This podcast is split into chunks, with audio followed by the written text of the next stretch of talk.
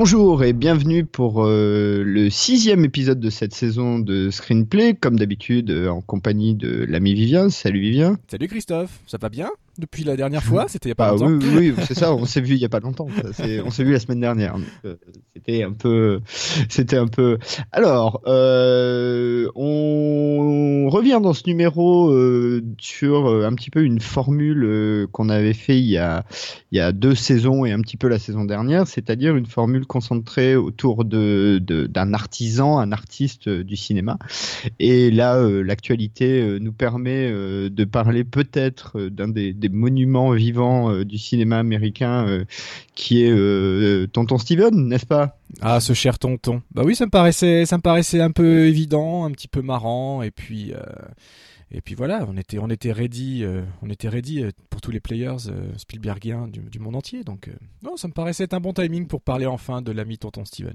Bah ouais, surtout que euh, malgré une quand même une carrière euh, de pratiquement 50 ans, hein, à pas grand-chose près, bah non, mais plus- 50 ans exactement d'ailleurs cette année, Euh, euh, il bah, y a on- pas On va dire 40 puisque Sugarland Express c'est 1974, euh, donc c'est notre année. Ouais, mais il y a Amblin euh, en Ah, 1968 Ouais, c'est du court métrage, c'est du court métrage, mais la, la vraie carrière, ou. Duel en 71. Ouais, on n'a pas encore commencé le débat et ça y est, on est tatillon, ça promet pour tout à Bon, l'heure. bref. On voulait- Euh, C'était un échantillon de ce qui toujours vous est- attend. Toujours est-il, exactement, toujours est-il qu'on, que voilà, Steven Spielberg, bien évidemment. Surtout que ce que je voulais dire, c'est que si on regarde bien toute sa filmo, il n'y a pas tant de films réalisés que ça. Bon, il en a produit beaucoup et il est hyper actif le garçon, mais euh, sur 50 ans de carrière, il n'y a pas tant de films que ça. Et il en a sorti deux cette année, donc c'est quand même beaucoup.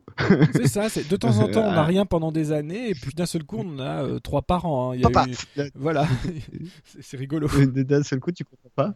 Euh, donc, c'était l'occasion d'en parler. Et en revanche, je dois annoncer tout de suite à, à- à nos auditeurs que je n'ai pas vu Pentagon Papers. Donc, je ne pourrai pas beaucoup parler du film.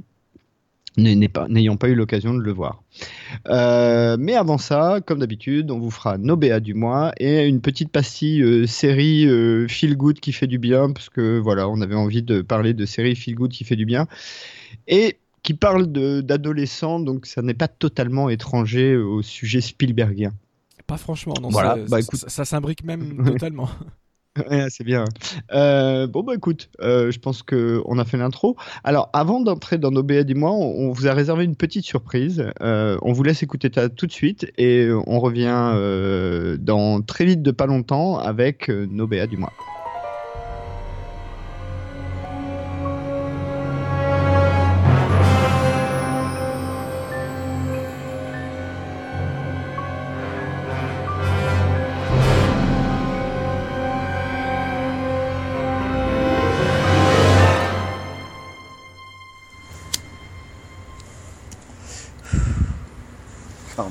Non, mais t'excuses. Bah si, remarque, euh, tu t'excuses tout le temps dans l'émission quand t'allumes une club, donc c'est bien de commencer comme ça. hein.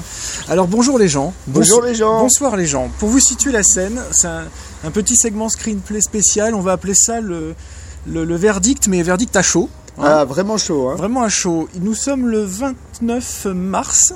Oui, Voilà. date facile à Date facile à retenir. Euh, Christophe Bricot s'est marié hier. hein, donc ça, on- ça. On l'en félicite, ce qui fait que pour une fois, nous ne sommes pas euh, chacun à l'autre bout du micro. euh, moi, Chacun dans, chez soi. Voilà, moi dans mon Normand- dans ma Normandie profonde et toi dans ton Monaco pas profond mais très éloigné. Nous sommes tous les deux à Monaco. Nous sortons à l'instant de la séance de Ready Player One, le On l'a vu, ça y est, ça y on est. l'a vu. Alors le cinéma, c'était comment ça s'appelle exactement Le cinéma des beaux-arts. le cinéma des beaux-arts qui est rattaché au théâtre Princesse Grace. Voilà, nous avons vu, nous sommes sur les marches euh, à l'extérieur. Nous venons de sortir il y a cinq minutes à peine. Euh, Bon. Il fait bon. Il fait bon. ouais, ouais. On voit le port de Monaco, les lumières. Vous entendez les voitures derrière nous qui, qui passent. Et on s'est dit que ce serait sympa de, de vous dire deux mots de ce qu'on a De pensé a à chaud. Ah, Voilà. ah, vraiment chaud. Vraiment à chaud. Eh ben vas-y, go, shoot. Ah, Pour une fois, euh, c'est moi qui te pose la question en premier. Ouais, c'est vrai. Euh, c'est compliqué parce que comme j'ai lu le, le roman, on en a déjà parlé plein de fois, euh, c'est, je suis euh, un peu frustré par rapport au roman, tout en comprenant les choix qui ont été faits. Réalisation euh, impeccable, plein de références évidemment, mais plein de références assez subtiles et notamment dans la musique, et ça, ça m'a beaucoup plu. Euh, des petites notes comme ça qu'on retrouve, euh, voilà. Rappelons hein, Alan Silvestri à la musique, même si ça Même s'il est- il- il est pas tout seul, Voilà, hein. il s'inspire beaucoup. Il, a- il s'est fabriqué son clan, hein, son Euh, clan d'amis. ouais. Alors bon, ils ont concentré l'intrigue, ils ont beaucoup simplifié, ils ont beaucoup positivé les personnages, mais ça c'est très Spielberg. hein. Spielberg, euh, surtout quand il fait euh, de la SF ou du fantastique, a tendance à, mettre plutôt des personnages positifs. Mais bon, on se laisse embarquer tout de suite. Euh, J'ai pas vu le temps passer, alors je sais pas du tout combien le film dure. Ouais, mais- deux heures, bah, vu qu'il est, attends, je regarde l'heure qu'il est. Ah ouais, ouais, Il est euh, 23h20, 2h10, 2h10, 2h15, ouais. Voilà, donc euh, j'ai vraiment pas vu le temps passer. On est arrivé au bout et comme j'avais lu le bouquin, je savais qu'on était proche de la fin. Je me dis ah déjà putain c'est c'est allé super vite. Euh, J'aime bien le cast. Je trouve que le cast marche assez bien.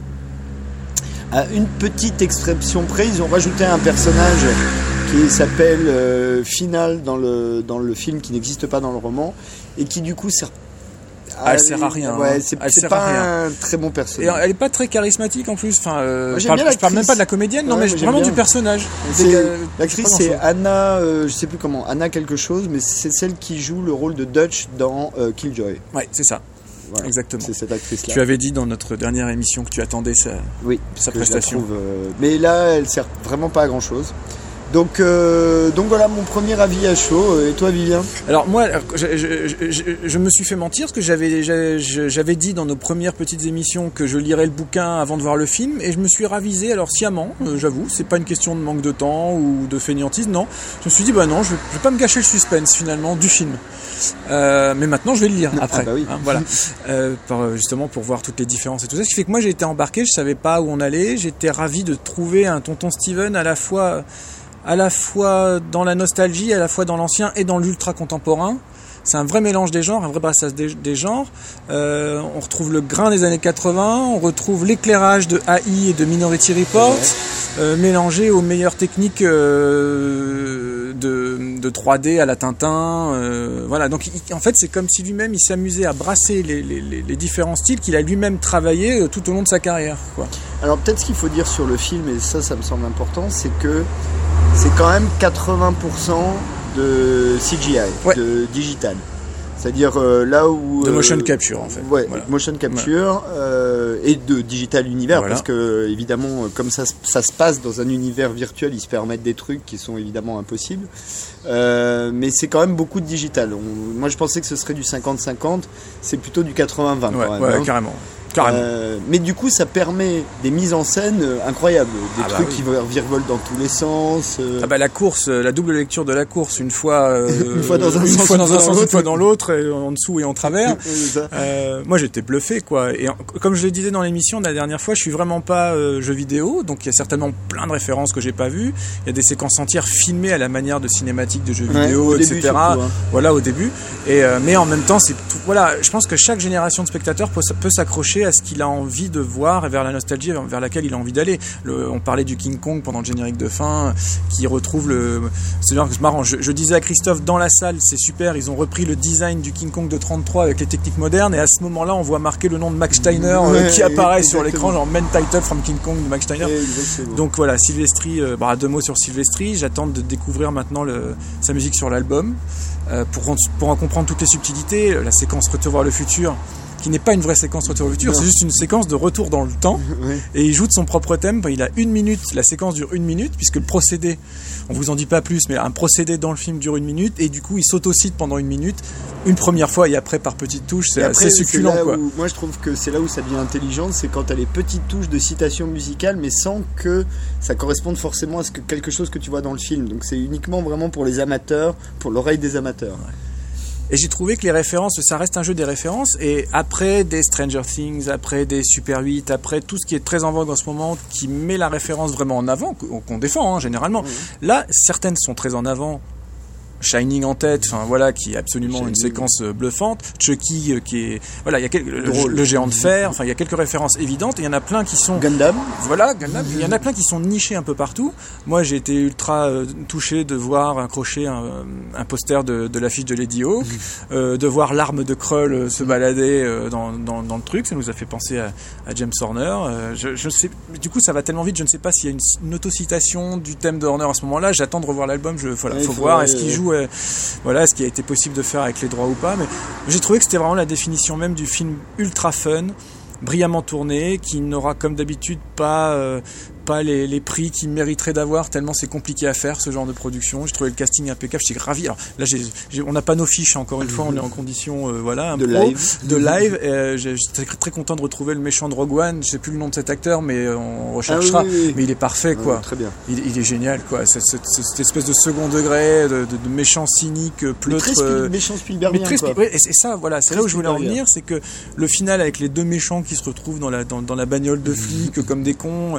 Voilà, c'est très Spielberg et en même temps très moderne. C'est l'histoire de l'histoire d'amour, je marche bien comme d'habitude chez lui. Euh, c'est non non, j'ai trouvé ça touchant. Et, euh, Alors voilà. le, le, truc, j'ai hâte de le revoir pour encore plus ouais. choper de références. Le truc intéressant quand même par rapport au livre, c'est que effectivement là où on voit que Spielberg et sans doute Ernest Klein ont fait un, un gros travail, c'est que toutes les références sont quand même des références je ne veux pas dire cinéma parce qu'il n'y a pas que du cinéma, mais principalement audiovisuel, c'est-à-dire du, du, cinéma, du, du, de l'animé ou, ouais, euh, un, ou peu de la série. Un peu de télévision, voilà, voilà de la ouais, série. Ouais.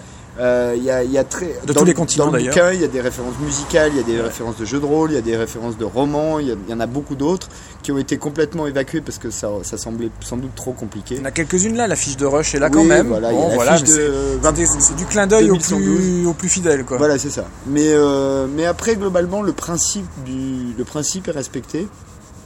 Et le film a élargi l'audience, et c'est bien naturel. Euh, donc, euh, en tout cas, on passe, moi j'ai passé un bon moment. Quoi. Voilà, ça fait partie des films. Tu as envie de te passer un bon moment, tu as envie de, de. Tu te poses pas trop de questions. Non, bah non, non. Voilà. Non, non, mais super casting. Non, non, on est, on est, on est, on est là, on est bien. Hein on est bien. Et puis c'est quand même le premier film que tu as vu en tant que marié. Et c'est même le premier film que j'ai vu dans une salle de cinéma avec toi. Exactement. Aussi. Donc c'est tu es, Aucun dou lien de cause à effet, tu, es, hein, tu es doublement marié quoi. voilà. Donc en fait il s'est marié hier, il a mis une noce cinématographique, c'était avec moi en fait. oui, ça, ça, ça, ça va cinématographique. Hein. non mais je pense qu'il ne faut pas trop en dire maintenant non, parce ben qu'il faudrait le revoir, mais peut-être on en, on en Ah reparlera. bon, bah, de toute façon là je pense qu'on a trouvé le leitmotiv de la saison. oui, ça a été notre film de la saison et, et, ce qui est étonnant c'est que ça aboutira au seul film, enfin au premier film qu'on aurait vu ensemble. Exactement. Alors que ça fait quand même 2-3 ans qu'on parle de cinéma tous les deux. C'est marrant, voilà. Donc bah, euh, voilà, bah, on en reparle au moment de la sortie Blu-ray, on oui. commentera les bonus et on aura eu le temps de le digérer. Bon bah les gens, on vous laisse là. Euh, et si vous voulez voir nos tronches, et ben sur la page Facebook, on vous met la photo de la soirée. Ouais, voilà. c'est ça. Pour vous prouver que c'était ça. Bon bah bisous. Bisous. Ciao les gens. gens.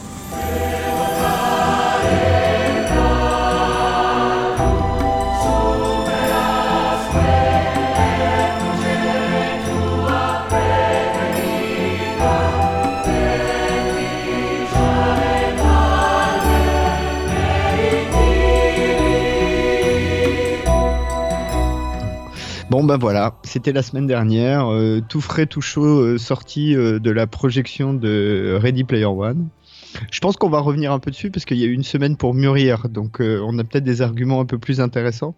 Ok, eh ben on passe tout de suite donc à nos BA du mois et je vais laisser donc Vivien commencer tout de suite avec un film prévu pour être pour sortir en novembre si je ne m'abuse, dont je sais que à minima l'univers lui tient particulièrement à cœur. Vivien, je t'en prie. Merci Christophe. Je pouvais évidemment pas passer à côté de la première vraie bande-annonce des animaux fantastiques, les crimes de Grindelwald. C'est dur à dire, hein, Grindelwald. Euh, on en avait, a bien sûr déjà parlé des Harry Potter en long, en large et en travers dans Screenplay. On a aussi euh, décortiqué le premier Fantastic Beast, euh, qui avait la lourde charge de poser de reposer l'univers euh, totalement. Et là, eh ben, on va rentrer un petit peu dans, le, dans le, au cœur du sujet, j'ai envie de dire, dans, vraiment dans l'action pure. Et euh, moi, ce, ce, premier trailer m'a vraiment beaucoup, mais alors beaucoup plu. J'étais très très content, très heureux de retrouver des visuels encore plus proche de l'univers d'Harry Potter que ce qu'on pouvait voir dans le premier Animaux Fantastiques. Je pense par exemple euh, au petit appareil qui absorbe les lumières dans les rues ou certains types d'éclairage euh, dans les rues de Londres qui renvoient directement euh, aux tout premiers épisodes de la saga Harry Potter version Columbus. Je trouvais qu'on retrouvait un peu ces éclairages là. Euh, et puis très heureux de deux choses en particulier. D'abord tous les plans qu'on voit sur les reconstitutions de Paris euh, début 19e, ça ça me plaît beaucoup. Le premier film, on le sait maintenant, euh, s'attachait à reconstituer euh, le vieux New York. Là, on va reconstituer, reconstituer à la fois le vieux New York pour certaines scènes, le vieux Paris pour une grosse partie du film et un petit peu le vieux Londres aussi. Donc ça c'est bien, c'est qu'à chaque, à chaque nouvel épisode de, la, de, cette nouvelle saga, on va voyager à travers des beaux effets qui participent à la recréation d'un univers. Moi, j'adore voir ça, ce travail de reconstitution, etc. Et puis la vraie, vraie bonne surprise pour ceux qui ne sauraient pas encore, mais même si on le savait, on ne l'avait pas encore vu dans le rôle, c'est quand même l'annonce de, de l'arrivée de Dumbledore jeune, en tout cas mi-jeune, en la personne de Judd Law. Et là, je suis ravi, mais alors totalement. Euh, je trouve qu'il y a de l'humour, des beaux effets, euh, des reprises de thèmes faits spécifiquement pour la bande-annonce qui sont toujours aussi bien euh, fichues. C'est dans, ça va vers l'enfance, ça va vers l'évasion. Et comme c'est un petit peu en base de reconstitution, et eh ben ça va aussi un peu vers l'histoire. Donc ça me paraissait logique. En ouverture du thème Tonton Steven qu'on va faire après, finalement, je trouve que L'univers d'Harry Potter et des animaux fantastiques, ça fait vraiment partie de l'héritage Spielbergien tel que euh, on pouvait le concevoir quand on avait 12-13 ans. Et je suis ravi pour les générations nouvelles euh, qui ont connu Harry Potter à 12-13 ans et celles qui, à 12-13 ans, découvrent les animaux fantastiques. Voilà pour mon intro. Comment as-tu réagi à ce premier trailer de ton côté? Bah écoute, euh, alors globalement, je l'ai trouvé efficace pour à peu près les mêmes raisons que celles que tu viens de citer comme dans euh, le premier opus, donc les animaux fantastiques euh, et où les trouver, euh, on sent qu'ils ont voulu, et notamment par rapport à, la, saga Harry Potter, faire un peu plus large, épique, effectivement dans les villes. Ils vont sans doute à moitié péter Paris, à moitié péter Londres, quelque chose comme ça. Après, ce qui me gêne un peu dans cette séquelle euh, voilà, dans cette euh, exploitation de la franchise, c'est que j'ai l'impression qu'ils nous refont un peu la même chose, c'est-à-dire que euh, voilà, Grindelwald, on, a l'impression à la vue du teaser, hein, j'ai rien de plus, que Grindelwald va essayer de retourner une partie des magiciens, donc c'est un peu un, vol de mort avant l'heure. donc bon, ça c'est un petit peu bon. Je suis un peu moins un peu moins excité par ça. En revanche, effectivement, visuellement, c'est impeccable, ça donne vraiment envie. le, teaser est vraiment bien foutu. Euh, euh, comme toi, j'ai trouvé plutôt euh, bien euh, ce qu'on voit de Jude dans Dumbledore, c'est plutôt sympathique. Euh, ça donne envie d'en voir plus, ça aussi, je suis, assez d'accord. Euh, j'ai un peu peur que l'ami Johnny Depp nous en fasse encore des tonnes, comme d'habitude, et du coup, bon, c'est un méchant qui ressemble plus à Beetlejuice ou à, tu vois, un truc comme ça. pour le reste, bah, il y a toujours Eddie Redmayne, qui est vraiment un acteur incroyable et qui a l'air très très bien là-dedans. Et puis, il faut peut-être noter aussi la présence de Ezra Miller, donc le, le Flash de la de la Justice qui a un petit rôle, euh, enfin un petit rôle, qui a un rôle important, euh, mais un rôle, un rôle, un rôle secondaire dans le film. Voilà, mais bon, j'irai voir ou euh, je regarderai le film. Je pense que j'y prendrai du plaisir. Maintenant, euh, effectivement, c'est un peu plus artificiel, je trouve que, en tout cas en termes d'histoire, déjà parce que le, matériel original n'est pas un roman. Hein, on, le rappelle jamais assez, mais euh, les animaux fantastiques, c'est à la base une espèce de compendium de créatures avec des, micro textes qui vont avec, mais il n'y a pas d'histoire. Donc voilà. Donc à voir. Oui, bah, écoute, je suis absolument, je rebondis vite fait, je suis tout à fait d'accord avec les deux points que tu soulignes. Alors d'abord Johnny Depp, c'est vrai que c'est un peu mon bémol de la bande-annonce, mais c'était déjà le bémol de la toute fin du premier film.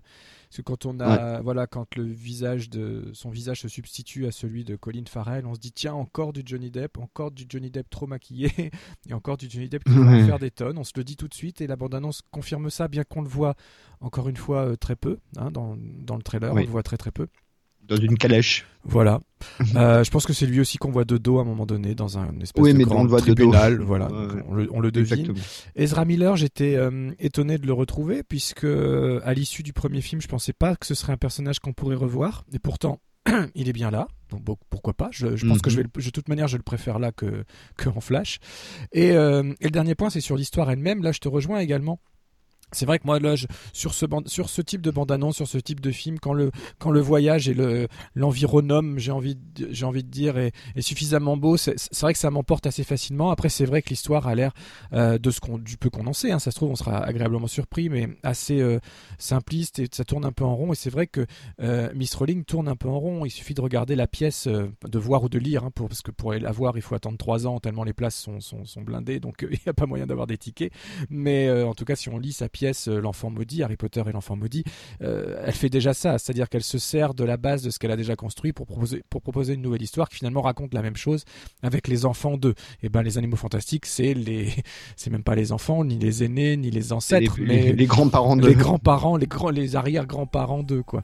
Donc bon, là-dessus, je suis d'accord. Je pense que ça me gâchera pas le le, plaisir visuel et d'évasion et puis de, de, retrouvailles avec l'enfance, avec ce qui fait que j'aimais le cinéma quand j'avais 11-12 ans. Donc c'est ça qui me porte à chaque fois, mais après ça n'empêche pas d'une certaine forme d'objectivité, tu as tout à fait raison.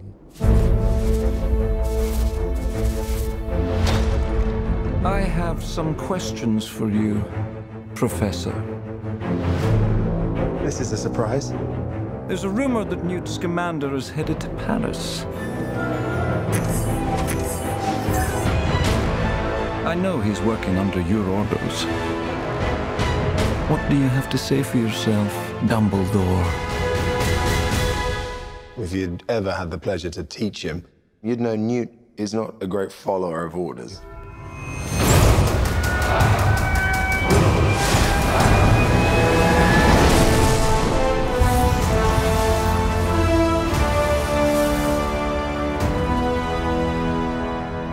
Bah écoute, puisque tu parles du cinéma de quand t'avais 11-12 ans, euh, je, je, vais euh, te voler le crachoir immédiatement pour parler de Mabea à moi, euh, qui est une série et qui, dont je voulais parler à, à, au moins trois titres. Donc avant tout, je, je, je dis de, de, de, ce que c'est, c'est Cobra Kai.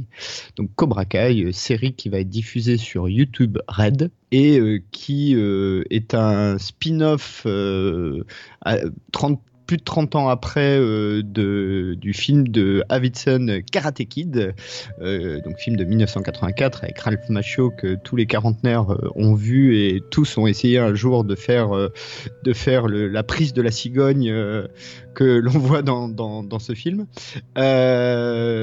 donc Cobra Kai, série créée par euh, John Hurwitz, euh, dans lequel il y aura euh, William Zabka et Ralph Macchio qui étaient dans le cast du, du, du, du film original et qui donc se passe plus de 30 ans après euh, les aventures des Karate Kid 1, 2, 3, je sais plus s'il y a eu un 4. Euh, il y a eu un 4 mais il y a eu un 4 mais c'était une, ah, oui. une jeune fille. Ouais, voilà, c'est ça. C'est avec une fille, plus le, le remake euh, avec le, le fils euh, de, Will euh, de, de, Will Smith, euh, qui se prenait un peu trop au sérieux. Donc ça m'a un peu moins plu. Clairement, la série euh, euh, tourne plutôt du côté, enfin, ce qu'on voit dans le teaser, ça tourne plutôt du côté de la comédie, c'est plutôt fun, c'est plutôt drôle. Et je voulais en parler à trois titres déjà parce que bah, c'est euh, la suite de Karate Kid qui, encore une fois, pour la génération dont je fais partie, est un film qui a, qui est pas un grand film hein, d'ailleurs, mais qui a plutôt compté, tout le monde l'a vu. Enfin, ça fait partie de ces films que tout le monde a vu. Deux parce que c'est YouTube Red et donc YouTube lance sa, sa, plateforme de SVOD, ça y est, il était temps. et donc c'était l'occasion d'en parler avec une licence quand même qui a un petit, un petit capital, euh, un petit capital derrière. Et enfin trois, parce que par rapport à notre thème d'émission, on est encore effectivement dans euh, ce côté ressuçage des années 80. Euh, et là, pour le coup, encore une fois, je l'ai dit avec sur, sur Karate Kid, qui objectivement n'est pas un grand film. Il euh, n'y a pas dedans euh, des plans de folie, une réalisation de la mort. C'est un bon teen, euh, un bon teen sport comme il y en avait plein à l'époque. il se trouve que celui-là est un peu mieux marché que les autres, sans doute avec la, la, dynamique entre les deux personnages, le, donc le personnage de Ralph Macchio et le personnage de Maître Miyazaki, euh, qui lui fait repeindre ses palissades et euh, laver ses voitures pour apprendre le karaté. Euh, mais voilà, donc euh, le teaser est disponible, c'est prévu pour sortir le 2 mai 2018 sur YouTube Red, donc plateforme de SVOD de YouTube. Qu'en as-tu pensé, Vivian? Lustré, frotter, lustré, frotter. Euh... je peux faire la mouche aussi si tu veux. Et, euh, bah, écoute, Avec une alors, paire de baguettes. Je, quitte, quitte, à passer pour un débile mental profond, je vais raconter euh, ma vie euh, pas plus tard qu'hier, donc euh, on s'échange quelques messages avec l'ami Christophe pour déterminer les trailers dont on va parler. Et là, je reçois un petit SMS me disant, eh bien, tiens, moi je choisis Cobra Kai. Et moi, comme un con, je me dis, tiens, ça y est, Aja arrive enfin à faire son Cobra. il y a un premier teaser. J'avais pas du tout, mon cerveau a pas du tout raccroché les wagons au bon moment. Et du coup, je lui réponds simplement, bah ok, je vais jeter ça. on en parle demain, quoi. Et là, je, forcément, je monte dans mon bureau, j'allume mon ordinateur, je vais sur YouTube pour lancer le trailer de Cobra Kai. Et, là, mais alors, écoute, tu m'as provoqué un fou rire énorme.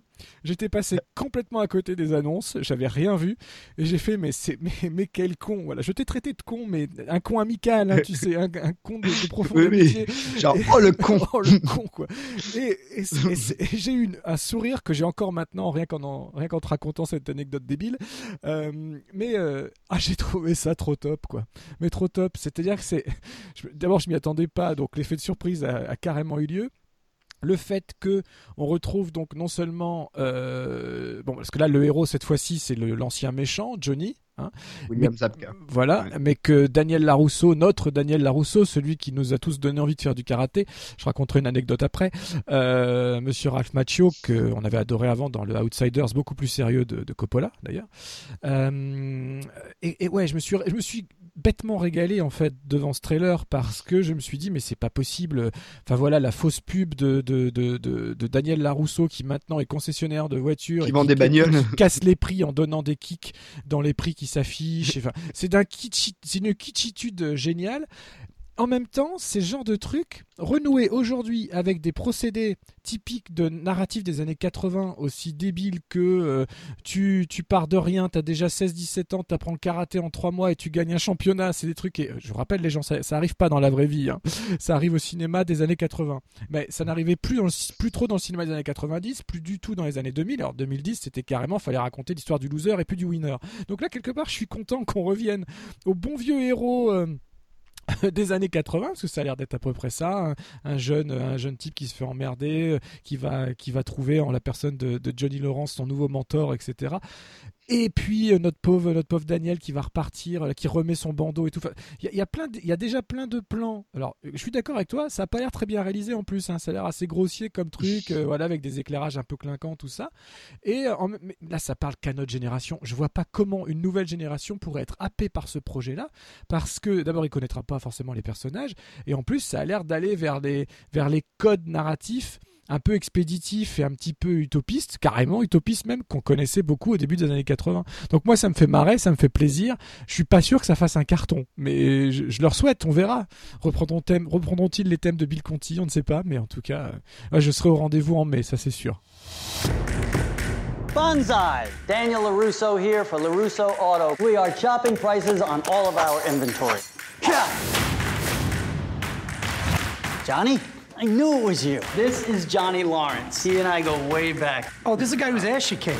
If you want to get technical, I kicked his face.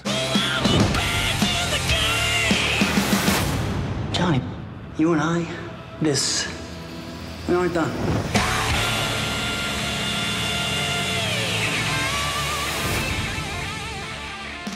Alors, juste euh, par, avant qu'on passe euh, à notre prochain segment, il y, a deux choses amusantes dans Cobra Kai quand même. C'est quand même l'inversion des, personnages, puisque le, méchant de Karate Kid devient le héros clairement euh, de la série.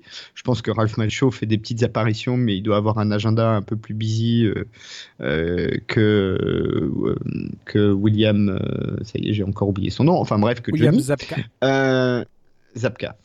Euh, ça, c'est la première chose. Euh, et euh, la deuxième chose, c'est qu'il y a, un petit revival quand même de ce truc de kung fu karaté, puisque je sais pas si tu as vu, mais il y avait ce projet, je, je, crois que c'était suédois ou norvégien, enfin, de, de, céréales, c'est des types qui ont fait ça un peu dans leur coin, un projet qui s'appelle Kung Fury.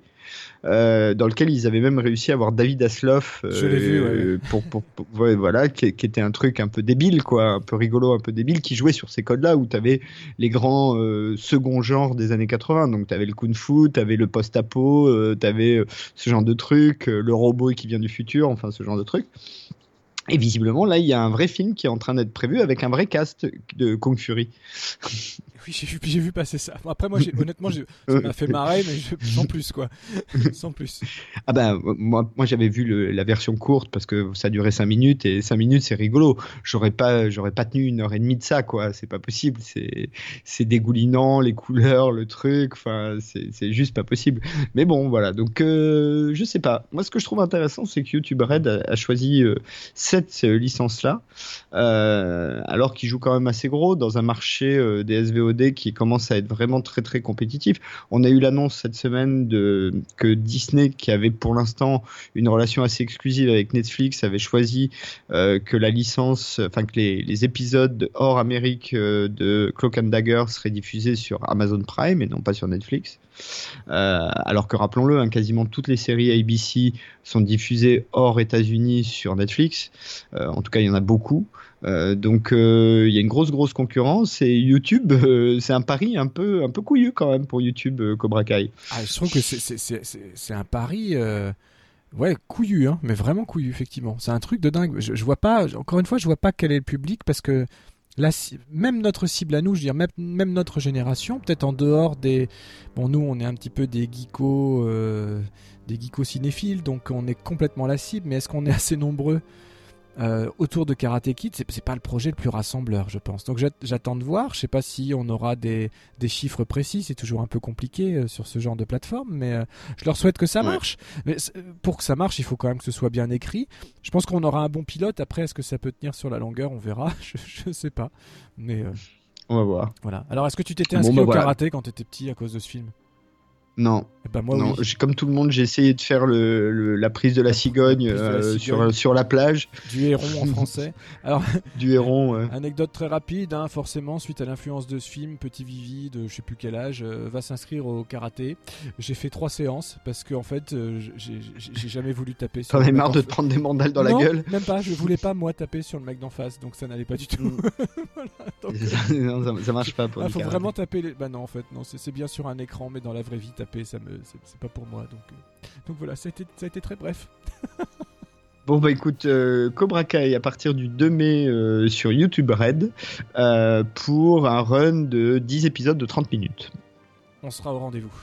Sans doute, sans doute.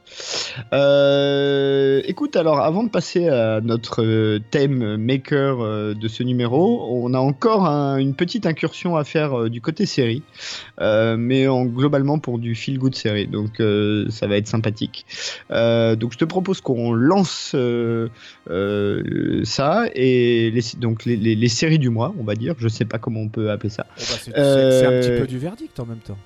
Oui, le verdict, voilà, les verdicts. Enfin, au, moins pour une des deux qui est, qui est finie, enfin, dont la saison est finie, l'autre est en cours de diffusion. Euh, et puis, bah, on y va, allons-y, allons-y, allons-y. allons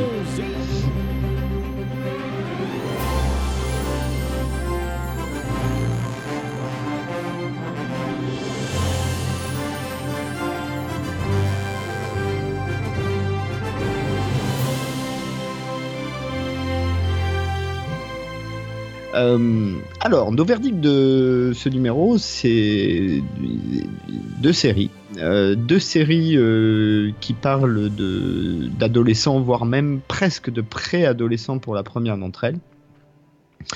Euh, et qui ont beaucoup de choses en commun, euh, et pas seulement le fait qu'elles sont sorties euh, juste avant le printemps 2018, puisqu'elles parlent en même temps d'adolescents, évidemment avec tout ce qui va avec, comme on en a l'habitude, mais en même temps aussi d'art, puisque dans, dans, les deux cas de figure, il y a un club de théâtre qui est impliqué.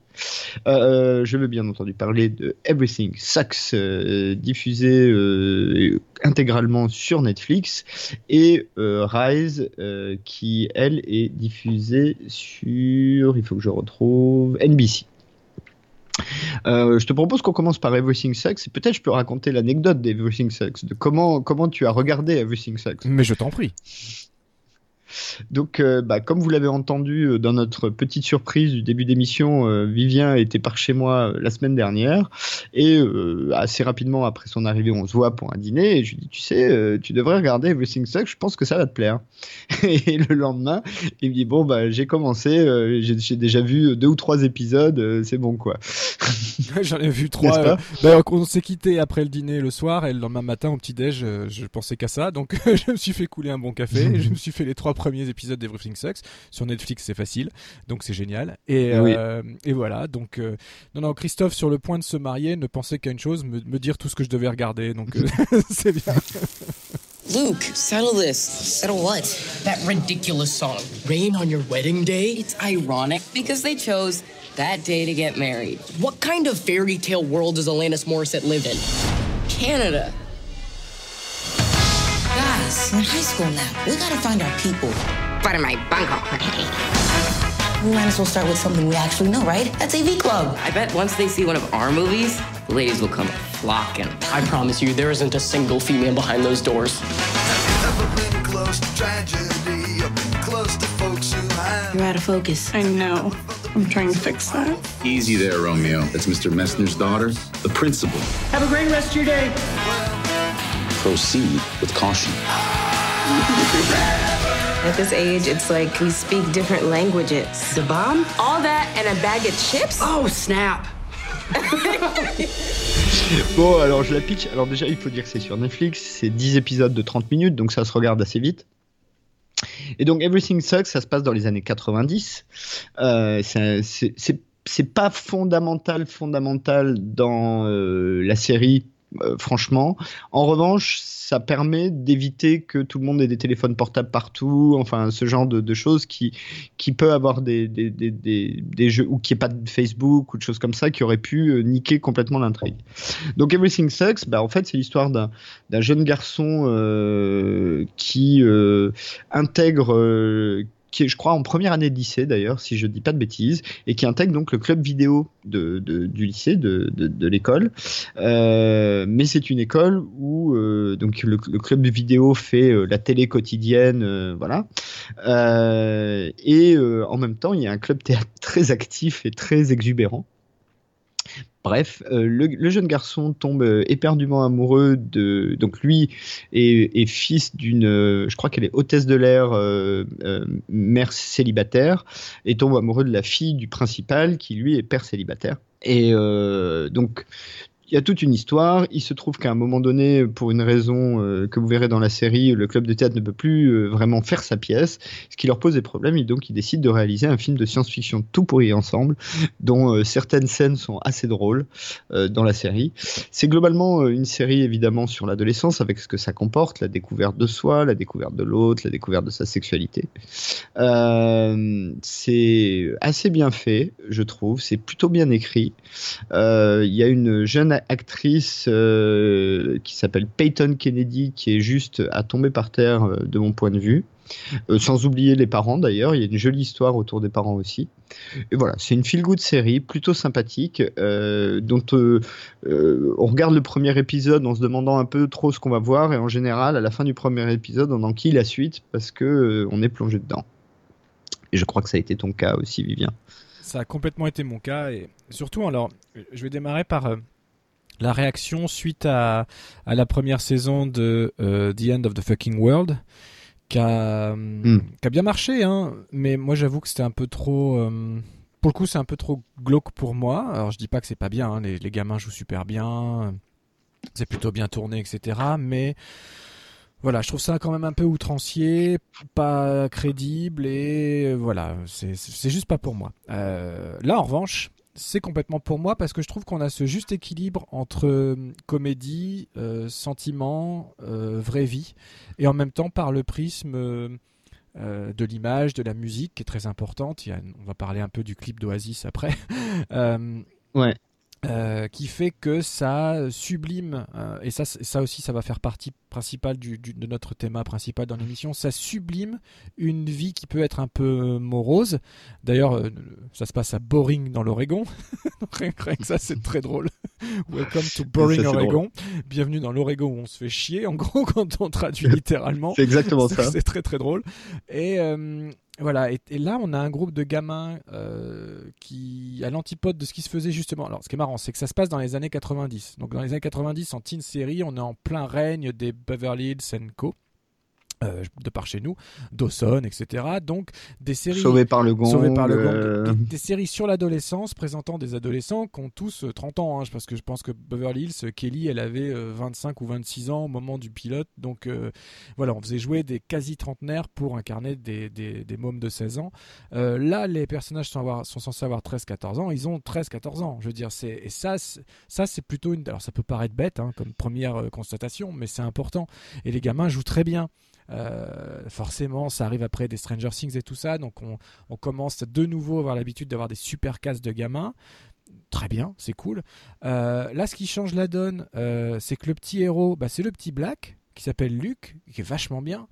Euh, donc on a euh, des thèmes qui sont euh, très intéressants parce que il y a le en, gros ça, pourrait être pour une comédie mais ça raconte quand même l'histoire d'un petit d'un petit black qui tombe amoureux d'une jeune lesbienne qui se découvre pendant que leurs parents respectifs vont essayer de construire une relation interraciale euh, pas évidente euh, au sein d'une communauté euh, du Boring Oregon. Voilà.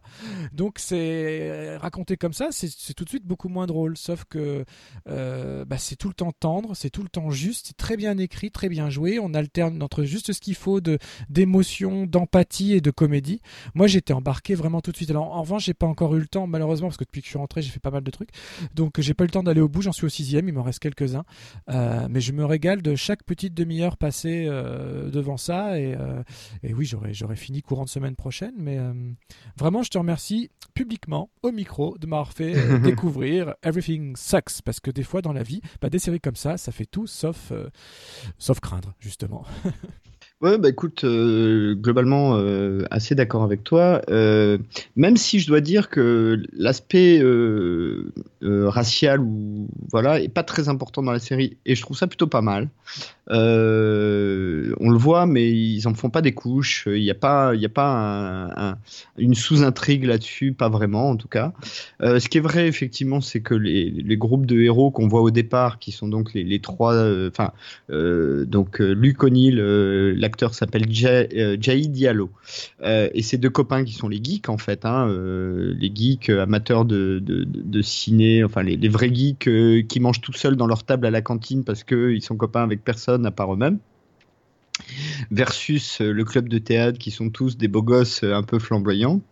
et effectivement, il y a la grosse qualité de cette série, c'est que moi, c'est la première fois vraiment où je voyais une série des séries teen qui parlent d'homosexualité, il y en a plein maintenant. Euh, on, parlait de, ta cité Dawson. Dans Dawson, il y a tout un truc là-dessus euh, euh, qui est assez bien foutu d'ailleurs, à, une époque où c'était moins évident que ça ne l'est aujourd'hui, et sachant que le showrunner de la série, Kevin Williamson, est lui-même gay et a lui-même subi une période un peu moins facile qu'elle ne l'est aujourd'hui.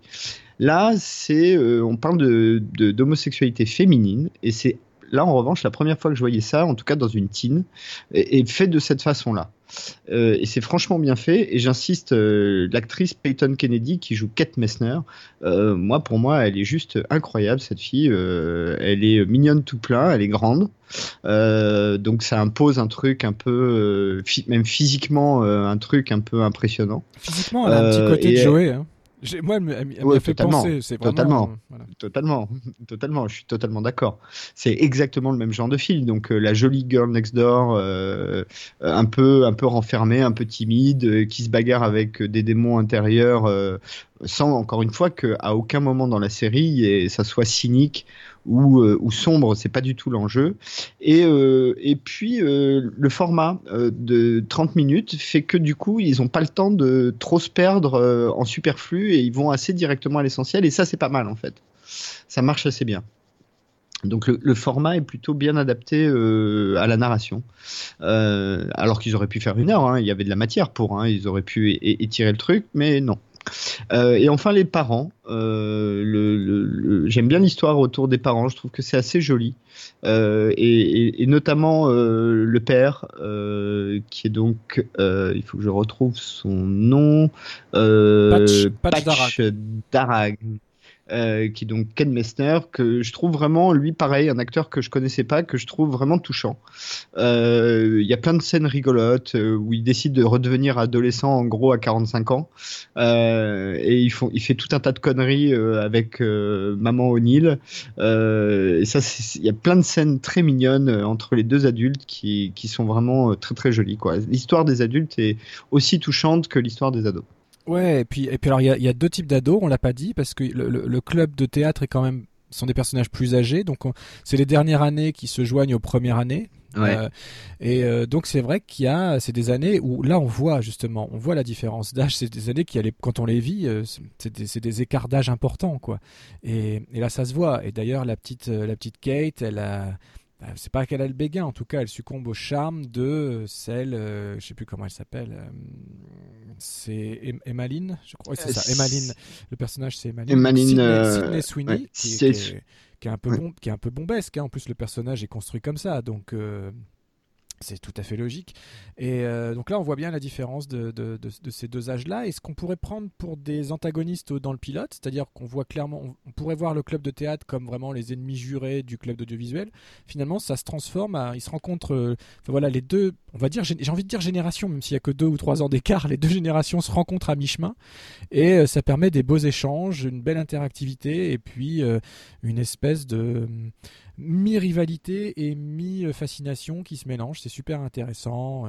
Et puis, tu parlais des, de l'absence de, de technologie. C'est vrai que c'est sympa. Puis ça donne lieu à des scènes rigolotes où, euh, juste pour se Mhm. connecter à Internet et regarder le bébé dansant euh, Oui, oui. dans Oui, il faut attendre deux minutes de... Ça nous rappelle tous des souvenirs aussi. Donc, euh, donc c'est rigolo, quoi. Et puis, et puis la bande. Mais euh, tu. Oui, attends, tu mets juste un point sur euh, le doigt sur un point intéressant et, euh, tu, dis deux générations, mais en fait, tu as raison. Euh, Il y avait déjà un peu ça dans Stranger Things saison 2, euh, plus que la saison 1 d'ailleurs. C'est que, effectivement, du côté de, du groupe de Luke O'Neill, ce sont des ados qui sortent de l'enfance, alors que du côté du club de théâtre, ce sont des ados qui rentrent dans l'âge adulte. Oui. Euh, et, on, voit que c'est deux univers totalement différents en fait. Euh, et la confrontation de ces deux univers, alors qu'effectivement ils ont trois ans d'écart ou deux ans d'écart, c'est pas beaucoup. Euh, c'est quasiment deux univers totalement séparés. Les enjeux sont pas les mêmes, le, quotidien est pas le même, même les libertés sont pas les mêmes. Donc ça c'est vraiment bien foutu dans la série. Et il y a un truc qui, m'a fait beaucoup penser à la saison 2 de, de Stranger Things, c'est il y, a, y a toute une séquence, mais qui est peut-être pas encore, où tu as donc le, le, le, le, le senior du club théâtre, hein, qui est donc euh, Oliver dans la série euh, Elijah euh, Stevenson, l'acteur, qui prend un peu sous son aile un des trois un des geeks euh, du groupe de Luke O'Neill euh, et on avait déjà ça dans Stranger Things saison 2 quand euh, t'as j'ai oublié le nom des héros mais euh, qui qui- il y, a- il y, a un- il y a un duo un peu comme ça dans une forêt aussi d'ailleurs donc c'est très très proche D'ailleurs, c'est un peu les deux mêmes, Ah, hein, parce que ce c'est le c'est l'adolescent Oui, au ch- au totalement. ch- au- à la Totalement. chevelure décuplée qui prend sous son aile le petit le, le- le tout petit geek qui qui, qui zozote. Dans les deux cas, c'est Ouais, la, ouais. c'est la même chose. Mais c'est tendre, hein, ça marche ça marche vraiment bien. Et ça, ça qui est fait un pas- peu lent d'ailleurs. Ça fait un peu partie des surprises parce que euh, on se dit justement tiens ce type voilà quand je parlais un peu d'antagoniste au début on pourrait croire que euh, comment il s'appelle celui qui joue l'acteur Euh, ah, je, je sais pas là je, je vois pas trop Enfin, voilà, Quel le, acteur bah, le, le héros euh, de- du, du club de théâtre, si tu veux. Appelons-le le héros parce qu'il a tellement ah, panache. Elijah Stevenson Voilà, ou Elijah- Oliver voilà, euh, Oliver. Euh, Oliver, euh, quand tu vois le pilote, jamais tu te dis qu'il va euh, s'a- s'attendrir devant la, ah devant la prestation de, de, de, de ce jeune-là qui vient passer l'audition en mimant une publicité. C'est assez hilarant. où il fait tous les rôles. Le rôle de. Du, je sais plus ce qu'ils vendent, c'est un dentifrice. Non, je sais, je sais plus pourquoi il. Je sais plus. Quelle pub c'est, mais enfin, en tout non c'est il- des bars euh, c'est pas des bars ou un truc à bouffer non je sais Je plus sais plus. Enfin bref, il fait tous les rôles de la pub et il. Voilà, il est très drôle et, ça- et étonnamment, ça touche euh, Oliver qui le prend sous son aile après et qui le pousse à devenir acteur parce qu'il voit un potentiel dans ce gamin-là que personne d'autre que lui peut-être n'aurait vu. Donc c'est non, c'est plutôt tendre encore une fois. C'est vraiment le mot qui me vient pour cette série, c'est tendre et et précis. Ouais, c'est une vraie série tendre. Ouais, tendre et précis. C'est une vraie série tendre euh, qui, euh, c'est euh, pour moi, c'est un peu l'anti euh, 13 Reasons Why, tu vois. Ouais, ouais. C'est-à-dire que à un, à certain moment, il y a quelques voilà, il y a quelques thèmes qui sont similaires, mais là, c'est toujours pris du côté euh, un peu positif. Bon, en même temps, quand tu places ton truc dans Boring, euh, Boring Oregon, euh, tu te doutes un peu que ça va pas être très sérieux cette histoire. Euh, on voulait parler de la musique quand même, parce qu'effectivement, euh, il y a une, notamment une belle séquence euh, sur c'est Wonderwall, hein, si je ne m'abuse, Ouais, de. Oasis, Et ça, c'est ça, c'est qui est super drôle. C'est dès le pilote ou c'est dans le deuxième? Je sais plus, ça passe vite. Non, c'est dans le deuxième, C'est dans le deuxième. au tout début de la série. Donc, pour vous situer cette scène très, très rapidement, euh, Luc reçoit en double dans sa boîte aux lettres parce qu'il a oublié d'a- d'annuler un abonnement, machin. C'était un système où on reçoit des CD euh, tous les mois, etc. Donc, il reçoit l'album d'Oasis qu'on a tous écouté un million de fois euh, à cette époque-là. Et comme il l'a en double, il l'offre à Kate qui découvre ces chansons-là et qui adore. Et du coup, pour lui déclarer sa flamme, il prend ses il prend ses deux petits potes et puis il tourne un clip. Bon, honnêtement, aucun gamin de 12 ans saurait euh, tourner, monter de cette façon-là, mais c'est pas grave. On est dans une série, tout est toujours plus beau, tout est toujours plus grand, donc le clip est absolument extraordinaire en termes de montage parce que il y a rien de pire à monter que de la musique et, du texte et des paroles et une narration en même temps. Donc euh, voilà, ça fait partie un peu de ces. On revient un peu à la Karate Kid justement, tu vois, c'est où, tout- où tout est beaucoup plus facile par le prisme de l'écran. Euh, mais cette séquence est juste géniale. Et donc, il tourne un clip sur la chanson Wonderwall d'Oasis. Et, euh, et il la diffuse dans tout le bahut pour euh, demander à Kate de sortir avec lui. Et moi, bon, bah, je suis, dans ces moments-là, je suis très bête. Je suis au fond de mon canapé, j'ai le sourire, euh, j'ai le sourire jusqu'aux oreilles, et puis euh, je suis tout ému.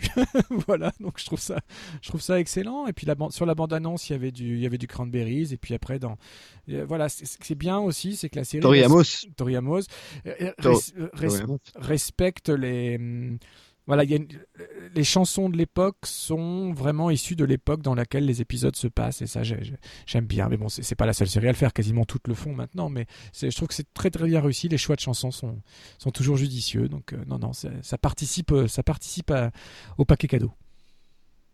Ouais, euh, et peut-être euh, il y, a- une petite chose qu'il faut rajouter avant qu'on passe à, Rise, Euh, c'est euh, il y a, y a une, une intrigue euh, qui court sur l'ensemble de la saison et qui n'est pas complètement résolue à la fin, donc euh, tu verras. Euh, c'est la, la relation qu'a le personnage de Luke avec son père. Donc le, le père est parti avant le début de la série. Et il se trouve que dans le garage de Luc, il y a tout un tas de cassettes vidéo, hein, des cassettes, des VHS, euh, qui ont été enregistrées par son père qui était caméraman. Et, et en fait, il y a un truc intéressant dans la saison, c'est que le personnage de Luc va développer une relation par procuration avec son père via les enregistrements qu'il il regarde au fur et à mesure, et du coup, dont on suit des bouts au fur et à mesure avec lui, euh, qui à un moment donné va être confronté à la réalité. Alors, j'en dis pas plus, mais euh, et, là-dessus aussi, il y a un truc intéressant sur euh, le rapport à l'image et le pouvoir de l'image et le fait que euh, ben, euh, l'image que donne une vidéo n'a pas toujours, n'est pas toujours, euh, elle, est toujours partielle et, du coup partiale. Euh, et, et quand on la confronte avec la réalité, qui est beaucoup plus complexe, c'est pas tout à fait la même histoire. Et il y a une petite sous-intrigue là-dessus qui est pas mal du tout dans, dans la saison de Everything Sucks. Oui, alors c'est marrant parce que justement, euh, tu faisais le parallèle avec 13 Reasons Why où il y avait donc les cassettes audio. Et, euh, Exactement. et déjà en regardant 13 Reasons Why, je me dis mais le mec il est quand même dans les séries ou dans les films ils sont quand même très forts hein, parce que moi tu m'amènes 13 euh, 13 faces de cassettes comme ça, je peux pas les arrêter hein. c'est-à-dire je, je, vais m'enchaîner les, les 13 faces sur euh, sur toute la nuit. Et là si je si je trouvais demain des cassettes euh, de, de, de mon père ou de n'importe quel autre de mes parents etc que je verrais plus depuis des années, euh, je, je crois que je, serais incapable de m'en faire une par semaine. Je, je, je me boufferais tout tout de suite parce que j'aurais envie de tout savoir. Je pourrais pas dormir tant que j'aurais pas vu la suite quoi. Donc là aussi on rentre dans un dans un truc très cinématographique ou très télégénique, à savoir euh, les personnages on leur fait prendre le temps de découvrir les choses au fur et à mesure pour que le suspense soit euh, soit mieux euh, géré pour le spectateur. Mais je pense que dans la vraie, enfin je sais pas ce que t'en penses, mais moi dans la vraie vie j'aurais tout bouffé en tout de suite- j'aurais Oui, été incapable, été de m'arrêter. Voilà. Et puis la deuxième constatation, c'est que quand on s'appelle Luc, décidément, on a toujours des problèmes avec son père. Oui, c'est vrai. c'est tout à fait vrai. Bon, quelque chose à ajouter sur Everything Sucks? Non, mais que j'ai juste hâte. J'en suis donc à peu près. J'ai à, peu dépassé la moitié de la saison. C'est des saisons très courtes. Euh, à la fois, c'est bien. Il y a tellement de séries que c'est bien d'avoir des séries courtes. Mais celle-là, je pense qu'elle va manquer un petit peu du coup quand ça va s'arrêter. J'ai plus que 4 épisodes. Ah. Bon, sans, sans, en dévoiler, sans dévoiler le contenu, je peux déjà dire que la, fin du dernier épisode est un cliffhanger. Donc on peut supposer qu'il y aura une saison 2. Bon, je vois pas pourquoi il n'y en aurait pas. C'est ça, c'est des séries qui prennent. surtout que. C'est pas que ça prend pas. J'allais dire que ça prend pas de risque. C'est pas. C'est mal formulé. Je veux dire, c'est des.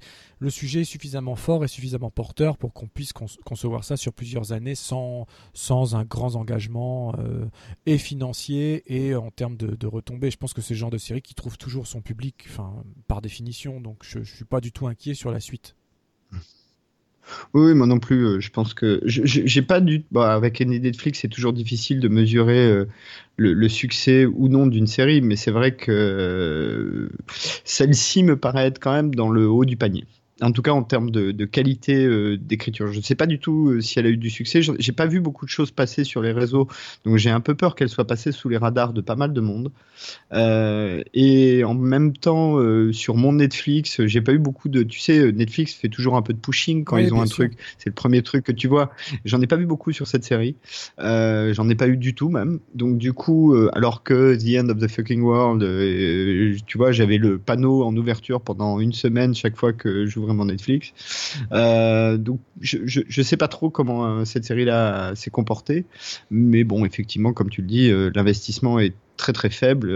Et du coup ça m'étonnerait pas que effectivement Netflix resigne pour 10 épisodes de 30 minutes. C'est vraiment pas grand chose alors juste juste avant la suite tu m'as pas dit ça m'intéresse de savoir ce que tu as pensé toi de, de The End of the Fucking World ah, euh, bah moi je suis un peu comme toi en fait. Alors déjà, euh, je, il y a un mélange dans The End of the Fucking World dans lequel moi je rentre pas en fait. Ce, mélange de gamin euh, un peu psychopathe, mais sans l'être vraiment d'ailleurs. Alors ça c'est pas, c'est, un peu le même problème que j'avais avec Dexter, tu vois. avec Dexter, t'es censé voir un, espèce de psychopathe absolu, mais qui en fait est un, espèce de gentil. Et pour moi ça, ça, ça marche pas. C'est soit le mec est un psychopathe, il a zéro empathie et euh, voilà, soit euh, c'est un gentil qui de temps en temps est capable, tu vois, la Punisher de faire des trucs terribles parce que la force des choses, mais voilà. Mais le côté euh, le, gentil psycho, c'est comme faire le, gentil requin, tu vois, le gentil requin dans Jaws. c'est comme si le requin de Jaws allait boire des cocktails avec le avec le, garde plage, le shérif. bon, pour moi ça marche pas.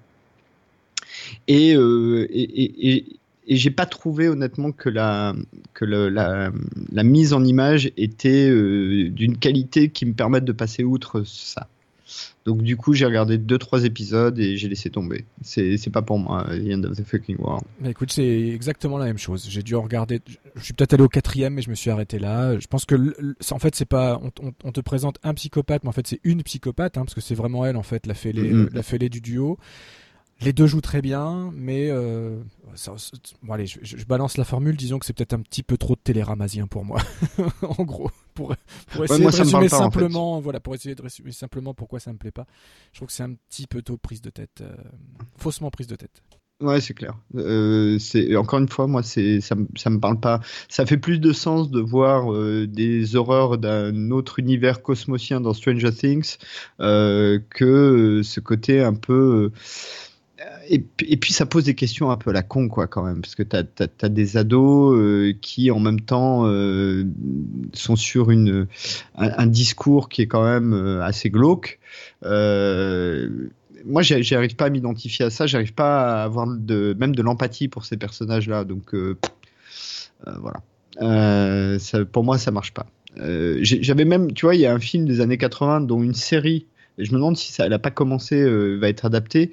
Euh, en anglais, c'est euh, Heathers. en français, j'ai oublié le titre avec Winona Ryder et Christian Slater. Euh, bon, j'ai oublié le titre en français, mais qui est un peu dans ce goût-là. Donc, c'est un, film euh, dans lequel tu as trois filles qui s'appellent Heather et Christian Setter, qui est un mec complètement taré qui débarque dans leur lycée et qui va commencer à buter tout le monde euh, au départ avec l'aide de Winona Ryder. bon, le film est rigolo, il est rigolo à voir. C'est un peu une icône de l'époque, mais moi, c'est pas un film qui m'excite beaucoup parce à cause de son thème, bah, every, euh, The End of the Fucking World, c'est un peu la même chose. C'est euh, expéri- une expérience rigolote, mais j'y prends pas beaucoup de plaisir. Quoi. Plaisir non partagé, donc voilà. c'est ça, plaisir non partagé.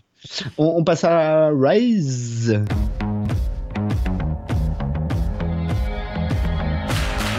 Being a teenager is hard.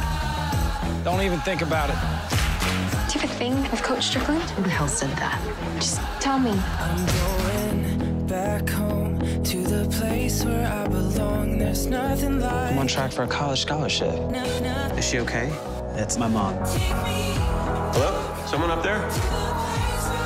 He was sleeping in the lighting booth at school. I like it here. I can manage soulmate team. Tell me the truth. Were you drinking? Yes or no? No. He always shows up. He's always ready to work hard, ready to pitch in. He's a good boy. I had this vision that uh, Stanton High School could be different. I believe it can be. You're leaving. You didn't tell me? I had an idea. I just like you to give it a chance. This chance. is high school. Right now, let's dream big. Un peu.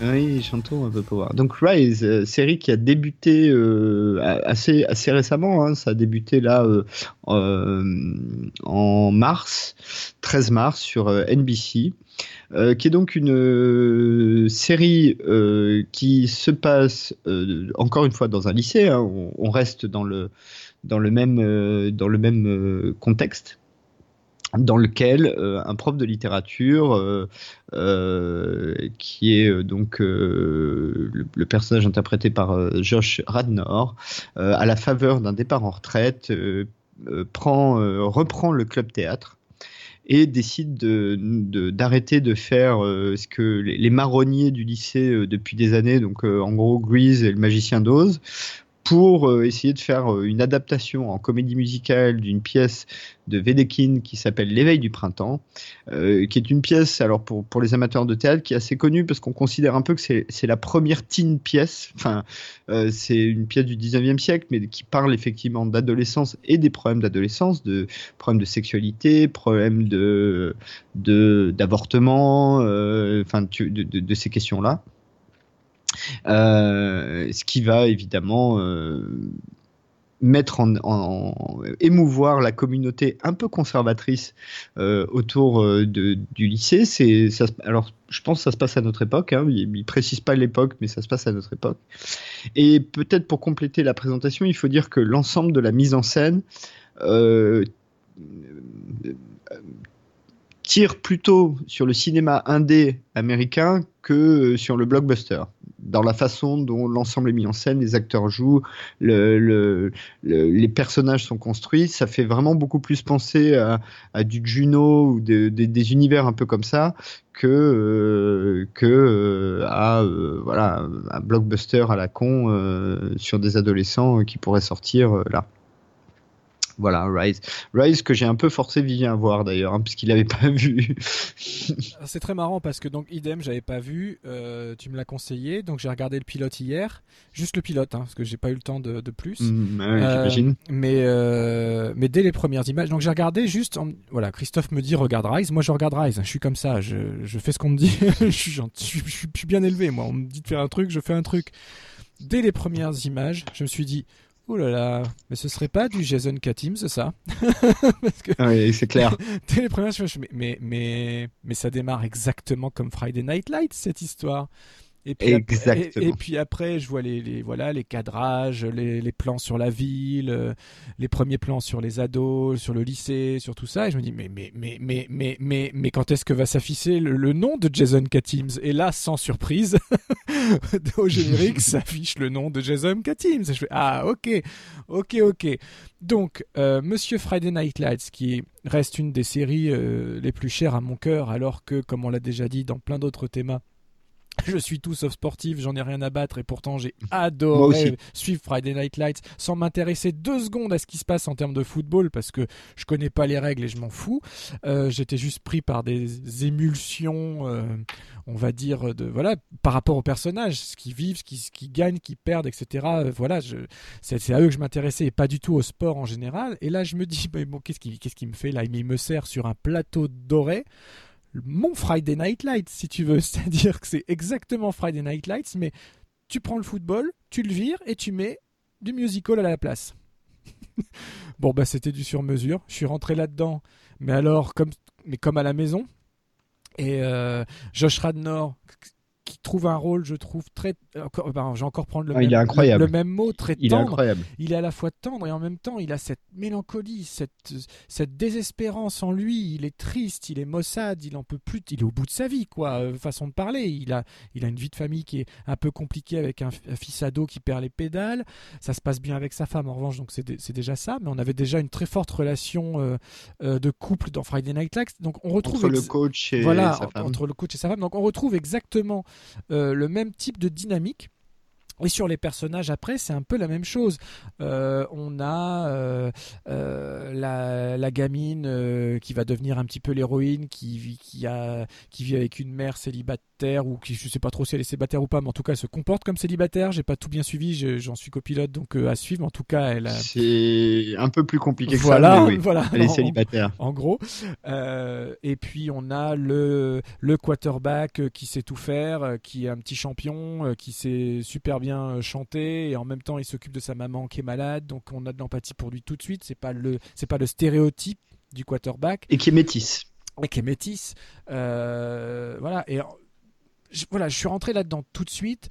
Alors, toi, tu as parlé de la pièce originale. Moi, c'est mon rôle de parler du musical maintenant, parce que le musical qu'on voit euh, se monter dans la série et dès le pilote, hein, on entend pas mal de, on entend deux des principales chansons de ce spectacle. Alors je ne connais pas le. mais Alors- tu sais que je ne savais même pas qu'ils avaient fait un musical de, de l'éveil du printemps. hein. Ouais, si. Alors, ça Moi je connais de- très bien la pièce, Bien sûr, je mais euh, je, date de je savais, 2006. je savais pas du tout. Ça date de Ok. 2006, c'est un, c'est un énorme carton en 2006 quand, quand ça sort. Et euh, bon, en France, c'est passé complètement inaperçu parce qu'il n'y a pas eu de production française, donc c'est resté très, euh, très américain, hein, parce que ça a été monté en off-Broadway donc en 2006, mais produit dès la même année à Broadway.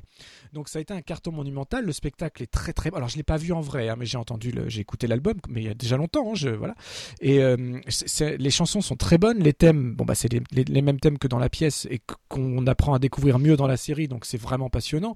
Ça a eu tous les, tous les Tony Awards. ça a remporté dès, dès, dès son année d'inauguration Tony Award du meilleur musical, du meilleur livret, de la meilleure musique.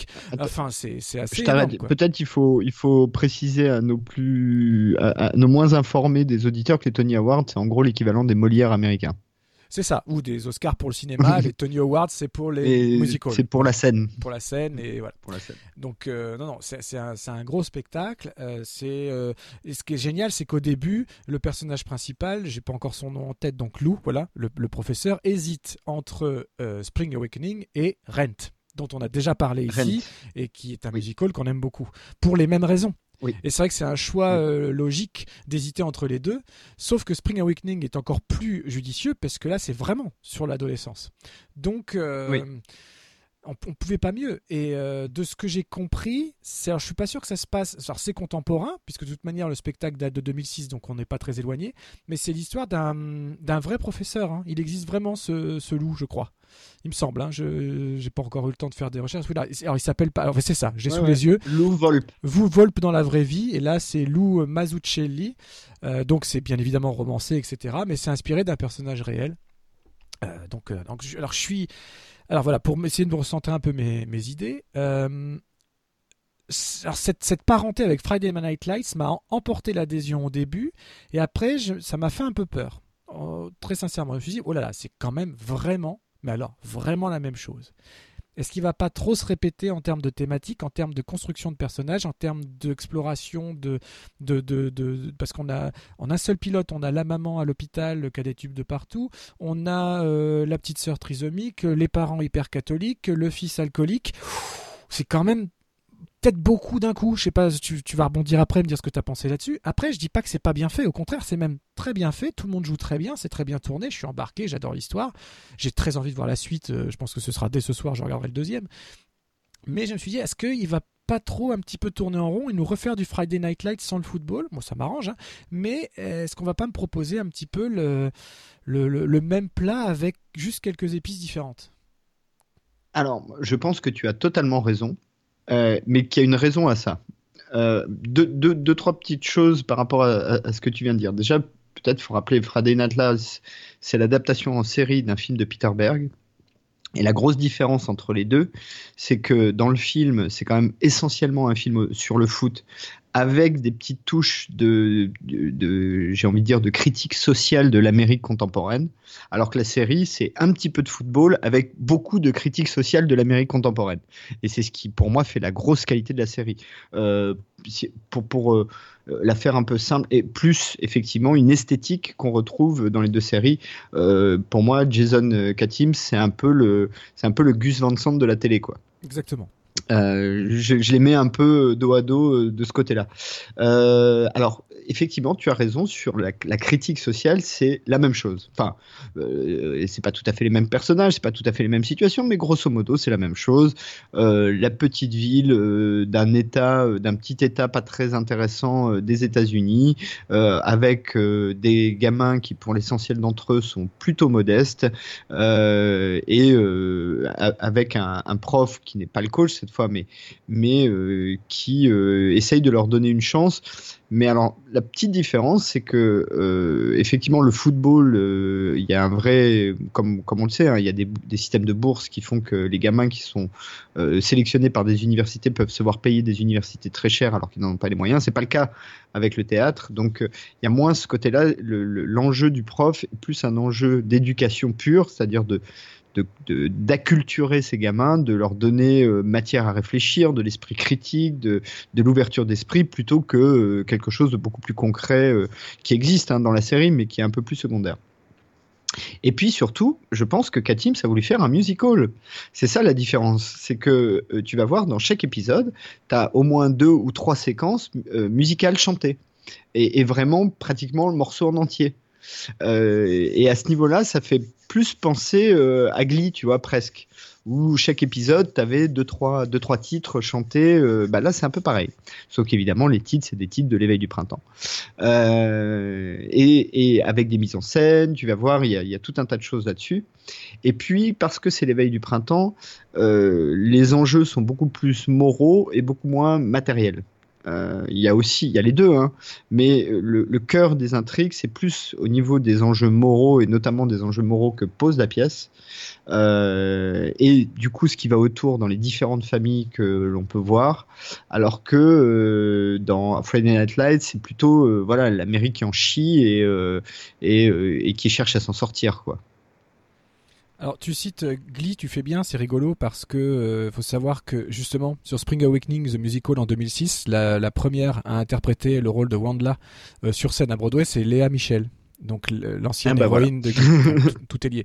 Après, justement, forcément, en regardant le pilote hier, j'ai pensé à Glee et je me suis dit, alors Glee, ça peut, alors ça va peut-être vous étonner, les gens qui nous écoutent et qui connaissent mon attachement au music, euh, à l'art du musical. Je suis pas allé au bout de Glee. Euh, en fait, je me suis arrêté avec l'épisode euh, Rocky Horror Picture Show qui m'a achevé. C'est-à-dire que je trouvais que c'était euh, pas toujours bien chanté. C'était ça le, le, comble en fait. Alors Léa Michel était très bien, il y avait voilà, mais je trouvais que les reprises étaient un enfin je sais pas ça m'a perdu en route c'était trop et puis il y avait le Flash et Supergirl. Voilà c'était trop comique. Oui oui. aussi oui. Et euh, voilà et ça m'a voilà ça m'a perdu en route. Et là, je suis ravi de voir que euh, après une série comme Smash, notamment pour faire le lien avec Steven Spielberg encore une mm -hmm. fois, et là maintenant avec Rise, on a enfin des séries qualitatives dans le sens euh, sérieuse. Je veux dire, voilà, c'est drama. C'est du vrai drama autour de la construction de spectacles, au cours de la transaction de, de, de, de, voilà, de ce théâtre chanté, en fait, euh, qui, moi, me tient particulièrement à cœur depuis que je suis tout petit. Donc, euh, je, suis, ravi de voir ça. Et après, il y a des il y a un truc qui m'a vraiment choqué dans le pilote. Je me suis dit, là c'est marrant. Et là on prend le contrepoint justement de Friday Night Lights. C'est que dans Friday Night Lights, le héros c'est le coach. Ici, le coach, c'est un peu l'antagoniste, c'est un peu le prof de sport qu'il va falloir convaincre parce qu'il veut pas lâcher son quarterback, euh, parce qu'il a peur de perdre son emploi, il a peur de perdre son argent, euh, il a peur pour le gamin qui perd la bourse, etc. Donc il y a vraiment ce conflit entre euh, le sportif et le littéraire. Nous, on a, enfin Christophe et moi, maintenant, c'est plus une surprise, on a, on a, toujours été plutôt du clan des littéraires. En France, c'est un petit peu moins ouais. choquant. En France, c'est un peu moins choquant. Il y a pas ce, il y a pas, il y a moins. En tout cas, quand on était nous à l'école, il y avait moins ce culte du sportif. Alors qu'aux États-Unis, le quarterback, c'est toujours le héros. Et l'entrée en scène de bah, justement de, du, du, du, jeune quarterback quand il prend le micro, qui se met à faire son rap, etc. Je me suis, en fait, j'ai trouvé cette séquence à la fois géniale parce que c'est l'éveil du professeur qui découvre le talent caché, le potentiel de ce jeune homme, et ça va lui changer sa vie. On sent qu'entre les deux personnages va se lier un lien énorme. Euh, donc à la fois c'est une scène importante et touchante parce que le, jeune est effectivement hyper doué aussi bien en sport que euh, dans la performance artistique. Malgré lui, il s'en rend même pas compte, mais il est très doué. Euh, et, il faut préciser que c'est pas un beau gosse. Et c'est pas spécialement. Il a de très beaux yeux, mais c'est pas spécialement un beau gosse. Non, il, a énormément de charisme. Et tu vas voir dans la série, l'acteur est génial, mais c'est pas le, la couverture de, de magazine, quoi. Il a pas une tête de couverture de magazine. Exact. En revanche, cette séquence montre bien ce qui se passe particulièrement aux États-Unis, c'est-à-dire euh, dès le plus jeune âge, il faut starifier, c'est-à-dire qu'on rassemble les communautés, on rassemble les élèves autour, des jeunes et après les moins jeunes, etc., autour de stars. Il faut leur donner des figures de gens qui réussissent, quoi.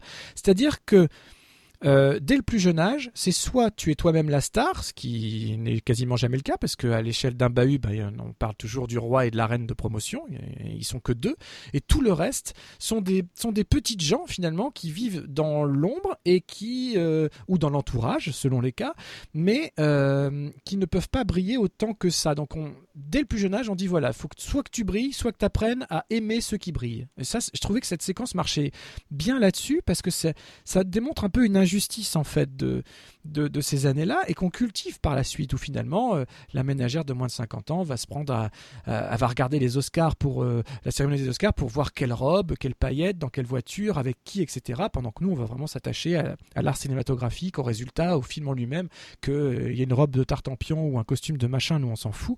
Mais alors que, tu vois, j'essaie d'exprimer un truc là, je sens que je suis en train de m'embrouiller un peu, mais est-ce que tu ressens ça parfois dans Non, non, bah c'est le, rapport à la popularité. Hein. Euh, alors, ce qui est amusant, euh, enfin, ce qui est un petit peu amusant, c'est que ça avait un peu disparu. Euh, si tu suis un peu les, films et les séries euh, teen, même tu peux d'ailleurs prendre Breakfast Club, c'est un bon exemple. Euh, bon, tu as déjà ce rapport-là avec la popularité où bah, d'à côté tu as les, les Pom Pom Girls et les sportifs, et de l'autre côté tu as les, les, geeks et les freaks. en gros, hein, pour reprendre le titre d'une série de, du début des années 2000 ou de la fin des années 90, je ne sais plus. Donc oui, oui, c'est bien, bien sûr, c'est présent. Mais effectivement, parce que c'est du, du K-Teams, euh, bah là, même la star, on voit que tout de suite qu'il y a des fêlures derrière, avec la mère, enfin voilà quoi. Oui, et puis là, c'est euh, sortir, là, c'est justement, c'est sortir la star de son contexte, et c'est ça que je trouve génial. C'est ça ma conclusion, en fait. C'est qu'on voilà, on, te présente le mec comme le mec qu'il faut suivre, et le mec, sciemment, va faire un choix très compliqué d'abord de carrière parce que on peut parler de carrière aux États-Unis, comme tu l'expliquais sur le système de bourse, etc. Donc si si euh, ce qu'il fait au théâtre euh, empiète sur ce qu'il fait au football, il risque de ne pas avoir la bourse, et là ce serait catastrophique pour sa vie.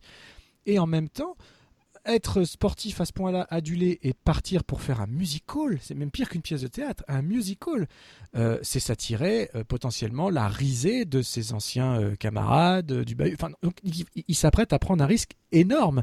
Et ça, je trouve que c'est un peu la revanche par le même mec. C'est de l'anti-Friday Night Lights en fait. C'est très étonnant. C'est comme si euh, il, explorait lui-même les deux facettes d'une pièce, le pile, le face. On a eu le pile ou le, avec, le, avec le football, là maintenant on a le face avec le musical, c'est les deux univers opposés, et il fait deux séries qui se ressemblent, ça pourrait presque être un, pas un spin-off, mais un, un, crossover, enfin je sais pas comment dire, mais en tout cas c'est tellement imbriqué visuellement, stylistiquement, etc., et même dans les thèmes, etc., ouais, c'est clair. que je trouve ça très, vraiment très très prenant. Euh, et, voilà, encore une fois, très intéressant de, de, de, faire le contrepoint, le contre-pied de ce qu'était Friday Night Lights en termes de sport et de, raconter la même histoire, les mêmes valeurs, les mêmes enjeux finalement à travers le prisme d'une voilà épreuve beaucoup plus enfin, uniquement artistique et qui euh, à part changer les vies personnelles euh, de, ces jeunes gens ne, ne risque pas autant un quarterback gagne un match, il peut espérer intégrer dans une grande équipe, autant il n'y a pas forcément beaucoup d'élèves qui chantent bien dans une chorale ou là dans un musical de lycée qui va devenir star à Broadway. Ça n'arrive quasiment jamais. même qu'il y aura une bourse pour la Juilliard. Même un jeu, donc voilà. Donc c'est très, c'est très très, voilà, c'est très très, c'est très différent. Et puis alors moi, ce, moi, ce qui va me plaire beaucoup plus dans Rise, c'est que dans la vie, je, en fait, j'aime pas le sport. Pourquoi? Enfin, je, m'en, m'aime pas, je m'en fous en fait. J'aime pas la compétition. Mais même pour les Oscars et tout ça. Hein, ça m'énerve. Enfin voilà, donner des prix, euh, le meilleur film de l'année, le meilleur machin. Enfin, c'est un truc que j'aime pas trop. J'aime pas le côté il faut battre les autres ou il faut être meilleur que les autres. J'aime bien le côté dépassement de soi, mais j'aime pas le côté euh, affronter les autres, battre les autres. Et je trouve que quand on monte une pièce, voilà, euh, ils sont là pour jouer ensemble pas contre une autre équipe. C'est-à-dire qu'ils sont là pour construire. C'est comme si c'était. Je fais toujours le parallèle avec le Friday Night Lights. Hein. Dans Friday Night Lights, on les suivait, on vibrait pour eux, mais au final, l'enjeu du vendredi de chaque vendredi soir, c'était est-ce qu'ils allaient gagner ou est-ce qu'ils allaient perdre? Euh, face à des gens. Alors que là, est-ce que la pièce qu'ils vont monter sera bonne, sera appréciée, sera validée, surtout dans le contexte un peu politico-social que tu as décrit au début, mais ils vont battre personne. C'est-à-dire que c'est eux contre eux-mêmes. Point ils sont pas là pour écraser une équipe adverse. Et ça, ça, ça et un peu contre le, le système, contre, la morale, contre un certain conservatisme. Euh, il y a tout ça aussi. Hein. Exact, Exactement, mais ce n'est pas euh, un individu contre un autre. Euh, voilà, c'est c'est de l'art contre des idées ou pour des idées et contre un système pas pas évident à gérer quoi. Et voilà, donc, donc, forcément ça me fascine, forcément ça me passionne, forcément c'est bien tourné, c'est bien joué, donc bien évidemment là, là je, vais suivre Rise, mais avec un intérêt euh, énorme. C'est tu vois, je parlais de Smash, je vous ai un petit parallèle avec Smash. Euh, Smash était très bien, mais je comprends que ça n'avait pas duré plus de deux saisons parce que on commençait à rentrer un petit peu trop dans le soap, un peu trop vite. On quittait le côté coulisses pour aller vers un truc un petit peu trop euh, stéréotypé de l'univers, même si c'était assez vrai. Hein. Alors que finalement, même si c'est pas tout à fait le même, le même milieu, Mozart in, the Jungle est beaucoup plus crédible qu'un Smash. Je trouve que pour l'univers des musiciens, euh, Mozart in the Jungle, c'est mais c'est à la lettre quasiment comme ça que ça se passe. Donc euh, voilà, on est plus dans ces univers-là que dans un Glee ou dans un Smash. Voilà, il n'y a, pas de paillettes quoi. Non, non, euh, euh, et puis même là, c'est quand même, on est encore une fois, hein, on est aussi beaucoup dans une critique sociale, hein, et même peut-être avant tout dans une critique sociale. Tu parlais du coach euh, qui effectivement dans le pilote est présenté un peu comme le bad guy. Assez rapidement, on va expliquer, enfin la série va expliquer ce qu'il y a derrière et va vachement humaniser le personnage en fait. J'imagine bien, je m'imaginais pas ça autrement. Voilà, c'est ça. C'est-à-dire qu'il n'y a pas de gentils, il n'y a pas de méchants, il y a juste des gens euh, qui euh, essayent de se débrouiller un peu comme ils peuvent. Euh, effectivement, dans un, environnement très compétitif et où la compétition a des conséquences lourdes, puisque effectivement, elle peut déterminer si en gros tu auras une vie sympa ou pas pour les 50 ou 60 prochaines années de ton existence. Euh, donc euh, les enjeux sont pas du tout les mêmes. Si tu veux, nous on est des petits joueurs hein, euh, en France ou en Europe euh, quand on va au lycée. bon, voilà, on va au lycée, on va à la fac, plus ou moins on se débrouille. c'est pas le, il n'y a pas le même niveau de compétition qu'il peut y avoir. encore une fois, dans Là, on est dans le lycée d'une petite ville de province américaine, donc il n'y a même pas un truc. Euh, enfin, donc euh, moi j'aime bien ça hein, dans la série. Je trouve que c'est vraiment intéressant. C'était déjà le cas dans Friday Night Light, donc pas de nouveauté ici. Euh, et effectivement, la, mise en scène est, plutôt réussie et, change un peu de, des images un peu léchées qu'on a l'habitude de voir, notamment sur les séries un peu teen. Donc ça c'est plutôt bien. Euh, et puis euh, bah voilà, euh, l'éveil du printemps, c'est toujours bien de, parler un peu d'une pièce de théâtre. Bon, tu me diras, on a parlé de Rennes. Rennes c'est une adaptation de la Bohème. oui. C'est la Bohème dans le New York post-SIDA des années 80. Donc bon. mais, tout, est, adaptation. Hein. West Side Story, c'est Roméo et Juliette. Hein. Donc, Juliette. Bah d'ailleurs, c'est bien ça. Tu nous fais la transition avec West ah Side Story puisque oui, c'est vrai, c'est vrai. c'est parfait puisque euh, le, le, le, maker de ce de ce numéro a pour projet de faire un remake de West Side Story. Projet bien entamé, mais euh, pas encore confirmé à 100%, mais bien entamé, il paraît. Non, il y aura Indiana Jones 5 avant. Et là, je crains le pire. Ouais, ça commence à faire peur quand même.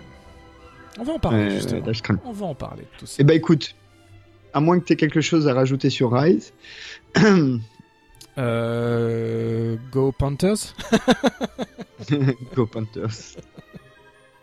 Ça marche. Bon bah écoute, je te propose que on mette un petit jingle et que l'on passe à notre thème du mois. Tonton Steven, papy John et cousin Alan euh, sont dans un bateau. sont dans une arche d'alliance. sont dans une arche et ils nous font des films ou une DeLorean à choisir, enfin bref.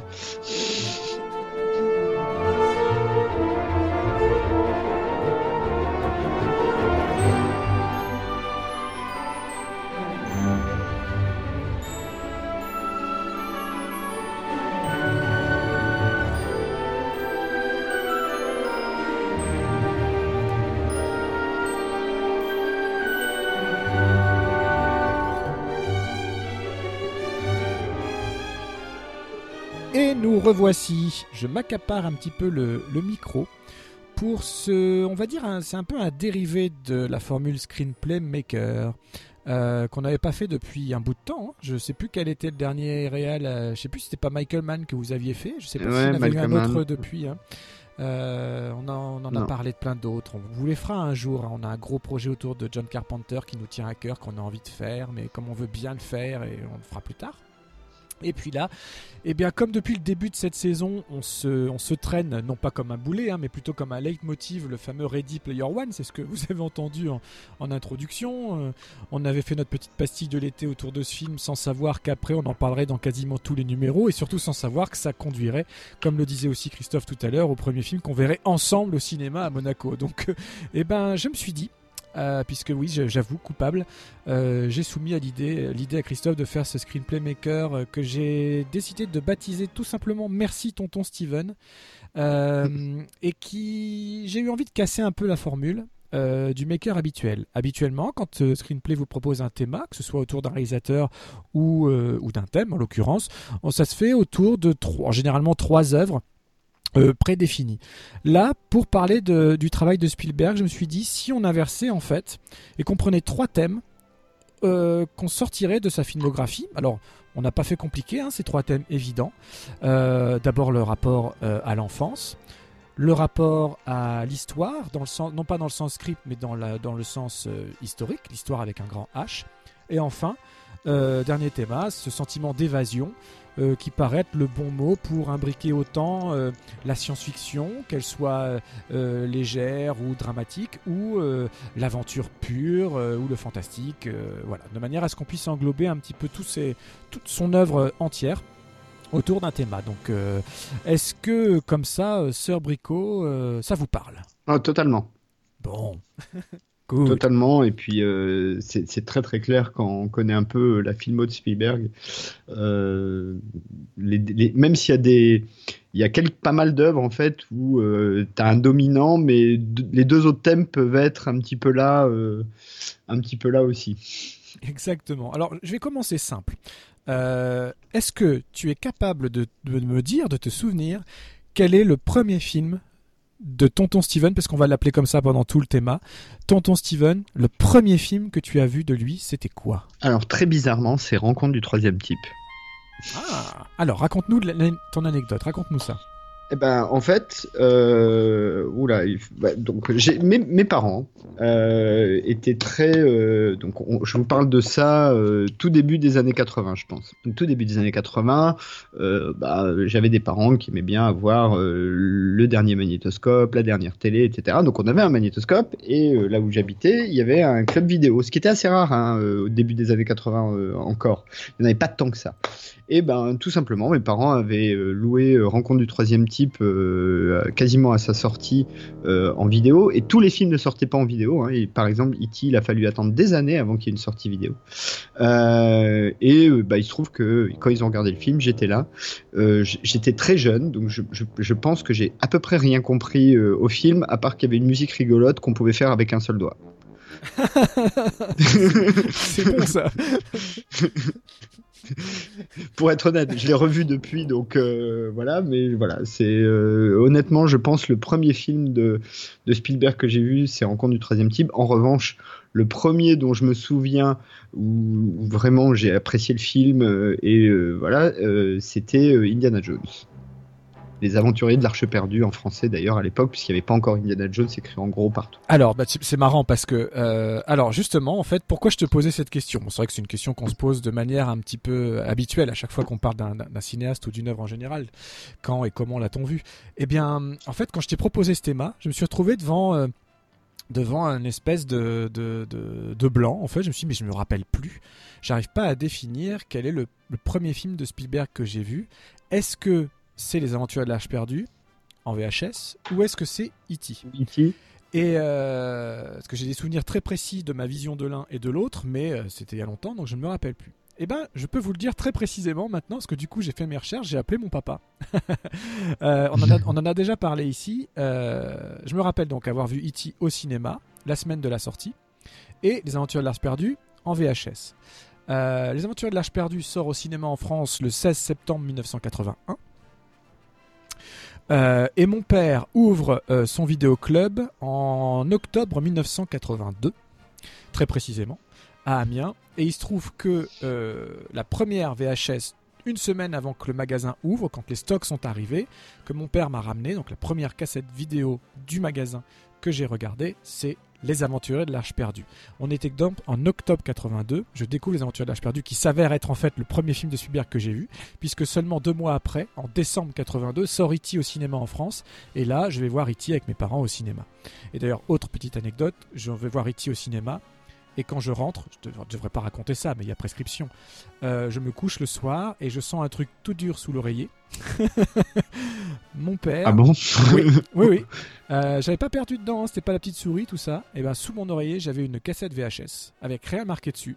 Cassette VHS classique, toute noire. Du coup, intrigué, je descends, je la mets dans le magnétoscope. Mes parents me surveillent du coin de l'œil, etc. Tout amusé. C'était, tiens-toi bien, la semaine même de la sortie, E.T en version originale sous-titrée, euh, qu'il avait eu je wow. sais pas comment. Ce qui fait que dès la semaine de la sortie au cinéma française, j'ai vu E.T. à peu près 3 à 5 fois par semaine pendant toute mon enfance. Donc, c'est vous dire l'attachement que j'en ai eu. Et euh, autre petite anecdote rapide, après promis on rentre dans le débat, mais c'est des anecdotes rigolotes. Donc en fait, euh, quand, donc cette fameuse soirée VHS avant que le magasin ouvre, euh, mon père m'a dit qu'est-ce que tu veux que je te ramène comme cassette? Et moi j'étais encore assez jeune, donc je lui ai demandé de me ramener Tintin et le Temple du Soleil. Euh, le dessin animé, qui est un très beau dessin animé d'ailleurs, hein, je continue à beaucoup, à beaucoup l'apprécier. Euh, et il me ramène ça, plus une surprise qui était les aventures de l'Arche perdue. Et au départ, je voulais pas le regarder parce que j'avais des Pif Gadget à l'époque. Et dans Pif Gadget, ils avaient mis une photo. Ils avaient, je me souviens avoir vu une critique du film que je pas lu, hein, mais et, euh, la photo c'était Harrison Ford, mais euh, en uniforme nazi. Et donc j'ai toujours cru que c'était un film sur l'armée, que c'était un film militaire. Et déjà gamin, ça me j'avais pas envie de voir ça. Donc quand il m'a ramené ça, je dis pourquoi tu as ramené ça? C'est un truc sur la guerre. euh, J'ai pas envie quoi. Fait, ah, fais-moi confiance, je pense que ça peut te plaire et tout. Mon Dieu. Ouais, tu m'étonnes. Mon Dieu. voilà, je suis juste jamais redescendu, hein, donc. euh, donc je le remercie euh, publiquement pour ça. Merci papa pour toutes ces années VHS et puis la découverte des Aventures de l'Arche perdue. Donc mon premier Spielberg était les Aventures de l'Arche perdue et le deuxième E.T. euh, au cinéma. Donc voilà, tout ça ne, nous- nous- ne nous rajeunit pas, mais euh, dès ces premiers films-là, c'est devenu Tonton Steven. Et après, eh ben, c'est vrai que c'était facile pour nous. Je dis pour nous puisque Christophe c'était sa maman qui a eu un vidéoclub à peu près sur la même période. Ben, on a découvert Un peu plus films. tard, moi, un, peu, peu- plus tard. Un peu plus tard, Un toi peu plus tard. Donc on a ouais, découvert beaucoup de c'était films comme ça. 87, 88 par là. D'accord. Euh, donc j'étais ado moi en fait, un peu. euh, Voilà, j'étais plutôt ado. J'étais Ouais, plus enfant à ce moment-là. Moi, ça a démarré enfant et puis couru sur l'adolescence après, où j'ai fini par, par euh, tenir le magasin quand j'étais ado, etc., quand j'avais pas cours, etc. Enfin bref. Et donc voilà, après j'ai découvert Spielberg. euh, bah, à chaque fois qu'il sortait un film au cinéma, j'y allais bien évidemment. Et puis j'ai découvert par la suite en VHS, bah, Les Dents de la Mer, Rencontre du troisième type, etc. Et toute sa filmo euh, que je suis avec passion. euh. Alors attention, avec passion, ça veut pas dire que j'aime tout. hein. On va, en- on va, en- on va débattre Ouais, de moi, ça. moi mais- non plus. Voilà. Mais, mais en tout cas, ça a été un vrai choc. Et c'est vrai que au jour d'aujourd'hui, quand on me demande quel est mon réalisateur préféré, bon, je réponds toujours Kenneth Branagh, mais euh, l'objectivité devrait dire Steven Spielberg, puisque finalement, c'est lui qui m'a permis de rêver sur la longueur le plus euh, toute ma vie presque. Donc, je devrais répondre Steven Spielberg. Je devrais me la jouer Dawson après. tout. Je, serais, je serais bien incapable de, de donner un réalisateur préféré. Ce serait compliqué hein, quand même. Ça Euh, fait partie des questions à la con qu'on nous pose de temps en temps. Mais... ouais. Je crois que j'hésiterais entre Fincher et Iñárritu, mais quelque chose comme ça. Ou non, ouais, non, ouais, ouais, ou, euh, ou Quaron. Euh, peut-être, ouais, je mettrais peut-être Quaron pour euh, la mise en scène. Mais bref. En, revanche, Spielberg, il y a deux choses qu'il faut dire avant qu'on rentre peut-être dans le, cœur de la bête. Un, c'est que bah, c'est un des membres de ce qu'on a appelé le Nouvel Hollywood. Alors pour tous celles et ceux qui veulent vraiment avoir un récit assez complet et assez amusant à lire de toute cette période du Nouvel Hollywood, je conseille l'excellent livre de Patrick Biskin qui s'appelle Le Nouvel Hollywood. Euh, qui sont en fait ces jeunes réalisateurs qui ont débarqué à la fin des années 60 euh, dans, le, monde du cinéma, euh, l'ancêtre étant Coppola. Euh, et, qui ont en fait repris le pouvoir. C'est-à-dire que euh, jusque milieu des années 60, bah, c'était les studios euh, qui avaient tout le pouvoir. C'est un peu la période qu'on vit aujourd'hui d'ailleurs, euh, qui avaient tout le pouvoir et qui du coup faisaient des productions, mais qui étaient des productions très euh, marketées, très euh, créées par les studios pour des questions d'efficacité, de rendement. Enfin, où là, en gros, la créativité était très très absente d'une part, euh, et, qui commençait à péricliter, et notamment avec le développement de la télé, euh, de, de, la vidéo, de ce comme, enfin de la vidéo pas encore totalement à, ce, à cette époque-là, mais en tout cas de la télé. Et du coup, il y a toute une génération dont euh, Spielberg, Coppola, Luca, Scorsese et plein d'autres, qui ont repris le pouvoir et à qui les studios finalement ont donné des clés euh, pour euh, faire tout ce qui a fait en fait le cinéma de 75 à 90 quoi grosso modo. 95 même peut-être. Euh, ces deux décades là ont été euh, totalement sous la houlette de ces gens là et dans ce groupe-là, Steven Spielberg a une particularité, c'est que c'est sans doute et de loin le plus fiable. Et c'est probablement là-dessus qu'il a construit sa carrière. Donc c'est le mec, en fait, tu lui donnes un budget, il le dépasse pas, tu lui donnes un calendrier, il tient son calendrier, il n'y a pas d'hystérie sur les plateaux. Ce qui n'était pas, pas, gagné au départ. Pas, hein. Ce qui n'était vraiment pas gagné pas, au départ. Euh, voilà c'est pas un égocentrique narcissique euh, qui voilà, il te fait pas refaire 15 milliards de fois la prise parce qu'il a réfléchi beaucoup en amont et donc du coup au moment où il l'a fait c'est à peu près calé. Enfin bon, c'est vraiment le, le, très vite a été considéré comme le meilleur pro euh, ever partout. Et puis la deuxième chose que je voulais dire, et ça c'est à mon avis le plus important, et peut-être ce qui, va te, je te le cocher pour enclencher peut-être sur le thème, c'est que Steven Spielberg a monté assez rapidement sa boîte de prod, qui est assez connue, Amblin Entertainment, euh, du titre de son premier film, son premier court métrage, Amblin, 1968. Euh, et euh, ben, pour les gens de ma génération et donc de celle de Vivien, la marque Amblin, c'est un certain esprit du cinéma. C'est-à-dire quand tu allais voir un film et que ça commence, surtout après E.T., par euh, le petit vélo dans la lune euh, et Amblin Entertainment écrit en, en, en, blanc sur fond bleu nuit, euh, tu sais déjà ce que tu vas, enfin pas tu sais déjà ce que tu vas voir, mais tu sais déjà dans quelle ambiance de film tu vas être. Euh, il y a peu de boîtes de prod, à mon sens, euh, à part peut-être dans un genre très différent, euh, Simpson, Brockheimer, dans la génération juste après, qui ont réussi ça, qui ont réussi à faire que, avant même que le film commence, quand tu vois le la prod, tu sais déjà d'avance à peu près dans quel environnement, dans quel univers, dans quel esprit euh, du cinéma tu as trouvé. Et ça, je pense que es, je suis presque sûr que tu es d'accord avec ça. Oh, bien évidemment. Et, et, et, et, même ses camarades de classe, puisqu'il faut les appeler comme ça, quand Amblin sort en 68, euh, il a ses copains, euh, ses copains sont déjà, s'appellent déjà Brian De Palma, Francis Ford Coppola, Martin Scorsese et George Lucas. Donc, euh, et ce qui est marrant, c'est que George Lucas, l'autiste à l'époque, hein, l'autiste bon. complètement. Ils reconnaissent, ils reconnaissent tout de suite le talent, le talent immense de Steven Spielberg, mais ils lui trouvent malgré tout, et ça, j'ai entendu Lucas le, le dire euh, sur Amblin, un côté ultra académique, ultra propre, ultra mmh. léché, etc. Absolument. Qui n'est pourtant pas en, en adéquation avec leur, le cinéma que eux, même Lucas à l'époque, hein, parce que lui il est plutôt. Euh... Alors c'est marrant parce que Spielberg fait un court métrage qui s'appelle Amblin et plus tard sa société s'appelle Amblin. Euh, George Lucas fait THX 1138, c'est finalement sa société de sound design, enfin de son, ça s'appelait THX. C'est rigolo, ils ont des ils ont des petites des petites marottes comme ça qui sont qui sont marrantes. Mais venant de Lucas Et Coppola qui... aussi, j'ai oublié le nom de sa boîte de prod, mais Coppola aussi il a une boîte de prod comme voilà. ça euh, très connue. Et, et, et, du coup venant de euh... Lucas qui est euh, qui lui fait finalement est, est, un de ceux qui a fait le cinéma peut-être encore plus léché par la suite que euh, que Spielberg, même s'il a inventé plein de choses avec Star Wars, etc. Je veux dire, ça reste, il a fait finalement du divertissement familial euh, avec des valeurs plutôt poprettes, etc. Je veux dire, les Star, même les Star Wars, etc. Enfin, le mec, il a pas... réalisé 8 euh, films oui, en voilà. 60 ans, quoi. Mais, Lucas. Mais, c'est ça, même si tu inclus ce qu'il a produit, s'il a franchi des barrières techniques, euh, ça reste du, très gentil, même si j'adore, hein, c'est pas du tout péjoratif ce que je dis, du très gentil euh, programme familial, hein, les Willow Co, tout ça, moi j'adore, mais c'est pas. Euh, on est très loin d'un Scorsese ou d'un De Palma, je veux dire, c'est pas.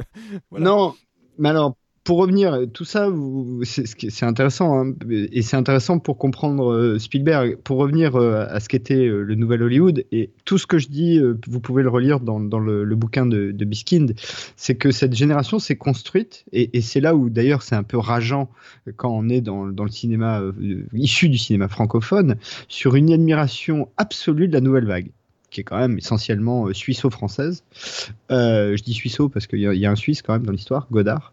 Euh, mais et, c'est sur cette base-là. Donc effectivement, les Coppola, Scorsese, même Lucas quand il fait THX 1138, hein, qui est quand même un film psychanalytique sur quelqu'un qui a des gros problèmes de zizi, alors que le roman dont c'est issu a pas grand-chose à voir avec ça. Euh, bah, tous ces gens-là, ils voulaient faire de l'art et d'essai avec les moyens des studios. En gros, le, pari, c'était ça, quoi. C'était de, faire de la nouvelle vague avec des millions de dollars. Et, beaucoup d'entre eux, ils sont arrivés, alors que Spielberg, euh, j'ai envie de dire presque des duels, des Sugarland Express, et, déjà dans cette idée de non, non, moi je suis là pour pour le public. Je suis pas là pour moi. Je je suis là pour faire un truc que le public va aimer. Euh, euh, pas intellectuellement, aimer euh, émotionnellement. Il, veut faire le, le, ride, quoi. Le film, ça doit être un ride. Ça doit être un moment où tu rentres dedans et t'en ressors. Et, et, je pense parce que c'est lui-même son rapport au cinéma est comme ça.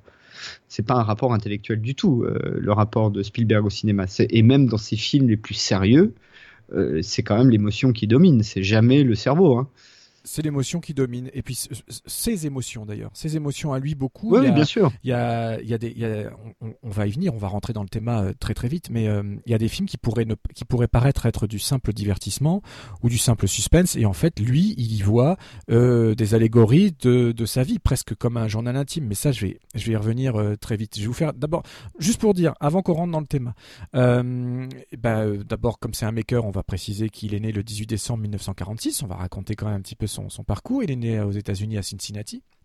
Et euh, des petits, euh, il a deux passions dans la vie. C'est euh, un, tourner un maximum de petits films en Super 8, autant qu'il peut, quand il peut, tout le temps, tout le temps, tout le temps. C'est un gamin assez fétiche, assez seul. il souffre vraiment de la solitude. Il a des sœurs qui le martyrisent, mais dans le bon sens. Hein. C'est-à-dire qu'il les fait jouer dans ses films, il leur fait subir toutes les atrocités possibles. Il adore les enfermer dans le placard de la chambre sans qu'elles puissent sortir pendant des heures, et puis il adore les entendre crier. Ça l'amuse encore aujourd'hui quand il en parle en interview d'ailleurs. Et vous avez vu que j'ai vu, hein. je n'ai jamais eu la chance de le je précise, je ne suis pas en train de citer des interviews perso, non, non. Euh, et voilà, donc c'est quelqu'un qui a, c'est un gamin qui seul et qui, par le prisme de la caméra, euh, a inventé des histoires, surtout des histoires d'horreur et de suspense, et qui adorait ça. Il avait un papa euh, très absent parce que toujours fourré au travail. C'était le typique euh, de l'américain qui travaille, qui travaille, qui travaille pour faire subvenir sa famille, pour subvenir aux besoins de sa famille. En revanche, et là c'est moins banal, il avait une maman qu'il qualifie lui-même de Peter Pan. C'est-à-dire, pas dans le sens où c'était un garçon manqué, mais dans le sens où c'était vraiment une rêveuse, une, une, dame qui jouait énormément avec ses enfants, qui interprétait des rôles sans arrêt, qui les, qui les, qui les faisait sortir beaucoup, qui était sans arrêt avec eux, euh, qui développait leur imaginaire. Euh, voilà, c'était en gros c'est la première à monter aux arbres, quoi. Et voilà. Et donc euh, et ça, même adulte et toute sa vie, c'est quelqu'un qui un peu voilà une excentrique, une exubérante, mais de manière sympathique, une personne qui, qui, qui, l'aime énormément dans sa vie d'ailleurs. Euh, et puis, alors, donc, le vrai choc qu'en fait qu'il a, souvent on, pense qu'un réalisateur voit un film un jour et se dit mon Dieu, c'est ça que je veux faire. Et bien Spielberg, c'est l'inverse. Depuis qu'il est gamin, euh, il tourne des films, il sait qu'il adore ça, mais il n'y pense pas à en faire un métier, du tout.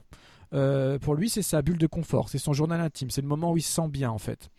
Et puis un jour, quand il a 16 ans, il voit Laurence d'Arabie pour la première fois au cinéma. Et là, n'importe quelle novelisation, n'importe quel euh, roman vous dirait oh, c'est le choc, il voit ça sur l'écran, il trouve ça magnifique, du coup il se dit je veux faire ça. Eh ben non, c'est l'inverse il voit le film sur l'écran, il le trouve magnifique et il se dit mais jamais je pourrais faire ça. Et du coup, il décide, il se dit mais non, je ne peux pas être réalisateur puisque je serais jamais capable de faire un film aussi beau que Laurence d'Arabie. Il y voit des thèmes, en fait, au-delà de l'aventure, il voit des thèmes très personnels. Il s'attache à des, scènes qui peuvent paraître bêtes, mais euh, au moment où Laurence euh, joue avec son ombre, euh, dans son grand costume, joue avec l'ombre qui se reflète sur le désert, ou quand il regarde ce que ça donne le turban en se servant de sa dague comme miroir, etc. En fait, il est déjà sensible à ce genre d'intériorisation de personnages, alors qu'on est dans le cadre d'un grand film d'aventure et, au-delà des scènes de bataille, etc. Il y voit quelque chose de très personnel. Finalement, euh, bah, ça va être un peu son film fétiche quand même, parce qu'il va y retourner une semaine après, et il dit qu'il y est retourné comme ça plusieurs fois sur les semaines suivantes et qu'au bout d'un moment il s'est dit finalement ça me passionne trop c'est vraiment ça que je veux faire. Et du coup il décide d'orienter toutes ses études etc autour de autour de la de la réalisation. Euh, après là il y, a une légende urbaine hein, très connue qui dit qu'il est qu'il participe à un tourbus dans les studios Universal euh, qu'il profite d'une pause, pause pipi pour euh, sortir du bus et puis aller squatter partout dans les bureaux. Il y a une... bon c'est complètement démenti. Hein. Apparemment, c'est faux cette histoire. Il a jamais été squatté un bureau en mettant son nom dessus. En revanche, ce qui est vrai, c'est qu'il s'est incrusté sur le tournage d'un Hitchcock qu'il l'a foutu dehors. ça, ça, c'est hmm. rigolo. Voilà. il lui a rendu un bel hommage après Hitchcock quand même. Tout à fait. Euh, donc voilà. Donc c'est un peu, c'est un peu le, voilà le, jeune type qui décide de faire ça, qui s'incruste au maximum dans les studios. Euh, au point finalement d'être euh, d'être quand même repéré, mais par le, par le département télé. Pour ceux qui ne savent pas, euh, le tout premier épisode de Colombo est réalisé par un tout jeune Steven Spielberg notamment. Euh, oui, Murder by the Book. Exactement. Et euh, la première, euh, la première actrice qu'il, la première vraie actrice installée qu'il dirige. Alors je sais plus dans quelle série c'était, mais c'était pour une série télé. c'était John Crawford. John Crawford. Voilà. John Crawford. Et donc voilà, c'est des choses comme ça. Et très vite, il se voit proposer un, un petit téléfilm, enfin the movie of the week, puisque non, ce n'est pas un film cinéma, même si depuis on a souvent eu l'occasion de le voir dans des cinémas ou des, ou des festivals, c'est Duel. Euh, et là, on peut rentrer en fait finalement dans le cœur de notre premier thème, euh, l'enfance, le rapport à l'enfance chez Steven Spielberg, parce que contre toute attente. Avec Duel Avec Duel, oui. Spielberg en fait voit en Duel, euh, au-delà du suspense, en fait toute la métaphore de lui il se projette dans le, dans le chauffeur qui essaye de survivre. Et pour lui, le camion est une allégorie des, des bullies qui, qui, qui, martyrisait quand il était euh, tout jeune adolescent. Dans la cour d'école? Voilà. Hmm. Donc, dans sa tête, c'est ça. Quand on voit le film, on ne peut pas s'imaginer qu'il euh, se sert de, de, ça pour raconter ça. Pardon, je te coupe, mais peut-être faut dire que donc duel euh, pour le pitcher rapidement. Hein, c'est en fait ça va très vite. Euh, bah, c'est euh, un, type dans une bagnole qui commence à se faire courser par un camion. On ne sait pas pourquoi jusqu'à jusqu'à on sait jamais pourquoi d'ailleurs. Hein, il me semble. Ça fait longtemps que j'ai pas vu un duel. Juste il l'a doublé, ça ne plaisait pas. Voilà, mais et, ça commence, c'est un crescendo en fait, le film, euh, qui commence par des petites touches, tu vois, euh, genre appel de phare ou klaxon, et qui finit par euh, une, un, road fight assez épique, considérant les moyens.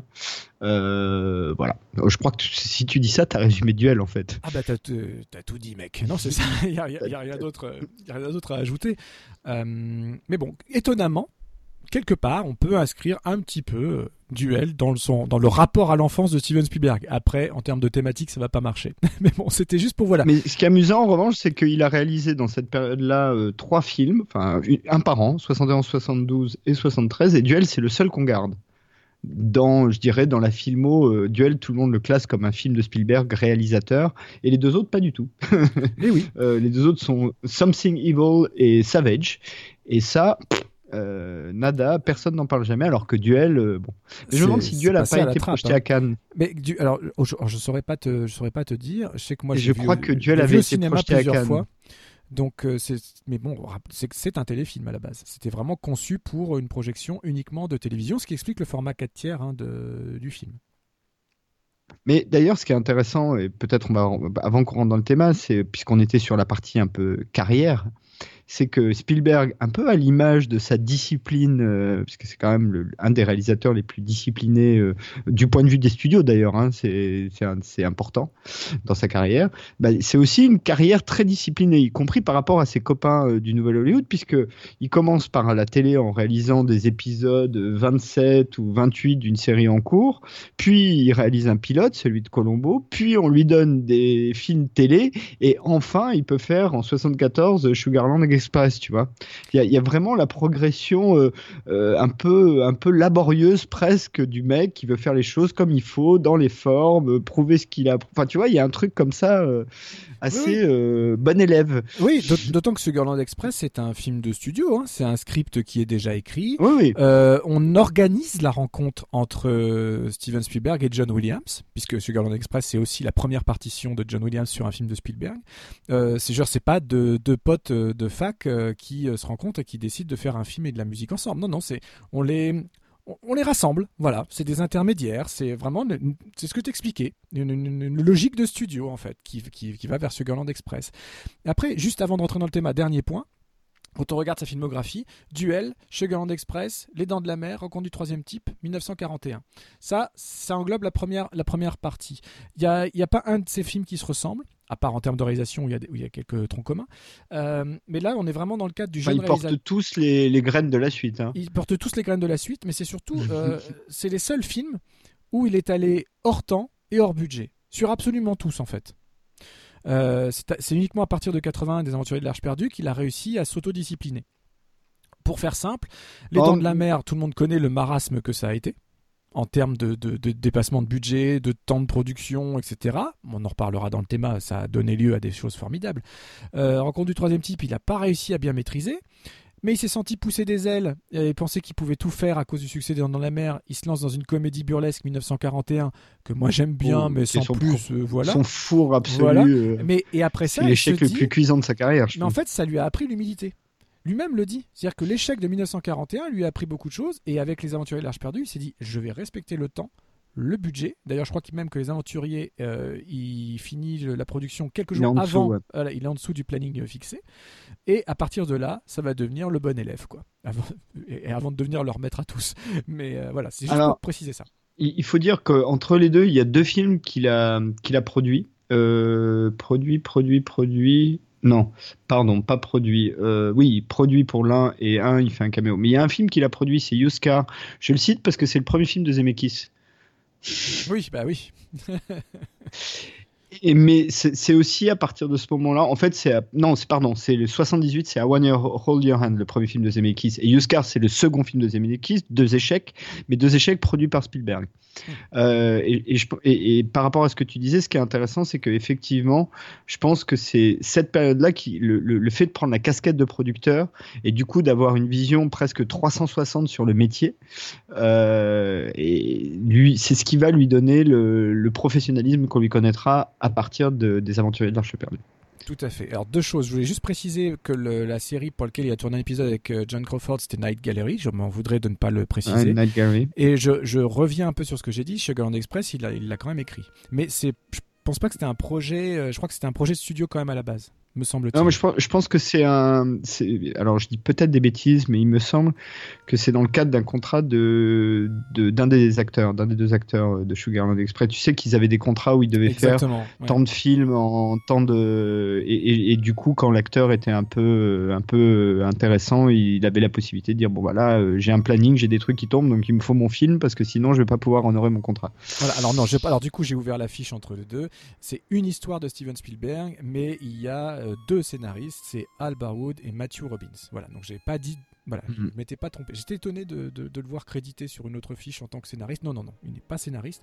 Il me semble bien que le premier film qu'il avait euh, vraiment scénarisé, c'était, c'était, c'était pas ça. c'était euh, Rencontre du troisième type, il me semble. Le premier scénar? Oui.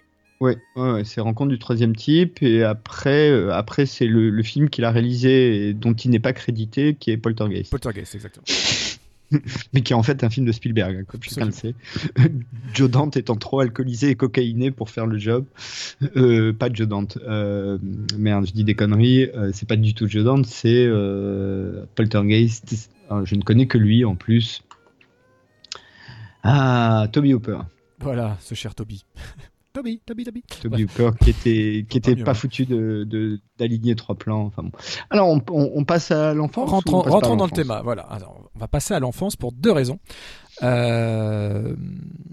Bah parce que finalement, en fait, c'est son premier script. On vient de le dire. Rencontre du troisième type euh, survient après le divorce de ses parents. Euh, et il en a beaucoup voulu à son père de cette séparation. Il a pas à l'époque, il comprend pas vraiment pourquoi. euh, il n'a pas les tenants, les aboutissants de ce qui s'est passé. Il s'est braqué et euh, il n'a pas vu son père pendant plus de 15 ans. Voilà. Euh, Ah, voilà. Wow. Ah ouais, et euh, très revanchard, euh, etc. Et ça lui a cassé un peu sa vision de sa vision de, du couple, etc. Sa vision du monde. Et lui, il s'était promis de ne jamais divorcer.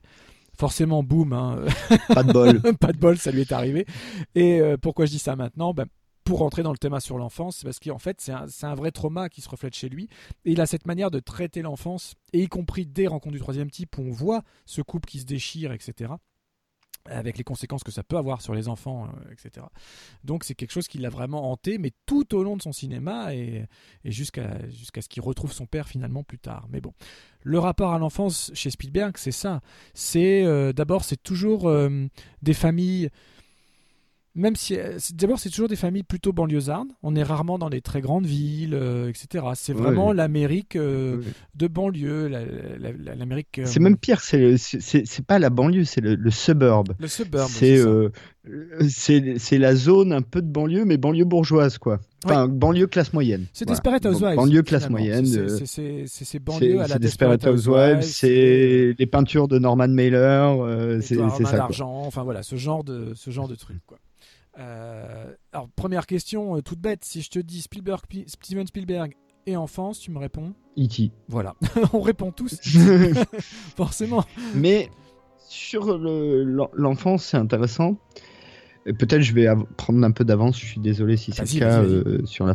Mais pour moi, quand tu regardes la filmo de Spielberg, il y a un truc très intéressant, c'est que pendant le début de sa carrière, il a fait beaucoup de films qui sont pas forcément sur l'enfance ou avec des enfants, mais qui parlent à des gamins.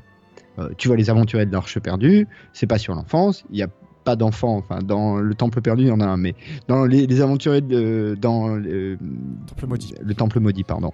Dans Les Aventuriers de l'Arche perdue, il n'y a pas de gamin, mais pourtant c'est définitivement un film qui parle à- aux gamins. Enfin, tu, tu as, 10, moi je l'ai vu, je devais avoir 9-10 ans, euh, ça me parle quoi. J'ai 9-10 ans, Les Aventuriers de l'Arche perdue, ça me parle. Et la fin me fait un peu peur parce que j'ai 9-10 ans et que c'est un peu impressionnant et qu'il y a un peu des effets spéciaux.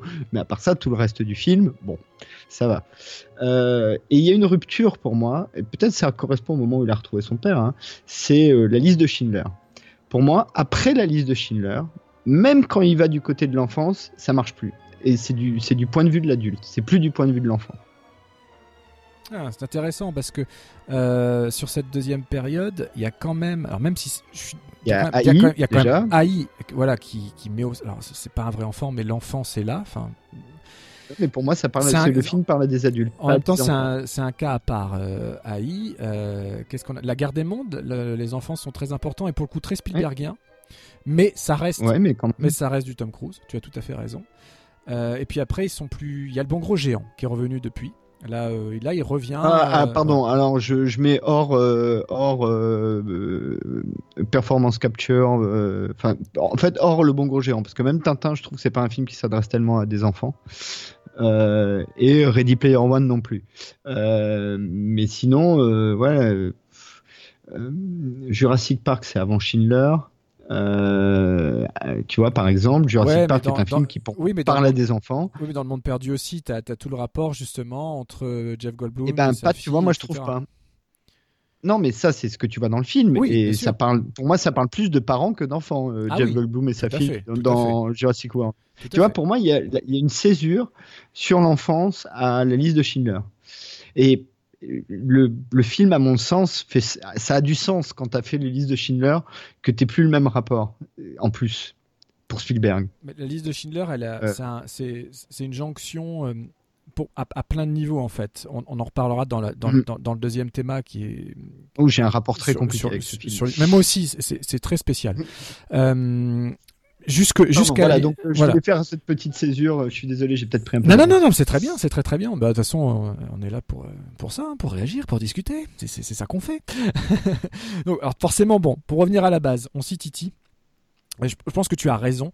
Le premier vrai film sur l'enfance, c'est Les Aventuriers de l'Arche perdue, parce que, comme tu le dis, ça, ça s'adresse aux, ém- aux émulsions euh, de l'enfance, mais on va plutôt le mettre dans le thème de l'évasion, parce que ça parle aussi aux adultes. Oui, oui, etc. bien sûr, bien sûr. Le traitement de l'enfance, c'est vraiment E.T., dans lequel il se projette Totalement. Je veux dire, c'est. Euh,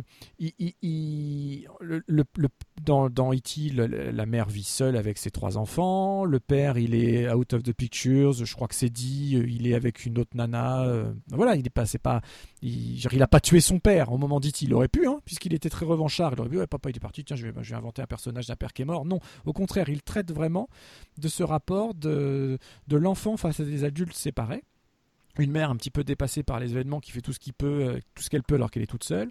Euh, lui, il avait deux sœurs. Bon ben là, il se projette avec un sœur, une frère, euh, un sœur et un frère.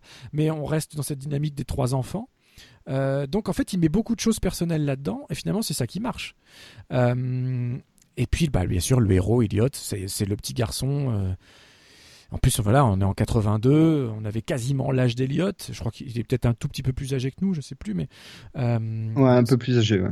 Et puis, et puis finalement, le personnage d'E.T. en lui-même, qui pourtant est tout sauf un enfant, et qui, quand on regarde bien le film, est beaucoup plus spectateur finalement des choses. Il fait pas grand-chose, E.T. finalement, lui-même, l'extraterrestre, pendant, pendant deux heures de film, euh, à part vouloir rentrer chez lui et puis fabriquer deux trois, deux, trois machines rigolotes et faire un peu de pouvoir de temps en temps. Et sur E.T. d'ailleurs, euh, pardon, hein, euh, aujourd'hui ça paraît totalement évident, mais avant de voir le film, si tu vois la gueule de ce qu'est E.T., c'est pas très beau. Hein. Mais non. Maintenant c'est évident parce qu'on a tous vu le film, mais imagine un, mec de studio, tu lui mets ça sur son bureau, il dit Attends, de quoi tu me parles? Mais c'est vraiment des moments un peu étonnants dans l'histoire du cinéma et de nos vies en général. C'est-à-dire qu'ils arrivaient à l'époque donc tout début 80 et même euh, fin 70 avant, à imposer des idées, des designs qui étaient tout sauf évidents. Mais ça, Spielberg le dit, il, il, aurait jamais pu faire E.T. comme il l'a voulu s'il n'y avait pas eu le succès des Dents de la Mer. C'est-à-dire que dès, dès 1975, avec le succès des Dents de la Mer, il obtient le fameux Director's Cut. C'est-à-dire qu'à partir de là, c'est son deuxième long métrage de cinéma, on peut plus rien lui refuser. Donc ça donne Rencontre du troisième type, ça donne 1941 malgré le flop que ça a donné. À partir de là, le mec, il peut faire que ce qu'il veut. Donc, eh ben, il imagine les designs, etc. Enfin, en collaboration, hein, il étudie des designs qu'on lui propose, etc. Mais il, fait ce qu'il veut. Donc, il arrive à imposer vraiment une vision d'artiste, même s'il est plutôt considéré comme artisan, à juste ou pas, à juste titre ou pas, euh, à débattre dans, dans, dans, dans, le débat autour de la réalisation en elle-même. Mais voilà, je trouve que c'est vraiment très intéressant. Et puis c'est surtout un, c'est avant tout un film sur le. Bah, E.T. par définition c'est un alien, c'est l'étranger, c'est l'inconnu, etc. C'est ce qui fait peur à la société et particulièrement la société de banlieue américaine, etc. Donc euh, ce rapport de finalement c'est pas un film sur l'enfant, c'est un rapport sur l'innocence, le regard innocent qu'on peut avoir sur quelqu'un ou quelque chose ou une situation qu'on ne connaît pas, qu'on maîtrise pas. Totalement. Euh, bon, E.T., c'est un film un peu. C'est difficile de parler de E.T. parce que après Star Wars, ça doit être le deuxième plus gros carton euh, euh, ever, c'est-à-dire tous les gens de notre génération ont vu E.T. sans exception aucune, quasiment. Enfin, c'est le film que tout le monde avait vu, quoi. Voilà. et tu parlais d'artisan ou artiste. J'aime bien ce débat-là parce que quand tu regardes des films de Spielberg, t'as pas forcément une patte visible, tu vois, un mouvement de caméra ou un truc qui, revient à chaque fois. Euh, euh, bon, il n'y a, pas vraiment ça. En revanche, sur l'intégralité du film, il y a une patte. Tu peux dire ce qui est un film de Spielberg et ce qui n'est pas un film de Spielberg sur l'intégralité, en fait, en voyant le film dans son entier. je crois que c'est là où il est, il est très très fort.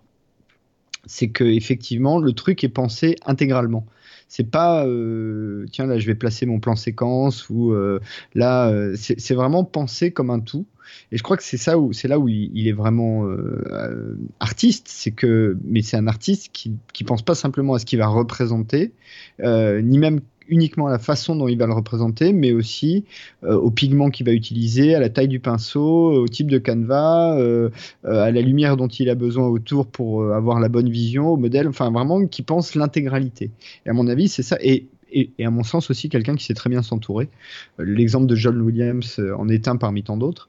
Euh, et, du coup, euh, ce qui donne ce tout où on reconnaît, ou en tout cas pour la plus grande partie de sa carrière, un film de Spielberg, on le reconnaît entre n'importe quel autre film. Ouais, euh, il faut citer Michael Kahn, son monteur, hein, qui, a monté quasiment tous ses films, par exemple. En termes de réalisation, il y a des, en fait, il y a toujours une recherche de cadre, il y a toujours une recherche de mouvement. Euh, comme tu le dis, en revanche, c'est pas c'est pas toujours les mêmes d'un film à l'autre, c'est même quasiment jamais les mêmes. Mais il y a toujours une, une, idée précise sur E.T. euh, le monde des adultes est d'abord montré comme menaçant et on voit pas les. Il y, a très peu de visages d'adultes avant qu'on arrive dans, la dans le foyer, qu'on découvre la maman, etc. Mais euh, euh, pendant tout le début du film, on suit juste un type en jean qui a des clés qui pendent à sa ceinture, par exemple. de même, quand après on rencontre le proviseur du collège, qui n'est autre qu'Harrison Ford. Hein. Ça, quasiment personne, quasiment personne le sait parce que justement, on ne voit jamais son visage. Donc, il y a un parti pris en fait dans chacun de ces films. Il y a un parti pris dans E.T. C'est que le, les adultes qui représentent euh, ceux qui représentent l'autorité ou la menace. Donc en l'occurrence, euh, en l'occurrence, ce, flic euh, qui veut retrouver E.T., on le découvre que par le prisme de sa ceinture et de ses clés. Le proviseur qui est une figure autoritaire, on ne voit pas son visage non plus. On ne découvre les visages des adultes que quand ils commencent à devenir plus ou moins des alliés en fait. C'est un peu euh, schématique, mais l'idée elle est, elle est là quelque part. Et rien que ça, c'est de l'art. Même si c'est embrouillé dans un truc hyper léché où euh, il maîtrise la technique, il maîtrise l'artisanat, ça n'empêche pas d'insuffler une vraie dimension artistique à ses, à ses œuvres, quoi.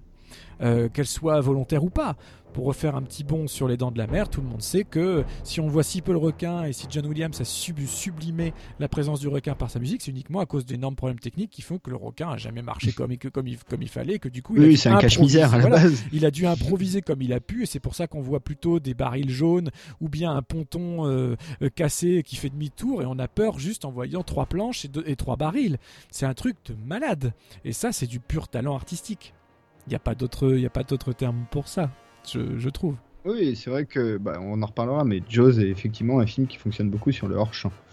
Euh, euh, mais pour revenir à E.T., euh, tu parlais de la musique de John Williams. Moi, ce que je trouve intéressant, c'est que effectivement, il y avait déjà eu Jaws ou et, et même les Aventuriers de l'Arche perdue qui ont imposé des thèmes, encore une fois, que tout le monde connaît. mais E.T., pareil, c'est-à-dire que comme le la séquence d'E.T. où E.T. vole avec son vélo et le petit E.T. dans le petit panier sur le petit vélo et il y a ce plan dans la lune qui est devenu le symbole de la société de production, mais ce qu'on dit pas, c'est que c'est toujours une petite animation avec la musique de John Williams quand on voit euh, la prod. Toujours. Et la musique d'E.T. Exactement. Alors pour poursuivre sur le thème euh, sur l'enfance, eh ben, juste un petit tour d'horizon des films de Spielberg où l'enfant a une place centrale. Euh, là, je, j'occulte euh, exprès le, prisme que tu, le prisme autour des adultes, hein, mais juste là où il y a des personnages d'enfants importants. Donc on a bien évidemment E.T., hein, c'est, la, c'est la base. Dans le Temple maudit, tu l'as cité tout à l'heure, on a 2001. et puis après, dès 87, Dr. John, Dr. John. dès 87, on a l'Empire du Soleil. L'Empire du euh, Soleil, ouais. On va, on va y revenir tout de suite. Lui, pareil, était au croisement de, de théma, puisque c'est aussi le thème histoire. Et, hein, ça, et ça, a posé pas mal de problèmes, et ça, je pense que je m'en servirai pour faire la transition, euh, au même titre qu'Alice de Schindler, sur euh, son côté, entre l'enfance et, le, l'histoire avec un grand H. Hook, bien évidemment, place centrale pour les enfants. Jurassic Park, tu l'as dit tout à l'heure. le Monde perdu dans une moindre mesure. AI parce que c'est un petit garçon qui est le qui interprète le, le, petit robot et qui est au cœur de voilà. La guerre des mondes très important aussi parce que là il y a il y a le rapport avec la petite fille et l'adolescence. Euh, et puis après ben il y en a plus. Il y en a plus il y en a plus jusqu'au beau grand géant bah, y a ouais je suis même pas sûr que ce soit vraiment pour les enfants, euh, Bon Gros Géant en fait. Si, c'est un conte pour enfants, c'est quand même issu d'un roman de Roald Dahl. L'héroïne est une vraie petite fille qui n'est pas en motion capture, hein. euh, c'est une vraie petite fille, il n'y a, que, a que le géant et puis ses, ses congénères qui sont, qui sont en motion, motion capture. Euh, voilà, et puis Ready Player One, c'est sur l'adolescence, donc on peut pas le, on peut pas le mettre dedans. Alors en revanche, il en a certes pas réalisé tant que ça, mais il en a beaucoup produit et particulièrement dans la période qui suit euh, immédiatement E.T. C'est même assez impressionnant. Énormément. Euh, énormément.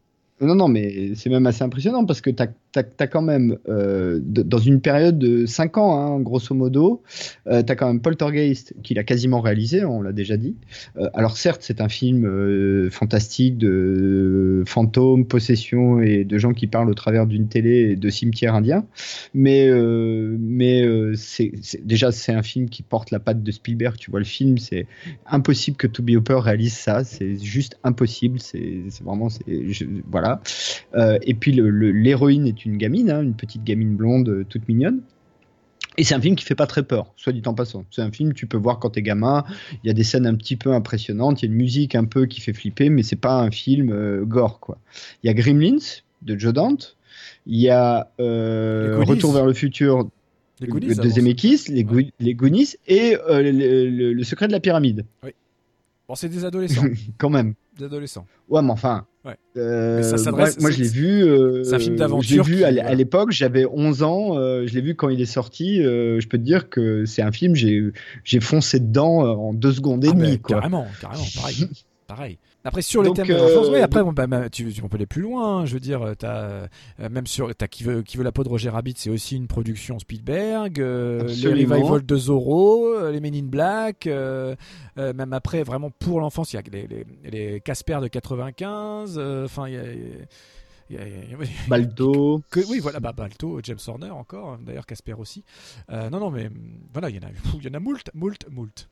Mais je me suis vraiment concentré que sur Ouais, ce mais- qu'il a réalisé en fait.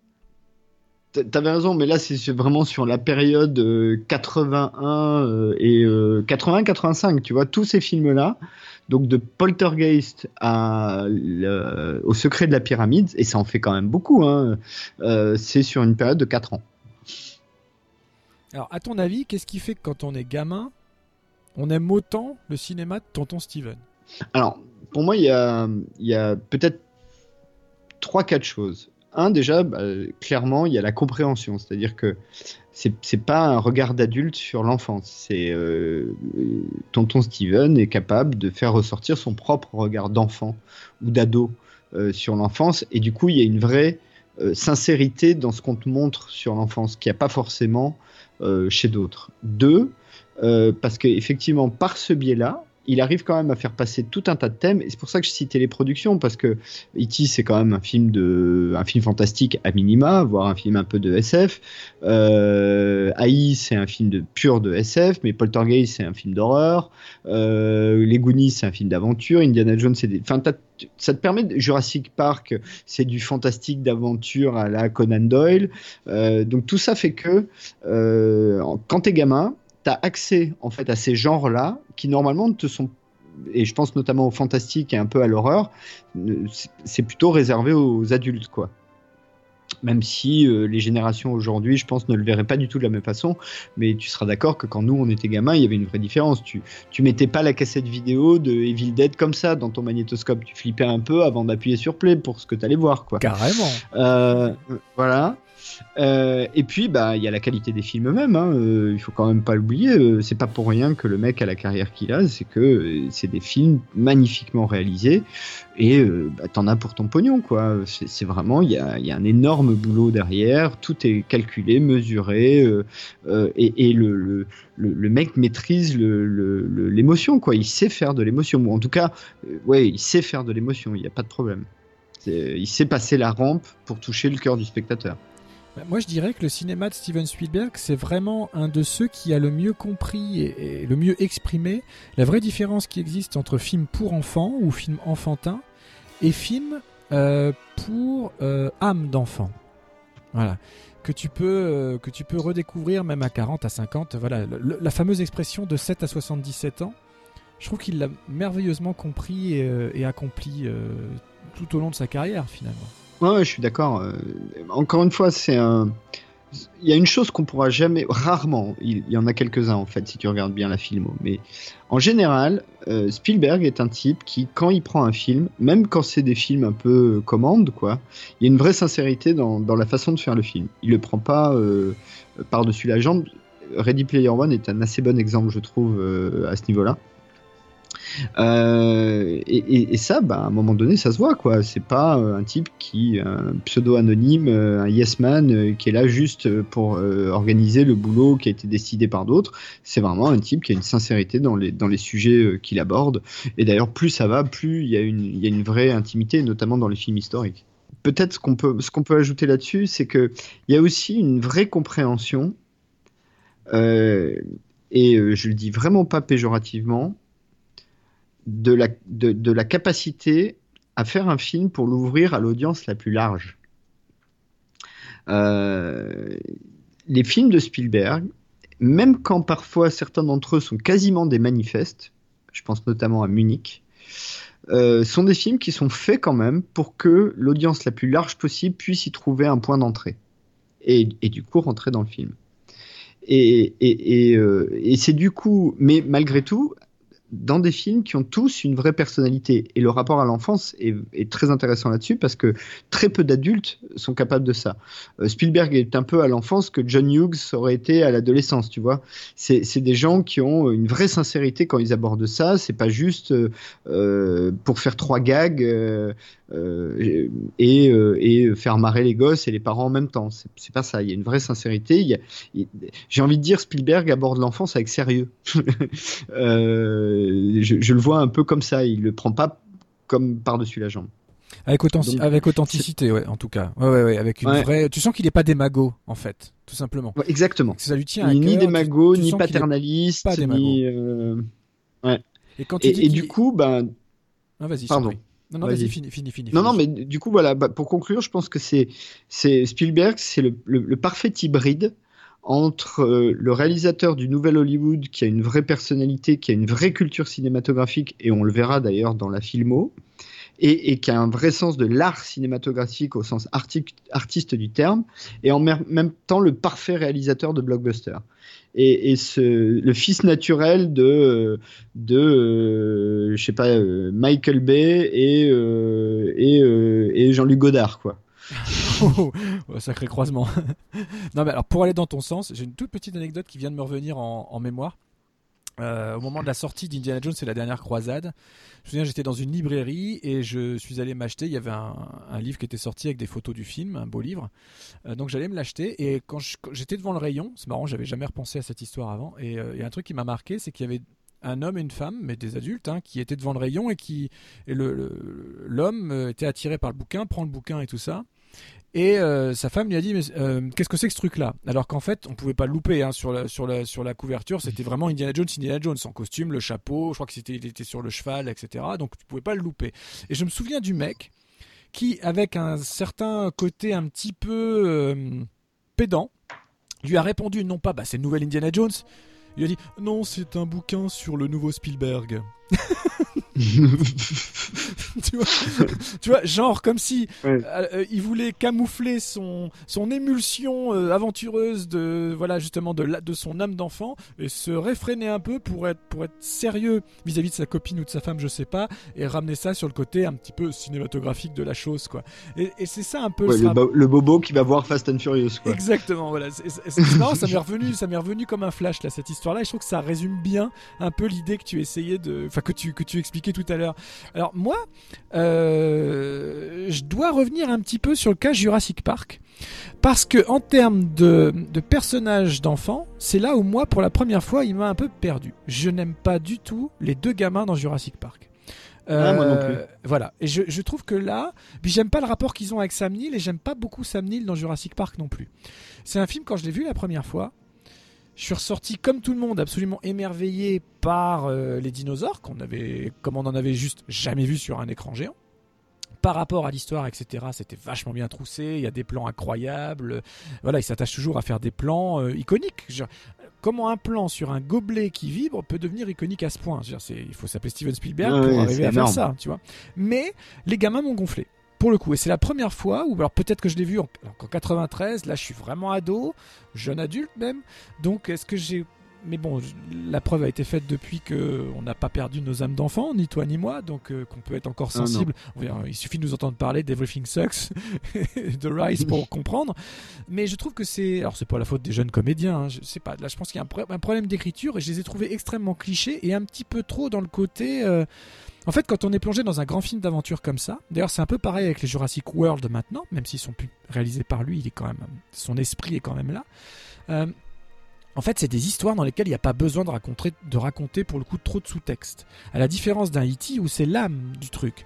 E.T. c'est le jeune Elliot qui rencontre un étranger et qui bâtit une relation avec cet étranger. Tout ça dans un contexte familial pas évident. Dans Jurassic Park, on n'a pas besoin de retrouver ce contexte familial pas évident. Pourtant, il est là. Euh, euh, Sam Neill, il n'est pas à l'aise avec les enfants. On s'en fout de tout ça. Jurassic Park, ça, doit être un, non-stop action, quoi. Ce qu'il a plus réussi d'ailleurs avec le deuxième, avec le monde perdu, je trouve beaucoup plus maîtrisé en termes d'action pure, par exemple. Au-delà des effets qui ont encore évolué en finalement peu de temps, en 4 ans seulement.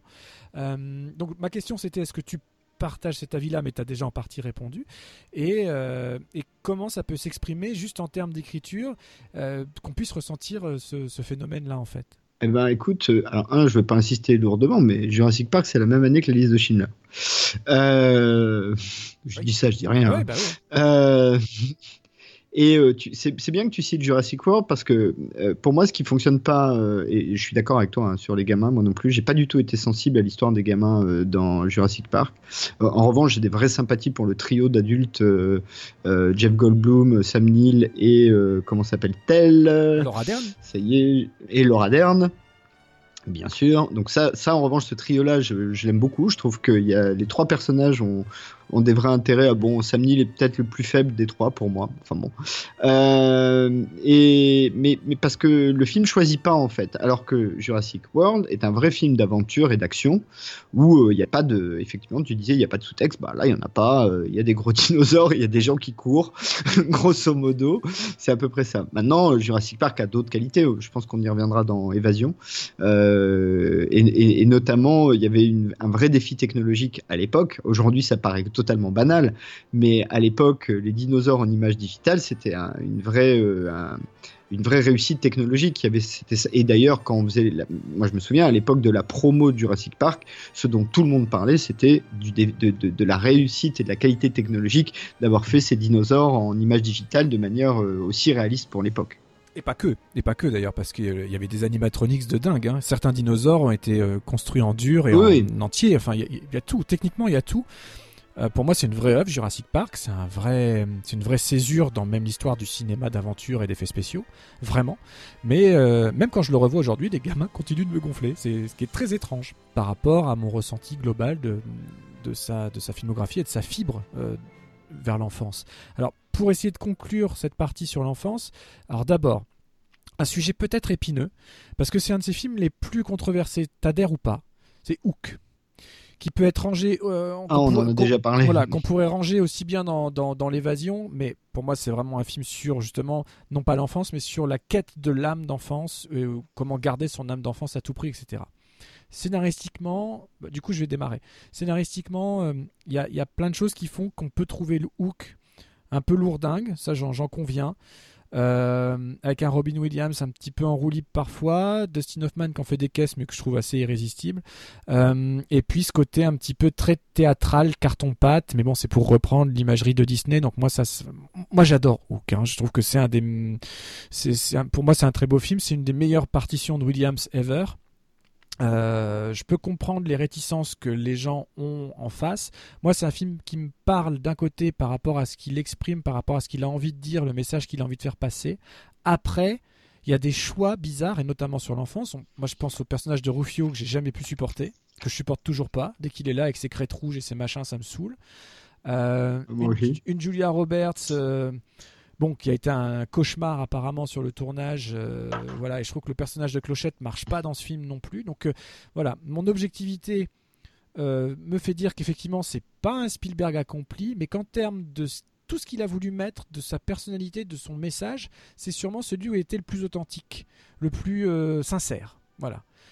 Mais, mais, à toi maintenant. Mais, écoute, Bon, on en a déjà parlé, alors je vais pas faire long euh, sur Hook, mais pour euh, faire un peu des, des bullet points, comme on dit. Un, déjà, Hook, moi, tu sais, le problème que j'ai, c'est que c'est la tentative, c'est de faire Peter Pan sans faire Peter Pan. Donc, il y a un truc qui, pour moi marche pas dès le départ en fait en tout cas auquel j'adhère pas.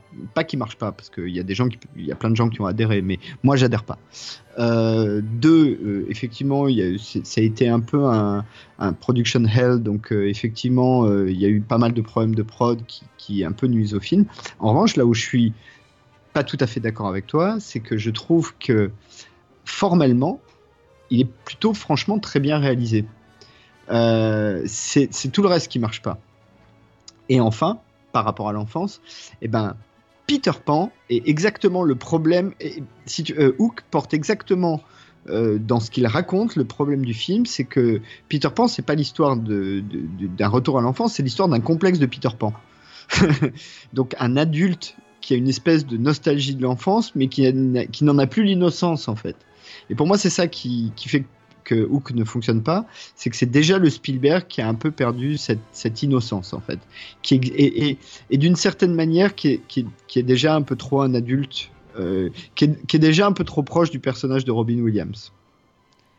Bah, Et- je crois que- j'ai- du mal à être tout à fait en osmose pour une fois parce que euh, c'est plutôt Ouais, c'est plutôt un personnage qui s'est euh, qui s'est complètement perdu, qui s'est oublié. Il est pas il est pas du tout en syndrome Peter Pan, Robin Williams. Il, il a complètement Non, mais au premier. Pardon, mais euh, effectivement, quand, tu rentres dans la, la, le- la- la narration du film, bien sûr, tu as raison. Mais là, moi, c'est vraiment un regard d'extérieur. C'est-à-dire, euh, si tu, tu prends pas la narration au premier degré, euh, si tu en prends, la prends plus un peu comme une métaphore, euh, c'est quand même l'histoire d'un complexe de Peter Pan. C'est un, type qui, qui, qui est en échec parce qu'il a perdu son, son âme d'enfant, en fait. Oui, et puis là où je te rejoins, c'est qu'il choisit pour incarner, il choisit Robin Williams, qui est peut-être le plus grand euh, Peter Pan euh, du cinéma de ces années-là. Donc euh, par principe, tu sais déjà, Absolument. voilà, en fait, tu crois pas vraiment à son numéro d'adulte overbooké au début, parce que tu sais que très vite ça va basculer dans l'autre sens, que ça va être le, le cœur du film. Enfin, t'es là pour ça, t'es là pour le voir changer, t'es là pour le voir redevenir un enfant. Donc est-ce que l'effet marche ou pas Euh, Voilà. En revanche, le rapport avec euh, Wendy, Grandma Wendy et tout ça, ça, ça me touche beaucoup. Les thèmes de Williams sont très beaux. euh, tous les plans sur le sur le vieux Londres Ah sont ouais, très jolis. Je Enfin, maintiens, formellement, quoi. moi, je le trouve Non, magnifiquement en termes- réalisé. En termes de réalisation, oui. Après, moi, j'ai du mal avec les certains décors qui, pour le coup, font vraiment très très faux. Ah, ils c'est sont volont- cheap, mais- hein. Voilà, mais Ouais. c'est- mais c'est volontaire. C'est pour reprendre Ouais, ce que je disais bah en oui. introduction, l'es- l'esthétique du dessin animé euh, Disney. Donc, euh, euh, ça se ça justifie. Voilà, ça justifie. Euh, Bah, tu sais, c'est un peu comme critiquer le, le réalisme des décors du baron de Munchausen de Guignan, qui est, ça. Formellement une espèce d'hommage à Méliès. Euh, bon, euh, voilà, c'est Hook, c'est aussi un hommage, et je, on l'avait dit, hein, je crois, au film de KPNP des années 20, un peu carton-pâte, les films avec Errol Flynn, quoi. Enfin, euh, tu vois. Tout à fait. Il y a, y on- ça dans Hook. On, on adhère ou pas à ce type de. Moi, en général, ça va. hein, je- c'est quelque chose qui, me- qui me plaît bien, mais je peux Oui, comprendre. moi, je ça peux- me voilà. gêne- ça me gêne pas du tout. Je peux comprendre qu'une partie du public soit euh, sente hermétique face à cette euh, à ce visuel-là. Je parle pas de réalisation, mais à ce à ce visuel-là. Euh, Peut-être voilà. on peut passer aux histories, pardon, c'est un peu brutal, mais on, on est comme d'habitude incroyablement long. Alors j'a- j'allais y venir, mais en fait la jonction fait le lien entre les deux. C'est Empire du Soleil. Ah. Euh, Ah, ouais. On est en 1987. Alors c'est pas le c'est pas le premier film historique. On va dire que sa première vraie césure, C'est la couleur pourpre, C'est la non couleur pourpre, mais euh, on va en parler juste après. Mais euh, plutôt Empire du Soleil parce que là, il y a ça, ça démarre déjà en fait ce problème entre euh, le, le Spielberg aventureux, euh, éternel enfant et euh, le, le drame, la réalité de la guerre, etc. Empire du Soleil, on est en 1941, c'est pas une date euh, anodine, hein, puisqu'il reprend. C'est comme s'il voulait un peu faire oublier euh, son échec de 1941, le, film. 1941. Euh, c'est avec Christian Bale, mon copain, qui était encore tout jeune, Bah, pas qui est tout jeune. Hein. qui est tout tout jeune, tout tout jeune. Et le, en fait, c'est un très très beau film, Empire du Soleil, magistralement réalisé, avec une musique sublime de John Williams. Mais est-ce que c'est pas là le problème euh, de ce qui va suivre en fait sur sa carrière entre guillemets, enfin pas entre guillemets, sur sa sur le côté du thème historique en fait? Il y a une scène qui me vient en scène toute, qui me vient en tête tout de suite, c'est c'est l'explosion atomique de, de vers la fin d'Empire du Soleil. C'est Hiroshima. voilà, la scène est, est- est magnifique. Et est-ce que et en fait, il, quoi qu'il fasse, il sublime l'horreur. Voilà, et c'est là où on va faire la transition Euh, avec la liste de le- oui, etc. oui, exactement. oui, Et, exactement. euh, et voilà. Et, et tiens, d'ailleurs, si on se mettait. euh, allez, on va faire une petite transition entre les deux thèmes et puis on va se mettre un petit bout de, un petit bout de la musique d'Empire du Soleil, voilà, qui est vraiment magnifique.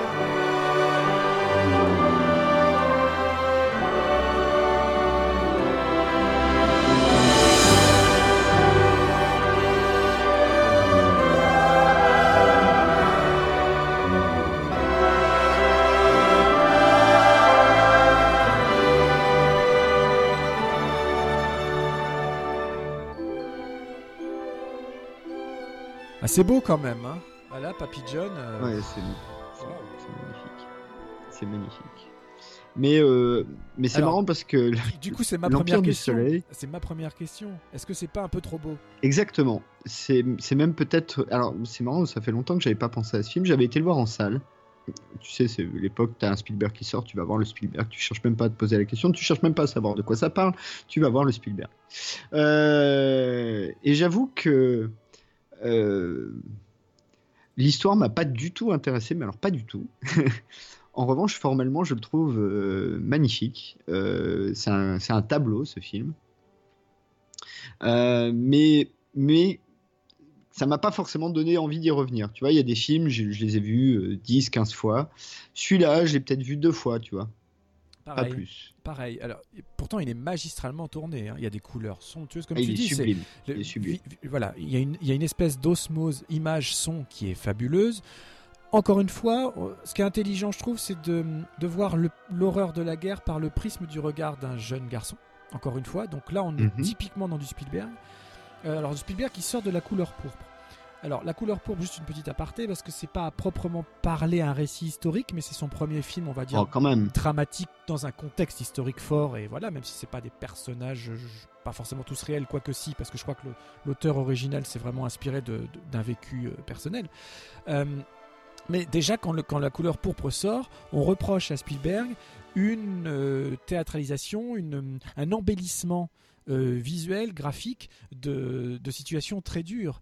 Et euh, on, va même jusqu'à le taxer de racisme hein, sur la couleur pourpre parce que euh, il a une vision, voilà, de certains champs, de certains choses. Tout, tout est beau, tout est. T'as presque envie d'être avec eux là dans les champs en train de travailler, alors que c'était une. C'est juste un. Tu, te broyais le dos, les mains, tout. Enfin, je veux dire, c'était un truc. Ça, parle de viol, ça parle d'une jeune fille euh, qui, est, qui, vendue, quoi, euh, qu'on échange contre un, à la limite contre un bœuf, quoi, enfin contre une vache. Enfin, c'est vraiment ça, quoi.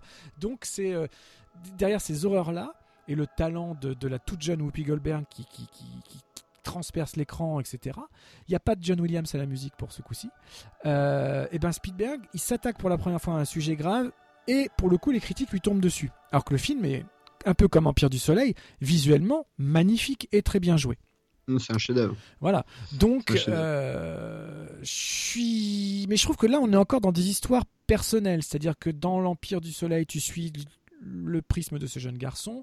Dans la couleur pourpre, tu vis par la l'extrême sensibilité d'abord juvénile et puis après de moins en moins, de moins en moins du personnage de Whoopi Goldberg. Euh, L'horreur euh, incarnée par le personnage de Danny Glover. Donc, euh, il y a. Moi, moi c'est des films que je trouve absolument magnifiques, mais que une partie de la population et surtout les communautés, etc., concernées, peuvent trouver déplacés, voire manquer de respect au contexte originel. Ouais, alors là-dessus, déjà, il y a peut-être un petit préalable euh, qu'il faut, faut quand même noter. Euh, et, sans doute, c'est important, par exemple, pour l'Empire du Soleil ou la couleur pourpre ou Amistad ou Lincoln. C'est que tout ça, c'est quand même très américano-américain. C'est-à-dire que nous, en tant qu'Européens, on n'a sans doute pas la même sensibilité à cette histoire-là. Ça ne veut pas dire qu'on la connaît pas ou même qu'elle nous intéresse pas. C'est juste que on n'a pas de sensibilité, on a moins de sensibilité historique euh, qu'on peut en avoir quand on voit Schindler ou Munich ou le Pont des Espions. Euh, et, ça, je pense, ça peut jouer, notamment dans euh, l'Empire du Soleil, tu vois.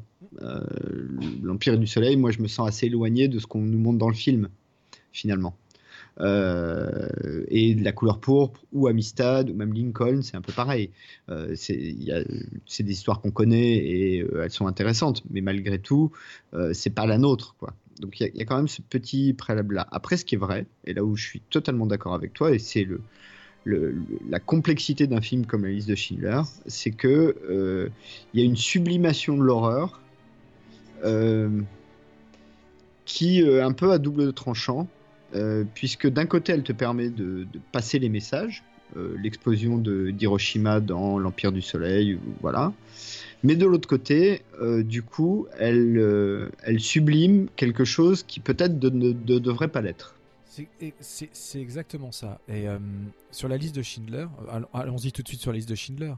Quand le, film a- quand, quand- quand le film arrive, bien évidemment, comme tu le dis, c'est le nouveau Spielberg, quoi qu'il arrive, quoi qu'il fasse, on va le voir. Mais là, en plus, On, on l'attendait. Et ce sont son seul film en noir et blanc aussi. Son hein. seul film en noir et blanc, presque, presque, presque en noir et blanc. Bah oui, presque en noir et blanc. et, Évidemment. euh, et dès la première vision, je me suis dit waouh, c'est euh, bon, c'est un film qui prend aux tripes, qui te fait bien chialer, notamment grâce au talent de John Williams et au- au- à la maestria de l'exécution du violon par Ishak Perlman. Faut le citer quand même, c'est assez incroyable Ouais, ce qu'ils ont ouais, réussi ouais. à ce qu'ils ont réussi à faire. C'est un des albums que j'ai sublime. Étonna- C'est sublime. Étonnamment, c'est un des albums que j'ai le plus écouté de ma vie, alors que c'est un des plus tristes, c'est pas évident. Euh, et le film me pose vraiment un problème parce que, bon, pour moi, un- je trouve que c'est un chef-d'œuvre de réalisation. Euh, c'est ce Ah, qu'il- formellement, il... il est, il est incroyable, quoi. Euh, je l'ai revu il y a deux ou trois ans quand il est sorti remasterisé en haute définition. Et en fait, c'est là où est le problème, c'est que j'ai un réel plaisir, mais un vrai plaisir de, de à, à voir le film, art- plaisir artistique à voir le film, alors Ah oui. que c'est, alors que ça représente quelque chose. Enfin, c'est pas quelque chose, c'est- la plus abjecte des horreurs que la planète ait connue depuis que depuis qu'elle tourne. Donc euh, c'est très étonnant. Je, suis très partagé. Je, suis moins partagé sur un soldat Ryan que pour le coup on en parlera un petit peu après. J'ai vraiment pas aimé.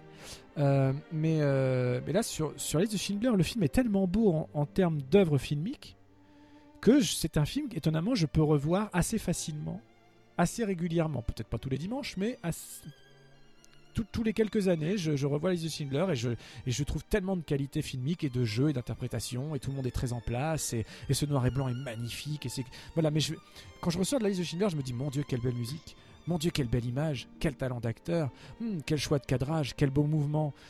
Et est-ce que je me est-ce que je repars en disant mon dieu quelle horreur. Tu vois? C'est ça le, vrai la vraie question. Et au final non c'est pas ce qui me vient en premier c'est pas de me dire mon dieu quelle horreur Ah, écoute, euh, alors la liste de Schindler, c'est compliqué, mais euh, avec les années, j'ai un peu fait la paix avec ce film. Euh, déjà, peut-être, faut, faut le dire, hein, c'est un peu bête et méchant, mais Spielberg est quand même légitime pour raconter cette histoire. Ça paraît évident, mais peut-être faut le dire, parce que par les temps qui courent, c'est pas forcément simple. Ça, c'est la première chose. Deux, j'ai- j'ai- je me rappelle pas à l'époque, peut-être je me trompe, mais qu'il y a beaucoup de gens qui senti- se soient sentis offensés justement par le parti pris esthétique du film, parce que le film n'est pas léger avec ce qu'il raconte. hein, euh, le, le- le film montre une horreur, euh, voilà, et, et à aucun moment il y a de la complaisance. Euh, Il y a une complaisance esthétique, mais il n'y a pas de complaisance scénaristique. Non, non, les exécutions Et sont que- très brutales. euh, il y a du sang. Voilà, en plus, en noir et blanc, c'est vrai que c'est très choquant. La scène de la douche est. ouf. Ouais.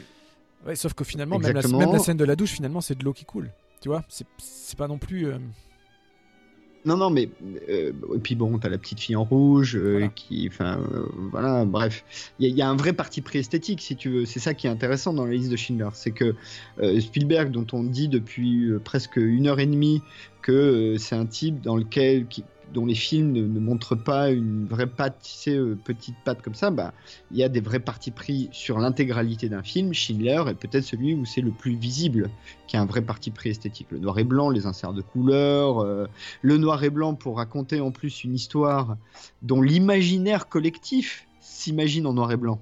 C'est ça qui est, qui est brillantissime d'ailleurs, Oui. Euh, parce qu'on a eu les images de nuit et brouillard, parce que voilà. Mais quand on pense à, Parce que tout simplement, les images hein. d'archives, la plupart des images d'archives qu'on a, pu- a voir à l'époque, en tout cas, euh, puisque depuis on a eu des très beaux documentaires sur des, sur des bobines couleurs qui ont été retrouvées, etc. Donc c'est très intéressant. Mais à l'époque, on a une vision de ce conflit. De la, de, de- de la première et de la seconde guerre, uniquement en noir et blanc quasi. Donc, euh, et puis les, les camps de concentration. Enfin, pardon, Voilà. moi quand Voilà. j'imagine, je- ça m'arrive vraiment pas souvent, mais si j'imagine un camp, de- un camp de concentration, je vois un truc gris, euh, tu vois, euh, noir, sombre, gris, il y a pas de couleur, quoi. c'est ça. Il n'y a pas d'espoir, il n'y a pas de couleur. Enfin, il y, a- quelque chose de, cet ordre-là. Et pour ça, la, liste de Schindler, euh, effectivement, alors là, c'est le message premier degré, pas d'espoir, pas de couleur. Et la seule couleur, c'est une petite fille qui pourrait être l'espoir, et bon, qui a le, le destin que l'on sait. Euh, mais c'est un film qui est absolument sublime, qui fait le job. C'est-à-dire qu'il ne faut pas oublier que la liste de Schindler, c'est quand même avant tout l'histoire d'un mec qui sauve des juifs. C'est pas c'est pas une histoire d'Holocauste. C'est c'est il faut enfin c'est là, où on reconnaît bien Spielberg d'ailleurs, c'est qu'il a pris le truc le plus positif qu'il pouvait trouver dans cette histoire qui, où il y a rien à sauver quoi.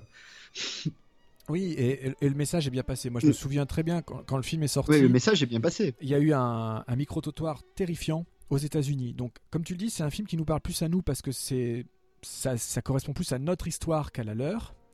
Euh, qu'à l'histoire américaine. Donc ça nous touche plus, on est plus impliqué déjà quand on regarde le film, au-delà de, son, aspect dramatique, du noir et blanc, de tout ce dont on vient déjà de parler. Euh, mais je me souviens très bien avoir vu, je crois que c'était sur Canal+, euh, ils avaient été faire un micro-trottoir des sorties de salles aux États-Unis.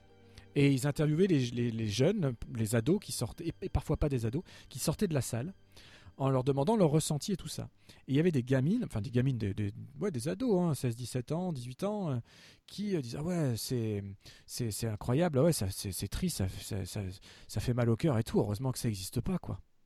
Et donc, je me souviens très bien de journée, ils en train de dire Enfin, c'est, c'est un récit historique, euh, tout ça. Et la fille mm. s'est mise à pleurer devant le micro en comprenant que ce qu'elle venait de voir, c'était pas juste une histoire, que ça s'était vraiment passé.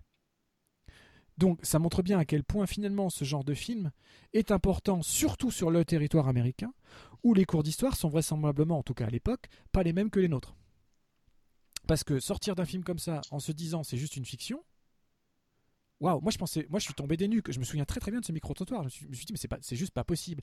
Et en fait, Ah ça m'a fait, ça m'a fait revenir sur les, les, le peu de réserve que j'avais sur le film parce que c'est un chef-d'œuvre absolu hein, en termes de, pour toutes les qualités qu'on a dit. Après c'est un débat subjectif finalement. Est-ce que est-ce que, est que sublimer l'horreur c'est un problème ou pas? C'est un, un, autre débat. J'ai mais... plus de problèmes de contenu avec Munich, tu vois, par exemple. Par exemple. Euh, et moi avec euh, et moi avec le soldat Ryan.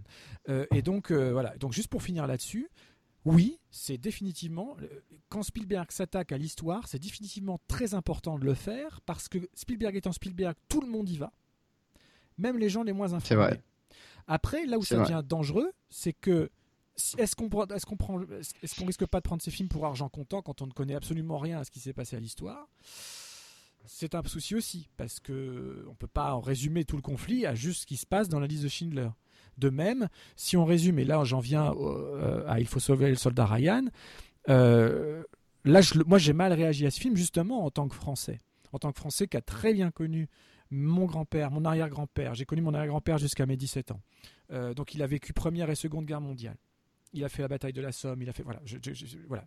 J'ai un arrière-grand-père qui a, même participé, enfin qui était présent à l'assassinat de Matahari. Donc c'est vraiment des choses qui qui m'ont accompagné toute ma vie. Et quand j'ai vu ce film, qui pour le coup manque totalement d'objectivité et de respect envers le territoire et le peuple français de l'époque, euh, où c'est du... Pour moi, c'est un film 100% américain. Genre. L'Amérique arrive, les Américains débarquent, on cherche un type. Voilà, je, je trouvais qu'il n'y avait pas vraiment de propos. Euh, et en plus, euh, il y a des. Y a, y a Moi, j'ai une explication y a hein, des, pour ça. Oui, non, mais il y, en a. Mais il y a des clichés énormes. Je veux dire, tu croises une ville, t'as carrément, t'as quand même une pub Perrier à un moment donné dans, dans, dans, dans des ruines. Et puis t'entends euh, Edith Piaf. Et puis donc c'est une succession de clichés pas possible. Reste que euh, le premier quart d'heure, les premières 20 minutes de ce film sont une leçon de cinéma euh, parce que tout le débarquement filmé comme ça, c'est juste absolument incroyable. C'est justement ça mon explication. Voilà. Et, euh, et ben je te laisse faire l'explication. Mais en tout cas, je, moi pour moi le film s'arrête à la fin du débarquement. En tout, en tout cas, sur mon ressenti. Et j'aime pas du tout le reste du film. Je, pourtant, j'aime beaucoup Tom Hanks, etc. Je trouve qu'il n'y a pas d'enjeu. Euh, voilà, Matt Damon, tout ça. Enfin, j'arrive pas à m'impliquer dans ce film. En revanche, l'album est magnifique, encore une fois. Écoute, euh, ben moi je, crois que alors on, dit beaucoup de choses très très gentilles sur euh, Tonton Steven, mais c'est quand même un type qui a aussi euh, ses histoires et, un peu son ego. Et, je crois que c'est l'histoire de ce film, c'est l'histoire d'un réalisateur qui se dit que dans une carrière de réalisateur, il faut à un moment donné shooter le débarquement. Parce qu'en en fait, si tu regardes le, le soldat Ryan, et si tu enlèves le fait que, bah, comme c'est Spielberg, tu peux le regarder jusqu'au bout, euh, ça va, enfin tu passes un bon moment. Euh, en fait, le film n'a plus aucun intérêt une fois que tu as passé le débarquement. Le seul intérêt, c'est la, la, la, la, technicité cinématographique de ce shooting du débarquement. Une fois que tu as passé ça, le film n'a plus aucun intérêt. Ben voilà, c'est ce que je viens de dire. On a, on a le climax en ouverture, et après. C'est exactement et ça. Et après, pour une fois, ben, je dirais même que tu t'ennuies. Tu vois, tu t'ennuies. Ouais, non, mais euh, moi, cette, tu vois, cette histoire de soldat Ryan. Alors, après aussi, euh, il faut solder, sauver le soldat Ryan. Euh, J'y arriverai. Laisse-moi juste vérifier. Ouais, c'est ça. C'est, le, le, seul truc que je trouve intéressant dans le reste du film, c'est la fin. parce que euh, là encore une fois, cinématographiquement, il y a toujours un truc qui fonctionne quand tu fais de la guerre urbaine. Euh, bon, filmer des grandes batailles, euh, surtout à partir de l'ère moderne, ça a moyennement d'intérêt. En revanche, la guerre urbaine, tu arrives à passer de l'humain, tu arrives à placer de l'émotion, tu arrives à placer des situations un peu euh, de, climax, euh, voilà. Et, ces genres de séquences fonctionnent. Donc, euh, effectivement, moi, voir, je sais plus dans quelle ville de Normandie ils sont à moitié détruites dans, les dernières séquences de fin, voilà. Moi, ça me réveille un peu dans le film parce que cinématographiquement, je trouve que là, il y a, y a, à manger, il y a un truc qui marche, mais les deux heures entre les deux, ça n'a aucun intérêt. Bah oui. Et alors, il euh, faut quand même le, faut quand même le dire, on l'a pas dit. Euh, la liste de Schindler et le Faux soldat, Ryan, euh, et ben c'est les deux Oscars de meilleur réalisateur pour Steven Spielberg. Donc, et, et, et je veux dire, Alors, ça, la liste de Schindler, ça me paraît justifié. Voilà. Mais sur le soldat Ryan, le problème, c'est ce qu'on vient de dire. Qu'est-ce que l'Académie a récompensé? Bah, Les premières 20 minutes. Bah, c'est le débarquement, Point. bien sûr. Et alors, est-ce que après, c'est un vrai débat. Est-ce que ces 20 minutes à elles seules suffisent de dire que c'est le meilleur film de la, la meilleure réalisation de l'année? Sûrement pour ces 20 minutes là. Mais le reste, quand même, moi, il m'a pas embarqué. Faudrait voir ce qu'il y avait d'autre cette année-là. voilà. Donc, euh, je, je crois qu'on est donc euh, liste de Schindler 94, pas moins de 7 Oscars, meilleur film, meilleur réalisateur, meilleur scénario, meilleure musique de film, bien évidemment, meilleure direction artistique, meilleur montage et meilleure photographie. Contre, euh, on va dire seulement 5 Oscars pour Soldat Ryan, meilleur réalisateur, meilleure photographie, meilleur montage, meilleur son, meilleur mixage, pas de meilleure musique. Ah. Non. Euh, ok. Euh, alors, je, je, vais, je vais le dire parce que je me demande si tu vas le mettre dans les historiques, celui-là. Euh, Attrape-moi si tu peux. Oui, on peut mettre dans l'historique. On va, on, on, je pense qu'on va, je pense qu'il mérite avec lui et le terminal un truc euh, un peu commun. Euh, D'ailleurs, ils Alors, se le, suivent. le terminal, c'est un ovni euh, dans, dans, dans la filmo de Spielberg. Je saurais pas où le mettre, tu vois, le terminal. Stylistiquement et même musicalement, euh, sont les sont les deux Spielberg qui sont le plus proches en termes de d'empreintes Les deux jumeaux et, et de ouais, c'est un peu de jumeaux 2002 et 2004 les deux films se suivent bah écoute je t'en prie vas-y euh, ne t'arrête pas si bah, tu je veux vais parler que de Attrape-moi si tu peux, puis je te laisserai parler euh, du Terminal, qui est un film que j'ai vu qu'une fois. Je l'ai pas revu en fait. Hein. Je l'ai vu à sa sortie, et je l'ai pas revu depuis, donc j'en ai un souvenir très très flou. J'avais pas été très embarqué à l'époque, mais peut-être faudrait que je le revoie. Attrape-moi si tu peux. Bah, Attrape-moi si tu peux, c'est un film léger déjà. Faut quand même dire ça. C'est c'est une espèce de comédie d'aventure euh, dans laquelle euh, euh, Tom Hanks est un agent du FBI qui poursuit l'escroc le plus brillant du moment, mais ça se passe dans les années 50, euh, donc dans la période Sinatra, Kennedy, Marilyn Monroe, voilà. C'est et, pour moi l'intérêt de ce film, c'est que ça raconte cette époque-là en fait. Euh, c'est c'est à Spielberg un peu euh, ce que serait euh, Ocean's Eleven à Soderbergh ou ce genre de choses, c'est-à-dire que c'est vraiment un film hommage à, cette époque-là, à ce cinéma-là aussi. Pour quelqu'un, pour ceux qui aiment bien la littérature, par exemple James Ellroy, qui est un, auteur américain de polar, a beaucoup écrit sur cette période-là aussi, parce qu'il y a un imaginaire comme ça, très puissant, très fort. et je trouve que voilà, Spielberg le fait assez bien dans, dans Attrape-moi si tu peux, si, tu peux, même si, comme dans Le Soldat euh, Ryan, je trouve que c'est plus une figure de style, enfin pas une figure de style d'ailleurs, plus un film hommage que euh, qui, qui, qui a pas un énorme intérêt. Et le duo fonctionne bien entre Leonardo DiCaprio et Tom Hanks aussi, il faut le dire. Ouais puis notons la présence de Nathalie Baye aussi Et Nathalie. Euh, ouais, ça, moi j'ai bien aimé Arrête-moi si tu peux. Euh, je, franchement, j'ai dû le voir deux fois seulement, mais euh, je trouve bien maîtrisé. Euh, Il y a un bon suspense, c'est dynamique. DiCaprio est top. Tom Hanks toujours. Il n'y a pas de, pff, voilà, que dire de Tom Hanks C'est quand même un type. euh, c'est un des rares acteurs qui a quand même un c'est le physique. Steven Spielberg des acteurs. Oui, parce qu'en fait, il a un physique très marqué. Et pourtant, à chaque fois que je le vois dans un nouveau film, et en particulier chez Spielberg, je vois jamais le même mec. Je vois toujours le personnage Ouais, pour, vrai, pour c'est le, vrai, dans, le pont des espions, dans Patagon Papers, c'est c'est pas le même mec. Dans Arrête-moi si tu peux ou dans le terminal, c'est pas le même mec. Dans Soldat, Soldat Ryan, c'est pas le même mec. C'est assez incroyable. Ça, c'est incroyable.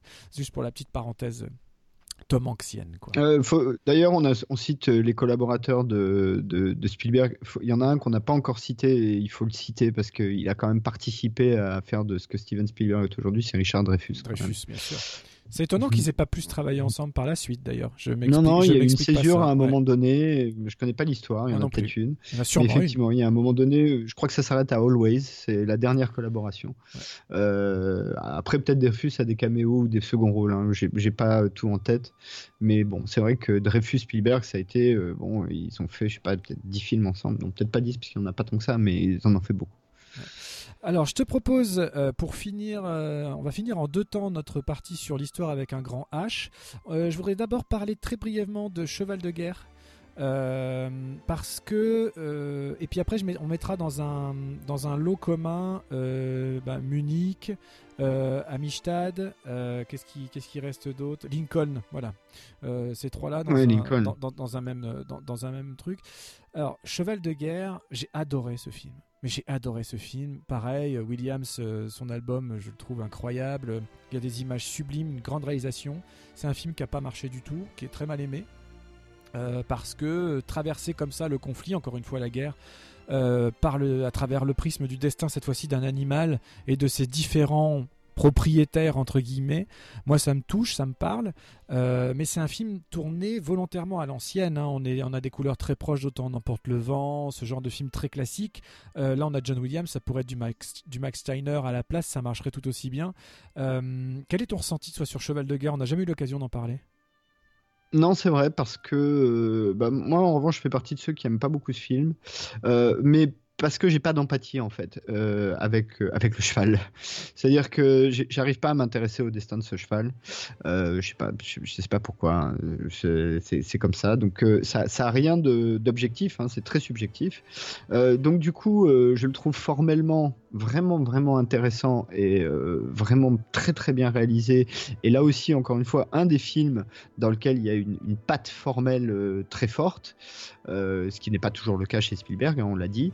Mais c'est un film qui me laisse assez froid. Et du coup, je l'ai vu qu'une fois à sa sortie et je l'ai jamais revu depuis. Alors, juste pour l'anecdote, sachez que ça existe. Il y a euh, War Horse The Musical. Ça existe. Rien à voir avec le film de Spielberg, rien à voir avec la musique de John Mon Williams, Dieu. mais ça existe. Mon Dieu, je crains le pire. Je l'ai jamais vu. Je crains le pire. J'ai le CD. Euh, Nils Arestrup euh, dans Cheval de guerre, quand même. Oui. Puisqu'on oui, parle, oui. on t'a cité Nathalie Baye tout à l'heure, Nils Arestrup dans Cheval de guerre. Euh... Je me serais voulu- je me serais- Cocorico. Je me serais voulu de, de- de ne pas citer Cheval de guerre à un moment donné. Euh, Non, donc- non, il faut en parler. C'est Voilà. formellement, c'est vraiment un film. Et je, je pense même que formellement, euh, c'est un film. euh, mais pour moi, c'est aussi un film qui marque aussi la période où Spielberg se cherche un peu euh, entre euh, le digital, le, enfin entre là c'est la, recherche du cinéaste plus que la recherche euh, avec le, performance capture, euh, enfin tu vois. Et, d'ailleurs c'est aussi à partir de là qui lui et, Lucas ont souvent euh, se sont souvent exprimés sur euh, leur crainte de voir euh, la, fin en fait de, de la forme qu'ils connaissent, c'est-à-dire euh, euh, aller dans une salle, euh, se mettre dans le noir pendant deux heures, euh, tu vois, la fin de ce rituel-là euh, au profit euh, du home, euh, home cinéma, euh, ou même carrément maintenant du virtuel. Bah, c'est bien simple, Donc, on, est, on est en 2011. Donc 2011, c'est Voilà. Cheval de guerre et juste avant les aventures de Tintin. Donc on a d'un côté la motion capture, toute animation, Tintin avec les meilleures techniques, une caméra folle, du mouvement, il, en- il arrive à faire, à faire de, ce, de, ce, de ce dessin animé, puisque c'est pas autre chose finalement, un, un grand film d'aventure, euh, plein d'émulsions, etc. Qu'on aime ou qu'on n'aime pas, euh, euh, Tintin c'est super bien exécuté, très bien réalisé. Après oui, ça, ça peut trahir un peu les- l'esprit des BD belges tels qu'on les connaît une fois. Euh, c'est ça, c'est bon. très bizarre de Voilà. voir Tintin fait par un Américain en très- fait. Culturellement, il y a un ça. truc Pour bizarre nous- qui se passe. Nous, pour nous, c'est compliqué, mais après, si on enlève ce côté-là, objectivement, c'est un dessin animé maîtrisé de bout en bout avec des, avec des séquences de- d'action complètement folles. Ça lui permet de mettre sa caméra là où il n'a jamais pu la mettre euh, encore Bah avant, oui, oui, de- oui, bien d'imaginer des nouveaux mouvements, etc. Enfin bref, c'est c'est génial. Et en même temps, en contrepoint, comme tu viens très bien de l'expliquer, il fait Cheval de guerre, qui est le plus, certainement le plus traditionnel de toute sa filmographie. Cheval de guerre, c'est un vrai film hollywoodien à l'ancienne dans le premier sens du terme. Où on met en avant l'empathie qu'on a ou qu'on ressent ou pas d'ailleurs, comme tu l'as dit, envers un animal, et on le plonge dans l'horreur de la guerre, et euh, tout ça avec des, avec des couleurs un peu ambrées, absolument magnifiques. Euh, la scène de la tranchée où, où, le cheval traverse toutes les tranchées tout seul, etc. Il y a une émulsion. Alors effectivement, si tu marches pas en empathie, ça marche pas. Mais euh, encore une fois, il sublime la guerre et cheval de guerre. Moi, je le rapproche vachement d'Empire du Soleil parce que finalement, c'est la même chose. C'est un regard innocent de l'enfance dans Empire du Soleil et le regard encore plus innocent de l'animal qui ne fait que subir, qui fait que subir l'environnement autour. Donc c'est la il représente la nature en fait. ce cheval représente la nature elle-même qu'on détruit, que, que l'homme déchire, etc. Et moi, ça me parle, c'est des sujets que, que j'adore. Et j'ai adoré Cheval de guerre. Mais quand j'ai, quand j'ai vu ça, je me suis pris une claque monstrueuse. Et j'ai dit encore une fois, merci, tonton Steven, du titre de cette émission. Euh, et là où tu as raison de comparer les deux, juste je fais une petite insert parce que euh, maintenant que tu le dis, ça me vient immédiatement à l'esprit, c'est que c'est les deux films euh, picaresques. C'est-à-dire un peu à la Pinocchio, tu sais, tu passes du point A au point B, au point C, au point C. Et ce que tu racontes, c'est, c'est le chemin en fait. Exactement. Exactement. Euh, et euh, notre. Euh, alors, pardon, hein, je vais encore prendre 10 minutes là, mais je crois que c'est important. Notre portrait ne serait pas complet si on ne citait pas un philosophe américain qui est l'influence majeure de à peu près tous les réalisateurs du Nouvel Hollywood, dont Spielberg, c'est Joseph Campbell.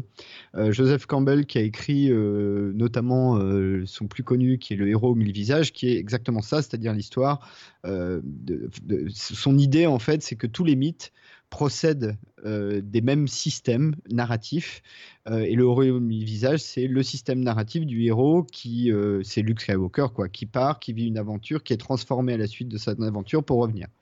Donc il y, a ce côté-là, et effectivement, du coup, le côté picaresque, pendant le voyage, il y a des épreuves, et eh ben, on le retrouve dans Cheval de guerre, et on le retrouve dans l'Empire du Soleil, puisque effectivement, il y a une espèce de, le film est une espèce de fuite en avant pendant deux heures, quoi. C'est ça. Si tu peux. Voilà. Donc euh, non, il fallait citer euh, Joseph Campbell, pardon. Tu as bien fait, nous étions tout ouillés et les gens t'en remercient. Donc le, euh, triptyque final, Munich, Amistad. Voilà, c'est un, un, faux triptyque parce que on va, il y a Munich tout seul, et puis, eh ben, Amistad et Lincoln sur les, sur, autour du thème de l'esclavage pour, pour conclure. Mais alors, d'abord Munich, c'est un film compliqué, Munich. J'ai cru comprendre que pour ah, toi, moralement, moi j'ai un vrai problème avec le film. Et, euh, et moi aussi, euh, c'est peut-être le Spielberg que j'aime le moins finalement. Euh, non, c'est vraiment Soda Ryan, je crois. Mais je, je l'ai vu qu'une fois au cinéma. Depuis, je l'ai racheté, hein, je l'ai en DVD, il est là à côté de moi sur les étagères. Je l'ai jamais revu. pas parce que, je sais pas, ça m'emballe pas. Euh, alors Eric Bana, je suis pas spécialement fan. C'est pas qu'il soit pas bon, hein, je, voilà, c'est juste, euh, c'est subjectif. Je suis pas, je suis pas super fan. Mais on parlait des Français, on a quand même Kassovitz, on a Ivan Attal. Il y a du monde dedans aussi. Euh, mais bon, mm. je, Mathieu Almaric. Mais je, te laisse, je te laisse commencer sur, sur Munich. Ah, alors Munich, Munich ah, c'est ah, compliqué. déjà, rappelons déjà ce que ça parle, de, pas vu, de, de, de, ce que ça raconte. Euh, fin 70, j'ai plus la date exacte, je crois que c'est 77, mais je suis pas sûr. 72, non 72, début 70. Donc euh, l'OLP, euh, donc l'Organisation de libération de la Palestine, prend en otage euh, des athlètes israéliens, il me semble, et les tue. Enfin, il y a une prise d'otage qui se passe mal pendant les Jeux Olympiques de Munich. Euh, et euh, quelques années plus tard, le, Mossad euh, met en place une opération où en gros il y a un groupe de gens qui ont pour mission de retrouver les terroristes et de les tuer. Et le film raconte l'histoire de ce groupe de gens qui a pour charge d'aller buter les, les, les, les, gens qui ont perpétré les attentats de Munich. Donc moi, le premier problème que j'ai avec ce film, et je, dis aussi au préalable que euh, cette partie de l'histoire est une, histoire qui m'intéresse. C'est pas, euh, j'ai pas de, là pour le coup, contrairement à Cheval de guerre, j'ai pas de problème de, j'ai aucun problème à rentrer dedans. Vraiment, j'ai envie de, ça m'intéresse de voir des films de cette histoire. Euh, tu parlais d'ailleurs de Yvan Attal, Les Patriotes par exemple, le film d'Éric Rochant est un film assez intéressant aussi. Enfin voilà.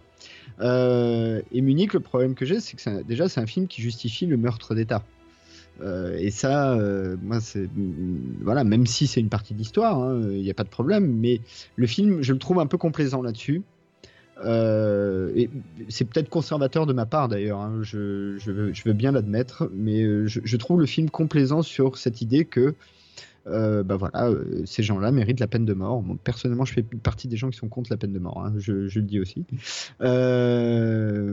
voilà, c'est assez compliqué. En même temps, en même temps, si tu connais un peu l'histoire et que tu, tu prends un peu du recul, effectivement, euh, euh, Spielberg montre le, cynisme de, de, de, de, Goldamer et David Ben Gurion. Euh, il y a, ça raconte quand même l'histoire des premières années, enfin des premières années, non, ça fait déjà 30, presque 30 ans à ce moment-là, mais ça raconte aussi en partie l'histoire de l'État d'Israël et encore aujourd'hui, quelle que soit l'opinion qu'on a, plus on comprend, mieux c'est. Donc c'est pas forcément un, film euh, inutile.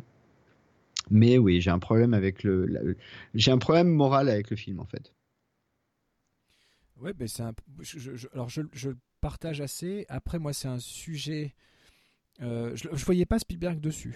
Euh, d'abord parce que là, on fait partie de l'histoire récente par rapport à la sortie du film dans les années 70. C'est pas, voilà, c'était j'avais du mal à le voir. Euh, après, c'est bien, c'est normal qu'il soit pas dans un carcan. On n'allait pas le cantonner euh, uniquement dans le conflit de Première et Seconde Guerre mondiale. Mais en revanche, ce que je trouve bien, c'est en termes de réalisation pure, euh, c'est son côté froid. Parce que là, pour le coup, il a développé un côté froid.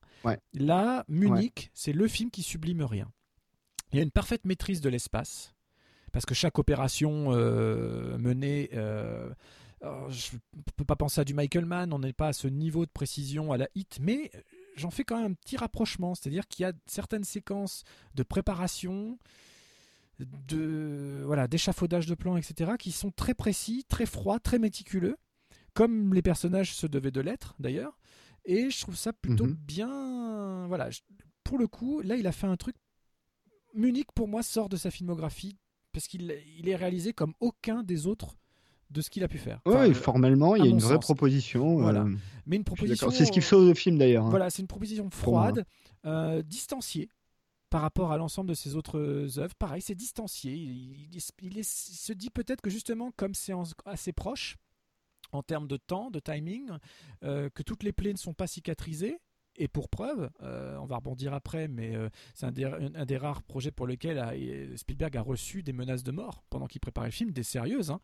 ils ont dû être protégés par des gardes du corps, lui et, d'autres personnes sur le plateau, etc. Donc ça a été un tournage compliqué, qui en plus avait été repoussé à cause de, Mission Impossible 3. Ça peut paraître bête, mais Tom Cruise a été libéré de Mission Impossible 3, donc ils ont fait la guerre des mondes alors qu'il devait faire Munich. enfin voilà, il y a eu tout un, tout un d'agenda comme ça qui a dû compliquer l'affaire.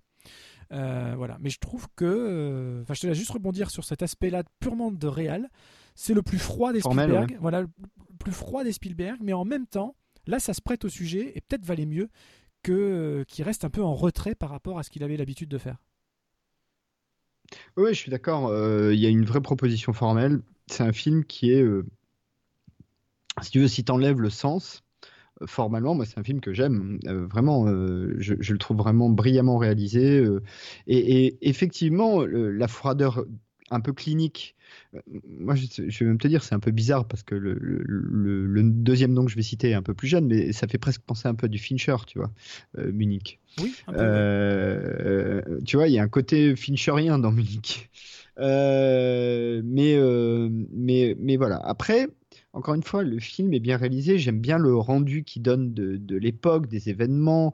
Il euh, n'y a rien de, il a rien de faux dans le film. Il euh, y, a rien de, c'est même pas militant si tu veux. Et, en, partie, la réalisation froide participe du fait que euh, le message qu'il y a derrière cette réalisation, c'est dire attendez, moi je, je, je relate les faits, mais je prends pas parti.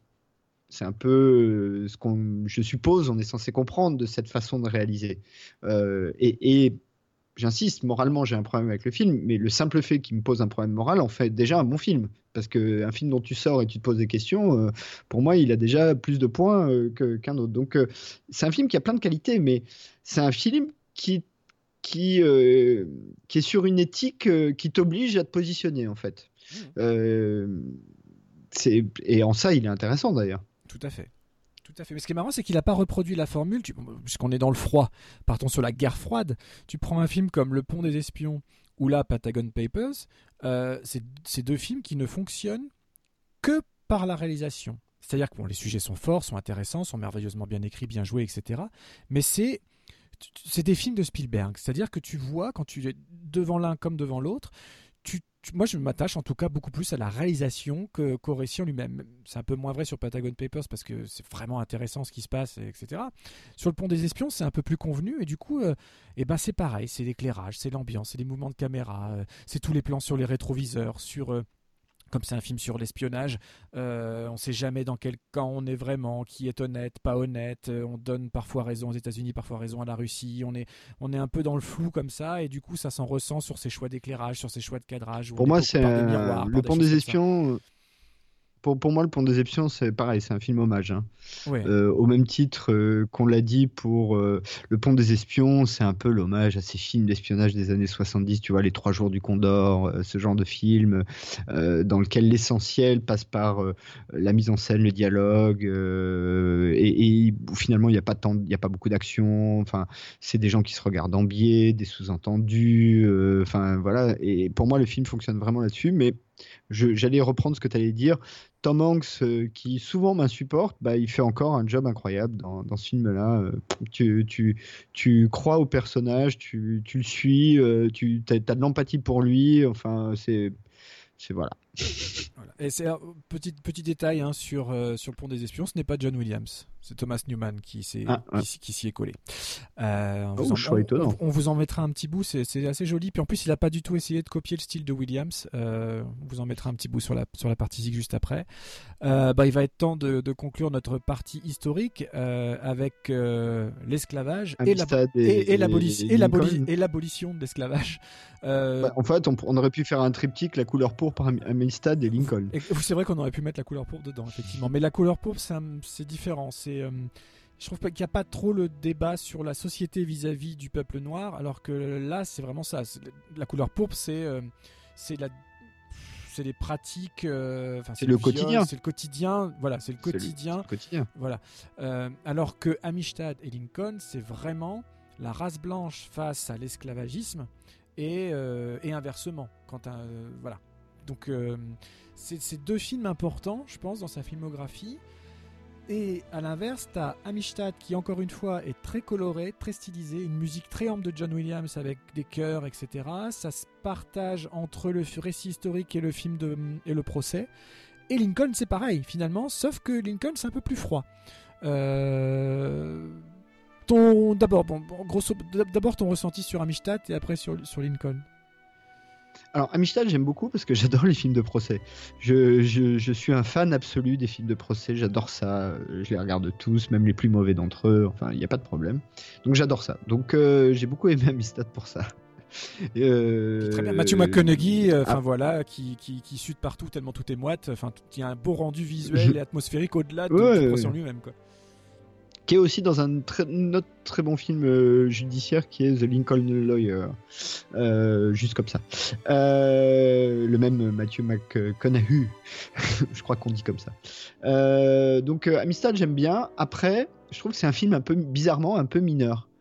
C'est-à-dire que la réalisation du film, qui est fait pour en fait en faire un entertainment là pour le coup nuit parfois un peu au contenu, je trouve. Et c'est un peu dommage.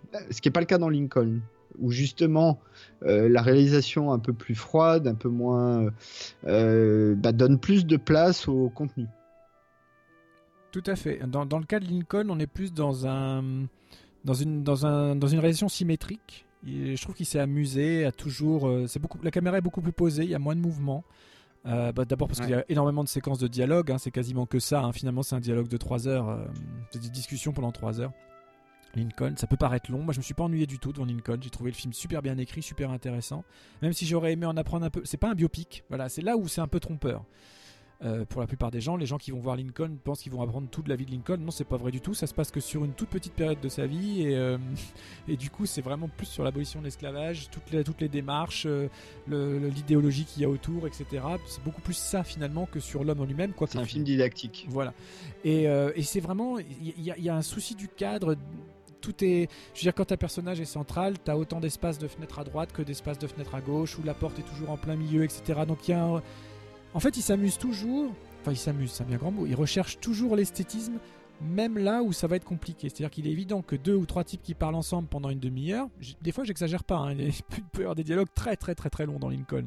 Euh, et eh ben, tu peux pas te permettre de mettre ta caméra virevoltante autour, de passer à travers les fenêtres, les murs, machin et tout. Donc il s'amuse, même là, il arrive à trouver une patte. Alors comme tu l'as dit, comme on le dit depuis le début de, de l'émission, c'est jamais la même tout à fait. Et pourtant, il trouve un angle à chaque film à chaque personnage, à chaque histoire, il trouve un angle visuel et il s'y tient sur toute, la, la durée du long métrage. Dans Lincoln, c'est plus ça, c'est quelque chose de posé, de cadré, de, presque millimétré et de... Euh, voilà, c'est comme s'il prenait, enfin, c'est pas comme si, d'ailleurs je suis sûr, il prend, il mesure ce qu'il y a à droite, ce qu'il y a à gauche, ce qu'il y a en profondeur, ce qu'il y a. Donc il, il, se met tout le temps sous pression en fait, même pour filmer des dialogues. Ouais, et, d'ailleurs, c'est bizarre parce qu'en en parlant, peut-être ça n'a rien à voir, mais ça me fait un peu penser au job de réal qu'a fait Danny Boyle sur euh, Steve Jobs. Euh, qui est quand même très différent de ce qu'il fait d'habitude, qui est plutôt un réalisateur qui peut deux fois se laisser aller, même un peu boursoufler. Euh, bah là, euh, c'est très froid, c'est des, des, cadres cinémétriques très carrés, parce qu'en fait, dans les deux cas, euh, c'est pour ça que les deux films me semblent similaires. C'est pratiquement du théâtre au cinéma, quoi. C'est-à-dire que tu pourrais exact prendre le script et tu pourrais le faire euh, sur une scène. Absolument. Mais alors, ce qui est marrant, c'est que ça pourrait, ça pourrait être tout aussi vrai d'Amistad, puisque finalement, les films de procès en théâtre, ça marcherait très très bien. Hein. Euh, ouais, mais t'as toute la dans, première mais partie. dans Amistad, voilà, t'as as quand même, euh, t'as du, as du grand spectacle au début, malgré tout. Voilà. Y a, mais du coup, c'est peut-être d'ailleurs le principal défaut du film, c'est que c'est deux films quasiment. Euh, ouais, il y, y, a un vrai basculement et du coup, euh, les gens qui sont plus ancrés à apprécier la première partie, qui est très Spielbergienne pour le coup, euh, peuvent peut-être s'ennuyer sur la seconde, alors que c'est ce qu'il y a de plus intéressant. Mais euh, bon. Bah oui, mais c'est vrai qu'il y a un truc un peu bizarre dans ce film. Il y a mm. effectivement, c'est un film en deux bouts, quoi. Et eh oui. Il n'y a pas vraiment. Et j'ai pas vu Pentagon Papers. Bah, je te laisse. Euh, voilà, c'est un, c'est encore une fois un grand, c'est de la grande réale. Tu verras. Mais on en reparlera à l'occasion du coup. Voilà, on va pas, je vais pas te, te griller les cartouches. Alors, bah écoute, en transition, je te propose qu'on écoute un tout petit bout de Always, qui me paraît être euh, sympa entre le côté historique. Alors, bien sûr, Always n'est pas un film historique, hein, mais bon, il y a, un côté rétro, on va dire, dans, l'âme de ce film. Et justement, euh, l'âme, il en est question, vers l'élévation de l'âme, etc. Et, et, jusqu'où peut-on peut s'évader? Ça, ça, ça te va, un petit bout d'Always? Avec Richard Dreyfus. Avec Richard Dreyfus.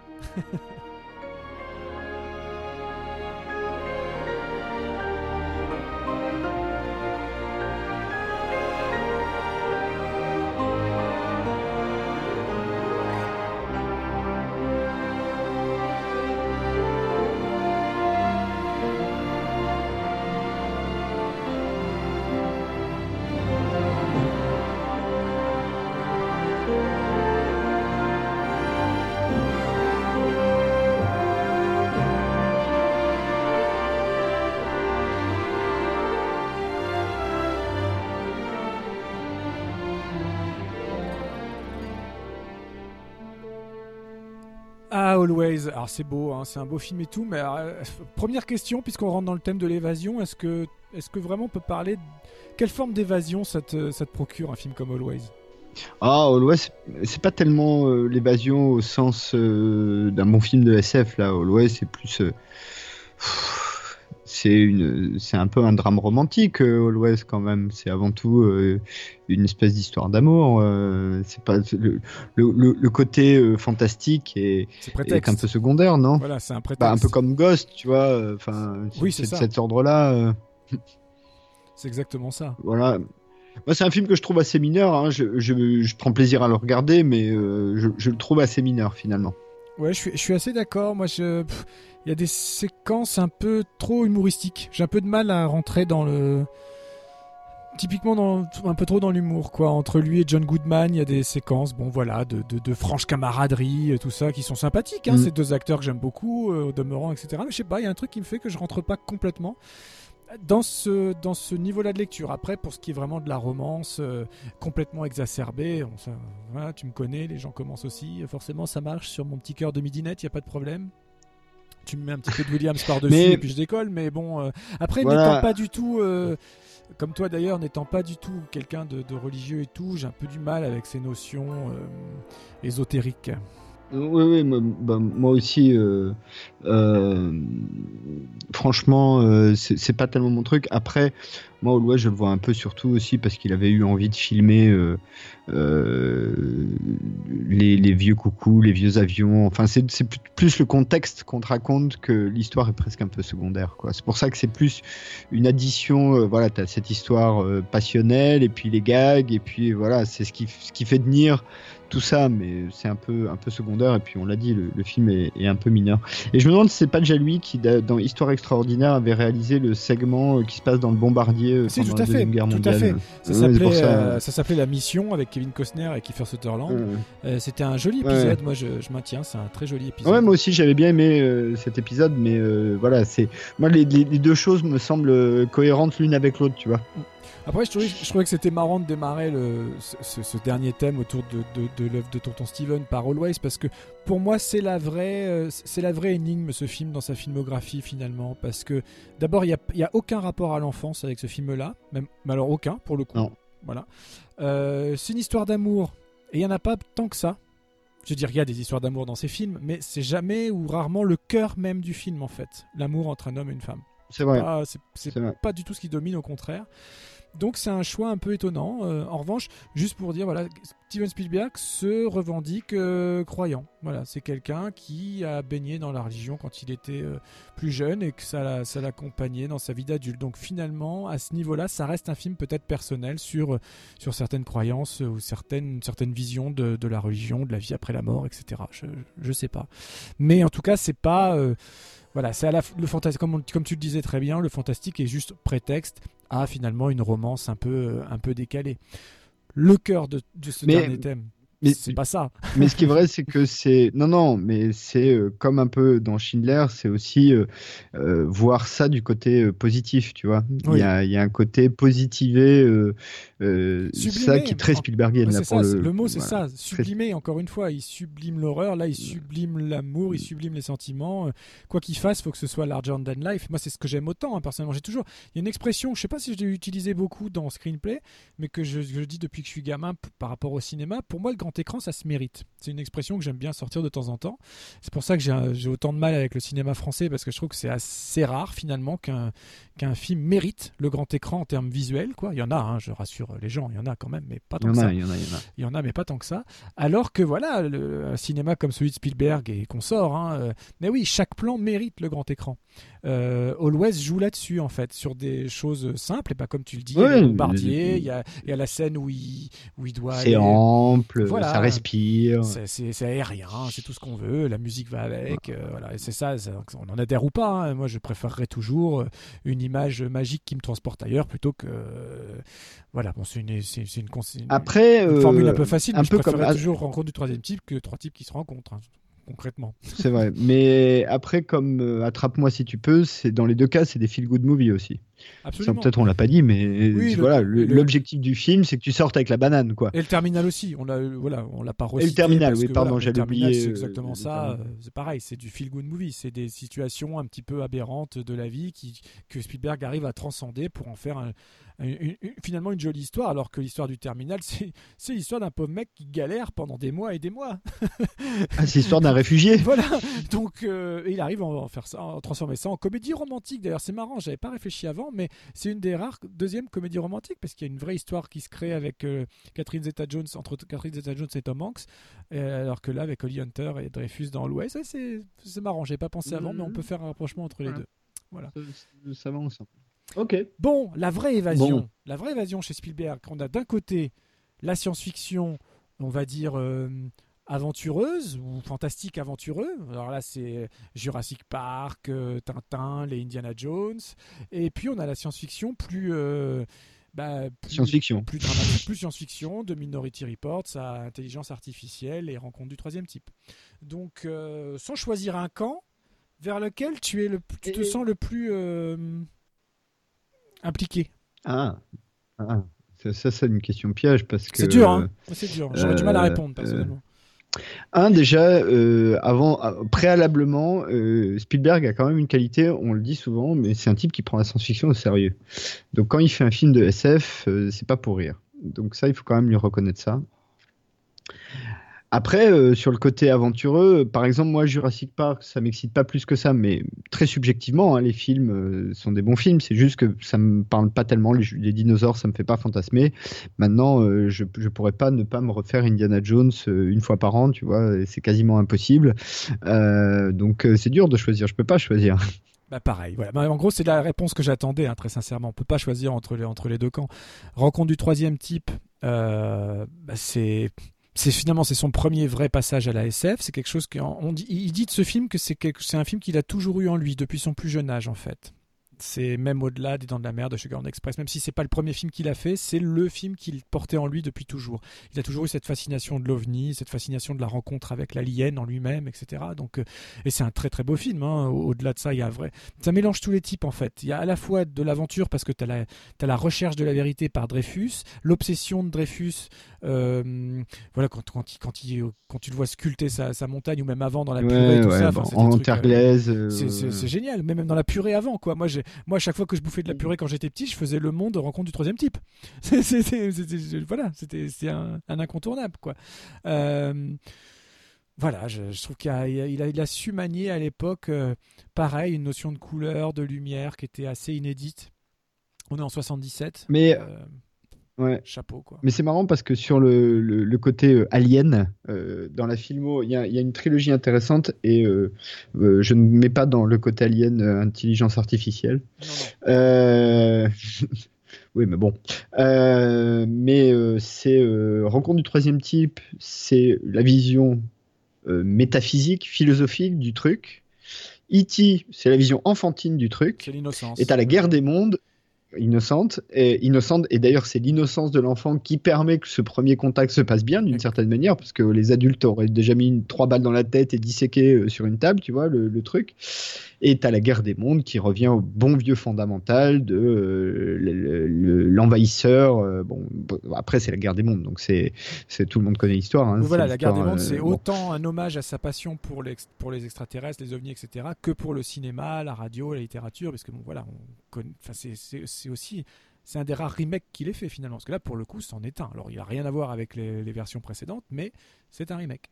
Ouais, mais bon, euh, c'est intéressant. Donc, euh, il y a une trilogie rigolote euh, sur les, aliens. Et pour revenir à Rencontre du troisième type, c'était un peu dans l'air du temps, hein, puisque dix ans avant, Kubrick avait fait 2001, qui était déjà un film un peu métaphysique. Il y avait eu le Solaris de Tarkovsky. Enfin bon. Donc, c'était un peu dans l'air du temps, mais c'est vrai que c'est un film, en revanche, que je ne revois pas beaucoup. Oh, pas, pas souvent, mais je l'ai revu quand même plusieurs fois, d'autant qu'il y a pas mal de versions. euh, sur le coffret Blu-ray, il y a, il y a- il y a au moins trois montages, je crois, différents du film, donc j'ai vu au moins une fois euh, Ah. chacun. C'est assez intéressant. Euh, bon, bah, Truffaut à l'intérieur, encore, voilà, puisqu'on n'arrête pas de Ouais, citer euh, les Français dire, voilà, de- de- depuis, le, depuis le début. Euh, qui, qui, voilà, qui est l'incarnation à l'écran de cette fascination dont tu parlais en début d'émission pour la nouvelle vague française. Donc ça c'est plutôt- Exactement, ouais. voilà c'était vraiment euh, revendiqué comme tel. Euh, moi des trois euh, bon forcément je préférerais E.T. toute ma vie parce que c'est le film qui m'a que j'ai découvert à l'âge d'Eliott et qui m'a le plus aussi, qui m'a- hein. qui m'a le plus transporté aussi, et puis qui est techniquement extrêmement maîtrisé. Il y a une vraie c'est un c'est c'est une œuvre qui dépasse le l'artiste E.T. C'est un c'est un truc qui est devenu hors du temps quoi. Donc j'aurais toujours un attachement particulier. La guerre des mondes, je trouve que c'est une vraie petite leçon de cinéma en termes de réalisation pure. Pas d'intrigue scénaristique et pas de construction de personnages, parce que là j'ai plus de mal. Même si c'est notre Tom Cruise qu'on défend, et là il est plutôt à bon emploi, mais bon pareil, il y a un rapport avec les gamins qui là est un peu stéréotypé, euh, qui, me- gêne un peu. Euh, mais en termes de réal, c'est un film extrêmement généreux, La Guerre des Mondes. Pour expliquer ça, j'ai juste un plan qui me vient en tête. C'est au tout début, pendant l'invasion. Donc il y a les gros vaisseaux aliens qui sont en train de- de fracasser la ville, etc. Et donc il y a un plan où Spielberg filme un type qui est en train de filmer la scène. Donc on a euh, en arrière-plan La mise en abîme. voilà, on a la mise en abîme et surtout, ça montre à quel point il est généreux techniquement parlant parce que le type finalement, voyant le danger approcher, lâche la caméra, la caméra reste, tombe au sol et donc on voit dans euh, dans l'objectif de la caméra en fait, dans le dans le, dans le petit écran moniteur euh, qu'il y a sur le côté, on voit la même scène bah, qu'on a en face, comme on filmerait en réalité, sauf que ça implique double d'effets spéciaux puisqu'il faut les faire pour l'arrière-plan, pour le pour l'autre plan de la caméra filmée, donc c'est c'est un plan très compliqué et très cher à mettre en mettre en place pour un effet artistique finalement. Parce qu'en termes de narration, il aurait très bien pu juste montrer des gens en train de courir face à, face à l'invasion, à la première vague d'effets spéciaux. Donc c'est en ça que je veux dire, c'est un film extrêmement généreux, très très bien construit tourné en tout cas. Après, il y a deux trois longueurs, euh, voilà, notamment euh, Tim Robbins dans sa dans sa cave. euh, c'est intéressant, mais c'est un peu. Ouais, mais alors, euh, voilà, il y a des choses. Pour moi, ça. ça, c'est un, c'est un hommage à l'autre guerre des mondes, toute cette séquence-là. exactement, Euh, ouais. C'est à celle d'Orson Welles. Euh, C'est-à-dire, pour ceux qui ne le savent pas, hein, un des plus grands, un des gags les plus historiques du XXe siècle, c'est Orson Welles qui, à la radio, à une époque où tout le monde n'avait pas la télé, a fait croire que, euh, en gros, les Martiens débarquaient pour envahir la Terre. Donc euh, voilà, il y a des gens qui ont vraiment cru. Et cette séquence dans la cave où en fait tu ne vois quasiment rien de ce qui se passe, tu ne fais que entendre. Enfin, tu vois, elle se fonde sur le, dialogue et le son. Pour moi, c'est- toute cette séquence-là, c'est un hommage à Orson Welles. Tout à fait. Mais après, il y a des choses scénaristiquement parlant qui m'ont pas trop emballé, comme le retour du fils. euh, Enfin, il y a des choses comme ça qui m'ont un peu laissé de côté. Non, après, euh, je suis, je suis d'accord avec toi. le- pour moi, le problème que j'ai avec ce film, c'est que pour un Spielberg, c'est un de ceux que je trouve le plus artificiel. Euh, c'est celui où je vois moins la sincérité Spielbergienne, mais plus l'exercice de style. quoi. Exactement. Tout est, tout est dans l'image. Là, pour le coup, tout est dans l'image. ouais. Exactement. Donc euh, c'est beau, c'est bien réalisé, il y a des plans incroyables, euh, enfin tout ça. Mais il manque la sincérité euh, du, du bonhomme, quoi. Et c'est pour ça qu'on va voir un Spielberg. C'est parce que des bons réalisateurs techniques, il y en a plein. Des gens qui sont capables de mettre de la sincérité là-dedans, il n'y en a pas tant que ça, et il en fait partie. Alors, en SF pur, il nous reste quand même un mot à dire sur Minority Report et sur intelligence artificielle. Euh, je pense qu'on pourrait même mettre Ready Player One dans la même on peut, le trilogie, mettre, on, tu peut vois. le mettre, on peut le mettre avec, tout à fait. Donc, euh, alors pourtant, c'est trois films quand même très différents. On a d'un côté Minority Oui. Report, donc adaptation d'un roman ou d'une nouvelle, Une nouvelle de, de- nouvelle nouvelle Philippe- Cadic. Philippe Cadic, encore avec Tom Cruise, euh, ou pour la première fois d'ailleurs avec Tom Cruise, c'est la guerre des mondes, on devrait dire encore avec Tom Cruise. On est en 2002. Mm, exactement. Intelligence artificielle, c'est en 2001. Euh, pour ceux qui ne sauraient pas, c'était d'abord un projet de Kubrick. Enfin, c'était un projet commun Kubrick. que Kubrick aurait dû réaliser et finalement Spielberg l'a récupéré, mais c'était acté entre eux. C'est pas du tout euh, de l'opportunisme ou quoi que ce soit. C'est pas une décision de studio. C'était comme ça. C'était entre eux. C'est à la demande de Kubrick que Spielberg a, a réalisé plus tard le, le film après le décès de, de Kubrick. Et puis, bah, Ready Player One, là, on est dans le fun, dans le divertissement euh, pur, comme, on- comme vous avez pu l'entendre à notre réaction en sortie de cinéma euh, en tout début d'émission. Euh, moi, des trois, euh, j'avoue avoir une tendresse particulière pour intelligence artificielle, où je trouve qu'il y a... Ah, moi, ce serait Minority Report, tu vois. Ouais, je, je me doutais un petit peu. Je trouve qu'intelligence artificielle est un est un vrai mix entre le cinéma de Spielberg et le cinéma de Kubrick. Il s'est vraiment amusé, pas, encore une fois, le mot est pas employé à bon escient, mais il a construit des plans à la Kubrick et des designs à la Kubrick. Des choses qu'il n'aurait pas mis si ça avait été un film 100% Spielberg. Et ça, j'ai été sensible à ça.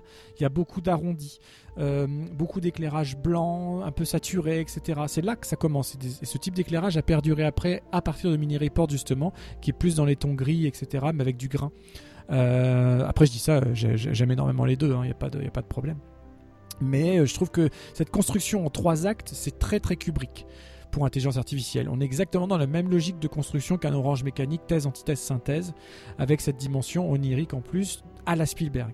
Je pense que si ça avait été du 100% Kubrick, on aurait été beaucoup plus dans la désespérance. Là, on est quand même dans l'espoir, euh, même si euh, ça finit pas super bien. Euh, voilà, moi j'ai été embarqué, je trouve le film très beau, j'aime beaucoup. bah, on parlait de Judd Law en début d'émission, il est là, je trouve qu'il a un beau personnage aussi. Voilà, cette espèce de. C'est pas un espèce d'ailleurs, c'est un robot prostitué qui avec lequel le gamin part, part à l'aventure finalement. Moi, c'est des choses pour lesquelles je marche. Je trouve qu'il y a un- un environnement visuel assez riche, extrêmement riche même. Euh, une musique de John Williams qui ressemble à aucune autre, euh, que ce soit pour Spielberg ou pour, euh, ou pour un autre réalisateur, il a jamais fait ça. C'est de la musique contemporaine, pour le coup. Avec en finale une chanson surprise interprétée par Lara Fabian. Et, et- et- et qui chante super bien. Savoir que la même année, Lara Fabian, elle a fait, elle a participé à deux BO, Intelligence artificielle avec John Williams et Final Fantasy avec Elliot Goldenthal. Donc autant dire qu'elle a pas, s'est pas retrouvée avec les, avec, les deux plus nuls. Euh, et en plus, les deux ont réussi à la canaliser. Elle chante très très bien sur ces deux titres. Voilà, c'est juste pour la petite aparté un peu rigolote. Mais euh, voilà, moi j'ai- j'aime beaucoup, j'aime beaucoup Intelligence artificielle. Toi, j'ai senti que tu avais plus de réserve. Ah non, c'est même un film que j'aime pas du tout, euh, Intelligence Artificielle, euh, pour plein de raisons. Euh, euh, déjà parce que, euh, pour le coup, je trouve qu'il y a un vrai regard sur le gamin. Il y a, un regard d'adulte. euh, et il y a des vraies raisons pour ça parce qu'en fait c'est pas tellement parce que c'est un gamin c'est parce que c'est un robot et là-dessus du coup j'ai du mal à avoir de, l'empathie pour ce gamin et à rentrer dans cette histoire et, et à de manière très subjective et par exemple Jude Law m'insupporte beaucoup dans ce film je je l'aime pas du tout Ah, c'est marrant. deux, parce qu'il y a une grande partie. Ouais, il y a une grande partie qui, en gros, c'est Pinocchio, plus ou moins. Euh, voilà. Pas plus ou moins, on a Euh, même la fait bleue. Oui, bon, voilà, euh, c'est euh, une vision moderne de Pinocchio et, et du coup, euh, pff, par rapport à la promesse, euh, puisque tu as tout le début où tu as une promesse qui, qui, est, qui est quand même intéressante, euh, puisque tu sais, euh, quand ils amènent le robot chez les parents, euh, tu commences à voir ce qui se passe dans le- le- l'entreprise où ils fabriquent les robots et du coup, il y a un vrai questionnement sur qu'est-ce qui fait de nous des êtres humains, tout ça, enfin, qui est un peu le fil conducteur du film. Et la promesse qu'il y a dans cette première partie du film, tu la perds assez vite pour rentrer effectivement dans un truc qui est plus de l'ordre du conte de fées en fait. Et moi ça, ça me perd totalement. Euh, dans le film, je, décroche totalement à ce moment-là. J'avoue que euh, je préfère la science-fiction un peu plus hardcore de Minority Report. En revanche, ce que je trouve intéressant dans les trois films, euh, et là pour le coup les trois, c'est que les trois posent des questions. Déjà, les trois se fondent à chaque fois sur une question qui vient de la technologie qui vient euh, de l'humanité, qui vient de la technologie. Dans Minority Report, c'est euh, les précogs. Dans euh, AI, c'est bah, les androïdes. Et dans Ready Player One, c'est la réalité virtuelle. Et du coup, à chaque fois, les trois films ont un peu pour vocation de, euh, de, de poser des questions. Euh, Donc, dans Minority Report, c'est en gros euh, qu'est-ce qui fait la justice, quelle, quelle information, quand on commence à être capable de tout prévoir, est-ce qu'on a le droit d'agir avant qu'il se. Enfin, il y a tout un tas de questions là-dessus. Dans AI, bah, les questions sur qu'est-ce qui fait de nous des êtres humains à partir du moment où on peut créer artificiellement des êtres humains. Et dans Ready Player One, la question de la réalité. Bon, je, on vous fait pas un dessin, hein, vous, avez, vous voyez assez rapidement le concept. Donc ça, c'est intéressant. Mais AI, c'est vraiment celui que j'aime le moins euh, des trois. D'accord, c'est marrant. Et même en termes de réal, tu tu vois pas euh, une dimension un peu supérieure, justement ce mix entre ce, ce brassage des styles entre le sien pur et euh, cet, cet hommage sincère et, et ressenti envers Kubrick? Écoute, peut-être, peut-être c'est ce qui me perd un peu. Parce que j'aime les deux réalisateurs. Euh, pour être honnête, euh, je- je- Spielberg fait chez moi quand même plus l'unanimité que Kubrick. Chez Kubrick, il y a des films qui m'ennuient. Enfin, tu vois, tu reconnais, genre Barry Lyndon. euh, c'est un film qui formellement est passionnant à décortiquer, mais qui est un peu chiant à regarder, quoi. Je suis bon, assez, assez d'accord. Et, mon Kubrick préféré, c'est Eyes Wide Shut, que euh, les Kubriciens euh, de la Terre entière conchient. Donc, euh, je suis, voilà, bon, j'ai un rapport bizarre avec Kubrick. Et j'aime pas trop Shining. Mais, et, Spielberg a, plus le pompon chez moi. Donc, le, mélange des deux fonctionne pas très bien chez moi. Même si, par exemple, dans Minority Report, j'ai un gros, gros, gros, gros reproche sur le film qui m'a presque fait le détester à la première vision. C'est le final du film puisque t'as quand même, tu passes euh, une heure et demie dans une ville un peu futuriste, euh, euh, vraiment euh, avec plein de détails, euh, qui c'est super bien foutu, c'est super léché, et toute la fin du film, ça se passe dans un manoir, ça pourrait être un cottage en Angleterre aujourd'hui, quoi. J'ai ressenti coup, exactement la même chose que toi. À la première vision, je suis ressorti Le en étant dégoûté voilà. du final. Ça m'avait, ça m'a gâché le reste. C'est en revoyant après où je me suis vraiment réattaché à l'univers et à l'empreinte visuelle. Ouais. Exactement. Exactement. Et moi, ça m'a fait décrocher complètement. Et ça, ça pour moi, c'est un vrai ratage. Euh, voilà. Euh, pour le coup, euh, Ready Player One ne souffre pas euh, de ce problème-là. Non. Alors, tiens, justement, avant de finir comme on a commencé, parce que je pense que là, on s'est volontairement gardé Indiana Jones pour le grand final, eh ben, petite Oui. réaction à froid, c'est ceci, verdict à froid de Ready Player One, une semaine après notre vision au cinéma. Vas-y. Alors, euh, on a eu une verdict à chaud en début d'émission. Verdict à froid, à toi. Alors, le verdict à froid.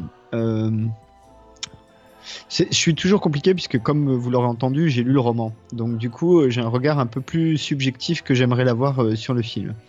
Euh, formellement, euh, clairement, euh, voilà, Spielberg a fait Tintin et le BFG, et du coup, il commence à bien s'amuser avec les images de synthèse pour aller placer sa caméra dans tous les sens, partout. Enfin, là-dessus, ça marche très bien, particulièrement dans un film qui est bourré de détails, puisque c'est un peu l'enjeu. C'est comme ça qu'ils l'ont vendu d'ailleurs euh, dès les trailers. C'est que quand il va, que t'es un peu geek ou que t'as un peu de culture pop, tu sais que tu vas passer deux heures à t'amuser à aller chercher euh, tous les Easter eggs justement euh, qu'il y a dans le film. Donc là-dessus, bah, là-dessus, je le trouve plutôt réussi formellement.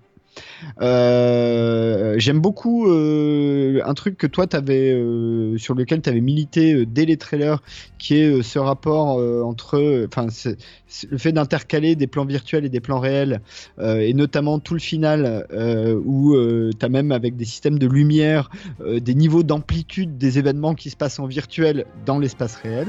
Et ça, je trouve c'est plutôt bien foutu.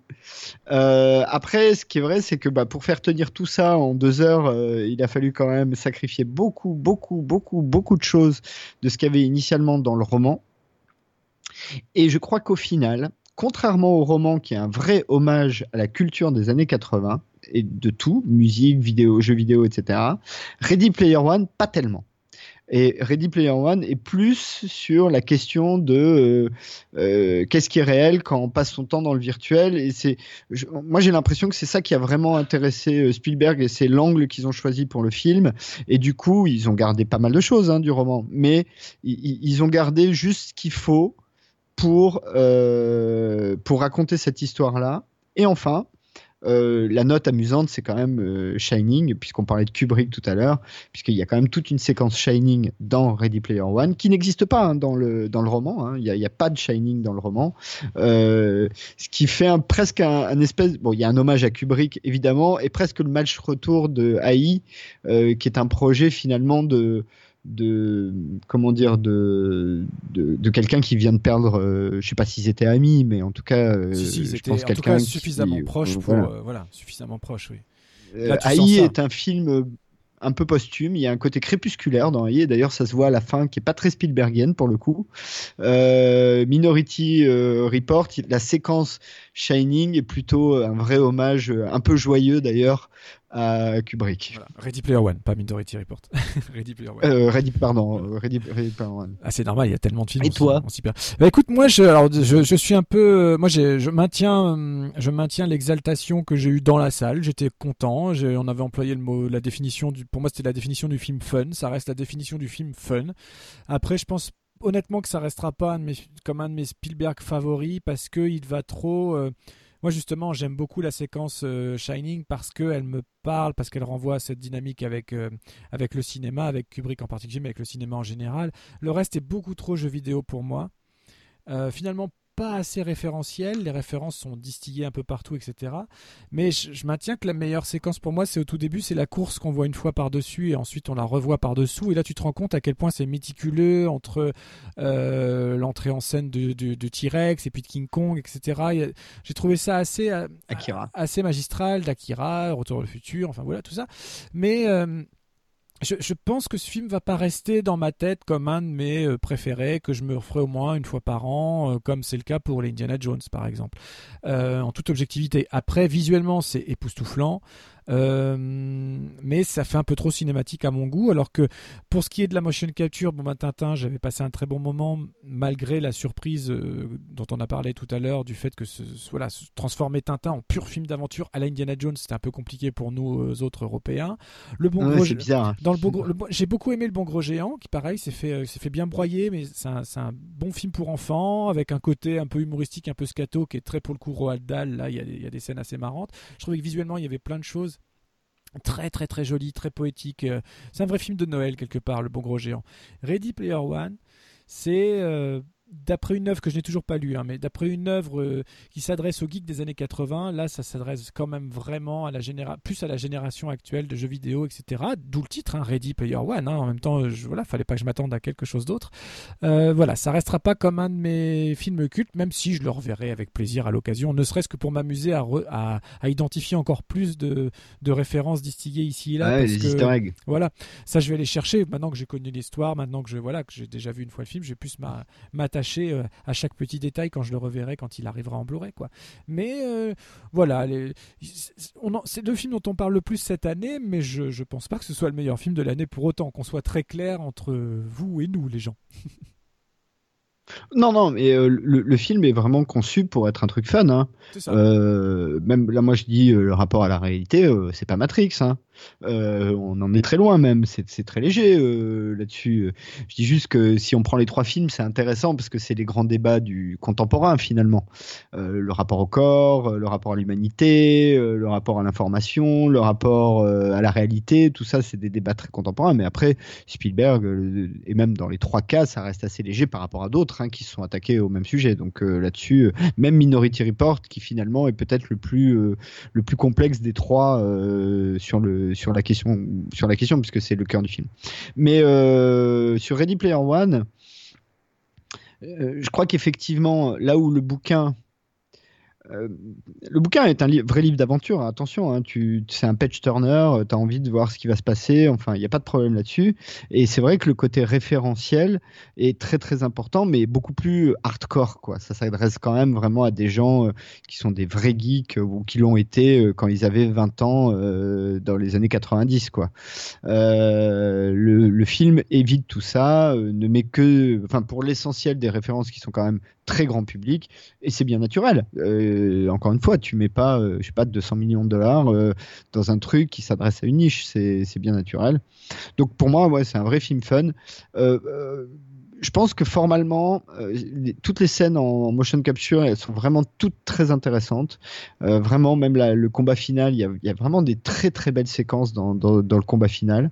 Euh, après, après effectivement, c'est c'est sans doute un film mineur. je pense que cette année, Pentagon Papers, avec le recul, sera plus important que Ready Player One. je suis d'accord avec toi. Bah, même s'il a fait un bid, hein, malheureusement, mais c'est pas c'est pas étonnant le sujet. C'est pas ça remplit pas les salles, mais je pense que c'est un film qui trouvera son qui trouvera sa chemin pour la diffusion télévisée, etc. C'est des voilà, les gens sont pas prêts à payer pour mm. aller au cinéma voir raconter l'histoire de Patagon Papers, mais quand ils seront devant leur écran chez eux avec cette histoire-là et sous cette forme-là, sont, je pense que le public gagnera comme ça. Enfin, j'espère en tout cas. Après, effectivement, Ready Player One est un film à voir définitivement en salle sur très grand écran et puis euh, qu'on s'amuse, quoi. Voilà.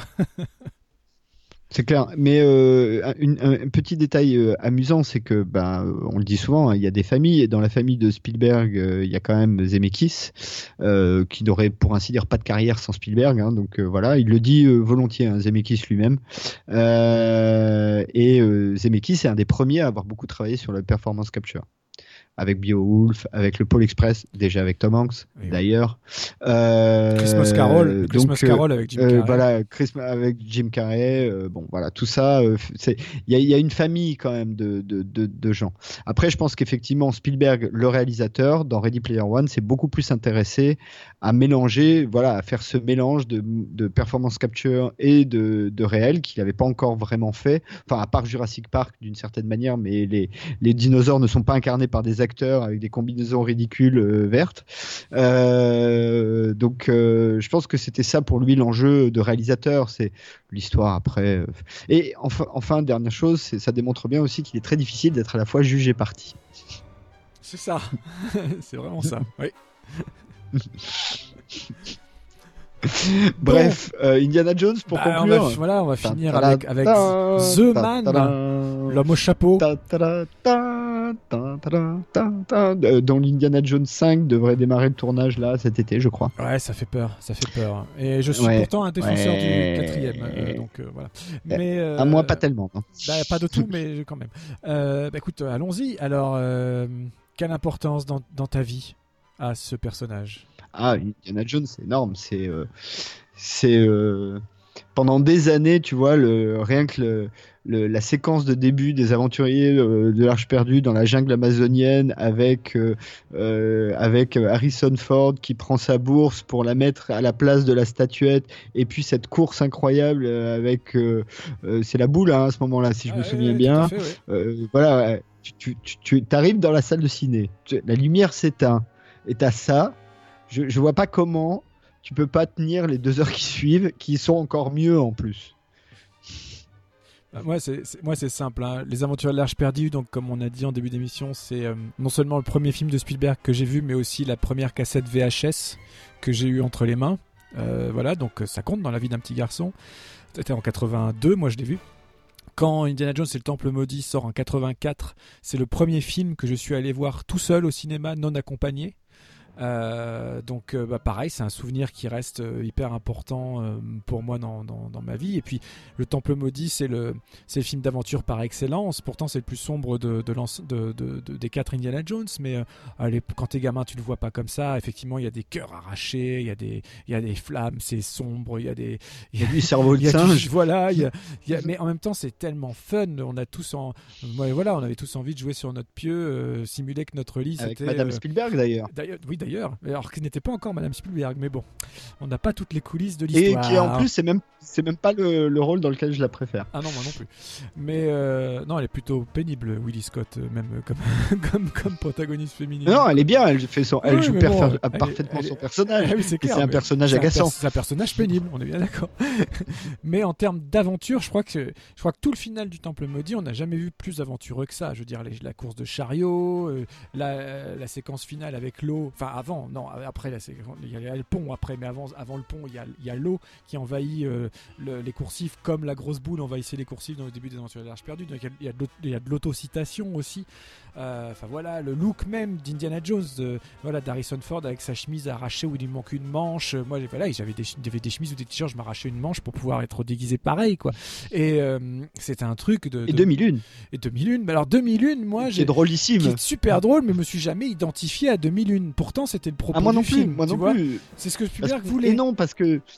Et non, 2001, c'est pas un gamin, c'est un sidekick. C'est ça. C'est pas un gamin, c'est un sidekick. C'est pas le héros c'est pas un gamin. Et puis c'est même pas un gamin, c'est euh, Robin, quoi. C'est un sidekick. C'est son rôle. C'est, il est là pour faire euh, les blagounettes, quoi. Mais je, voilà, en tout cas en termes d'exaltation aventureuse, pour moi, il n'y a jamais eu plus grand, plus fort qu'Indiana Jones et le Temple maudit. Même la dernière croisade. Et eh bah ben, pas moi, tu vois. Ah ouais. Et eh ben moi c'est mon préféré, la dernière croisade. Alors attention, attention, j'allais y venir. La dernière croisade, pour moi, c'est le meilleur film des quatre et de loin. Euh, mais ce n'est pas, euh, mais c'est tellement plus mature, c'est tellement mieux construit, c'est tellement plus intelligent finalement que les deux précédents, parce qu'il y a toute cette relation père-fils, etc., où il arrive à mélanger, à combiner des thématiques très viscérales, très personnelles dans la grande aventure. Il arrive à tout mélanger. Je parlais juste en termes de séquences de, de fun pur, d'aventure pure toute cette euh, voilà toute la, fuite du temple jusqu'à le pont etc les crocos etc le sabre un coup au sabre un coup au flingue un coup au fouet un coup machin. Je trouve qu'il a jamais réussi à faire aussi grand que ça. Après de loin mon film préféré des quatre c'est la dernière croisade. D'ailleurs juste à côté de moi là sur le bureau à côté du bureau il y a l'affiche du film dédicacé par Harrison d'ailleurs, euh, qui, me, qui, qui, me, qui me surveille euh, du coin de l'œil euh, tout le temps. Et si j'ai bien choisi la dernière croisade, bien évidemment. Pour moi, c'est le, le, meilleur score des quatre d'ailleurs. Aussi. celui de la dernière croisade. Aussi. Mais parce que pareil, parce que pareil, il y a, y a, toutes ces dimensions-là mélangées, toutes ces, toutes ces sous-intrigues-là et toutes ces dynamiques-là mélangées. C'est un très grand film, la dernière croisade. Oui, mais parce que, alors, moi, si je devais faire un ordre, dans l'ordre, ce serait la dernière croisade en premier, Les Aventuriers de l'Arche perdue en deux, Le Temple maudit en trois et Le Crâne de cristal en quatre. Euh, le Temple maudit, il y a plein de choses que j'aime bien, mais euh, c'est instinct, hein, c'est vraiment subjectif. C'est celui que je ressors le moins en fait. C'est aussi simple que ça. Les aventuriers de l'Arche perdue, bah, il y a la fraîcheur du personnage que tu découvres, euh, et puis tu as plein de scènes qui sont géniales. Euh, la scène des sabres euh, dans, dans le Caire, où le mec il se fait 45 secondes de mouvement de sable, l'autre il sort son flingue, il le bute et il passe à autre chose. Ça me fait mourir de rire à chaque fois. Euh, toute l'énigme, la, même la scène de début avec Karen Allen au Tibet euh, dans ce bar, euh, voilà, je la trouve sublime. Enfin, l'ambiance est là, tout est là, c'est magnifique. Mais la dernière. Et puis je crois que je préfère euh, Indiana Jones quand il défonce du nazi que quand il est au fin fond de, du, du, Rajasthan, tu vois. Je m'en fous un peu des Indiens. euh, et, et, euh, et, puis surtout, c'est à côté comics, c'est-à-dire que ce qu'il y a dans la, dans la dernière croisade, qu'il n'y a pas dans Les Aventures de la perdue, c'est que le personnage est déjà installé. Donc du coup, tu perds vachement moins de temps à installer les codes, tu les as déjà. Tu pars du principe que le, le, le spectateur les a aussi, en tout cas pour l'essentiel, et du coup, tu t'amuses beaucoup plus. Et là aussi, aussi, il y a plein de scènes. C'est le nombre de scènes, voilà. C'est incroyable le nombre. Étonnamment, j'ai exactement le même classement que toi. Euh, pour moi aussi, c'est la dernière croisade en 1, l'Arche perdue en 2, Temple maudit en 3 et Crâne de cristal en 4. N'empêche que, je, euh, en termes juste d'action pure, il y a quand même à peu près 20-25 minutes d'action pure, euh, tout le final du Temple maudit, c'est ce que je retiens en, termes de séquence d'action. Après, tout le début est, effectivement un peu lent et le contexte m'intéresse moi aussi moins que le côté nazi, etc. même à la limite que le côté russe du, du crâne de cristal, tu vois. Mais donc euh, voilà, étonnamment, enfin étonnamment non, mais j'ai le même classement. Donc finalement, c'est pas si euh, c'est pas si étonnant que ça quoi. Parce que la dernière croisade, t'as as tout, t'as la maîtrise technique, t'as euh, le côté un petit peu, c'est un peu con comme comme formule, mais c'est l'âge de raison. C'est-à-dire que c'est un moment où Spielberg, ça y est. a fait ses premiers films dits adultes entre La couleur pourpre et Empire du Soleil, et là il arrive à cumuler les genres et puis ses, aspirations personnelles euh, au sein d'une licence qu'il maîtrise parfaitement parce qu'il en a déjà fait deux avant. Donc euh, pour moi c'est un tout. C'est d'ailleurs il, finit le film, ça aurait dû être une conclusion. voilà, c'était pas pour rien qu'on les voyait partir au soleil couchant, etc. C'était c'était un vrai final, la dernière croisade, même le titre, la dernière croisade quoi. Aurait-on dû revenir à Indiana Jones plus tard? Moi je dis que oui, en tout cas. juste pour la citer brièvement, la série télé The Young Indiana Jones Chronicles est pour moi un des meilleurs programmes télé que j'ai été, qui m'était donné de voir de ma vie tout entière. Je trouve que c'est une grande, grande, grande série très bien tournée, très ambitieuse, euh, amusante, divertissante et en même temps très intéressante et qui apprend beaucoup sur l'histoire, euh, surtout encore une fois aux petits Américains, pour revenir sur le sur le débat autour de la liste de Schindler qu'on a pu avoir tout à l'heure. Euh, après, quand arrive le Royaume de Cristal en 2008, je suis très partagé parce que il y a un l'émulsion de retrouver Harrison Ford dans le costume, même s'il est vieux, c'est pas gênant. Euh, enfin, c'est pas gênant tout le temps. Euh, l'émulsion, en tout cas, de le retrouver était là. La réalisation de Spielberg, qui fait un bond en arrière, c'est-à-dire qui retourne vraiment à cette technique de choix de cadre et de montage très précis, euh, très dynamique, mais en même temps très, voilà, très condensé, très succinct, comme il le faisait déjà avec la dernière croisade, et qu'il avait un peu abandonné depuis. ça, ça c'est très réussi.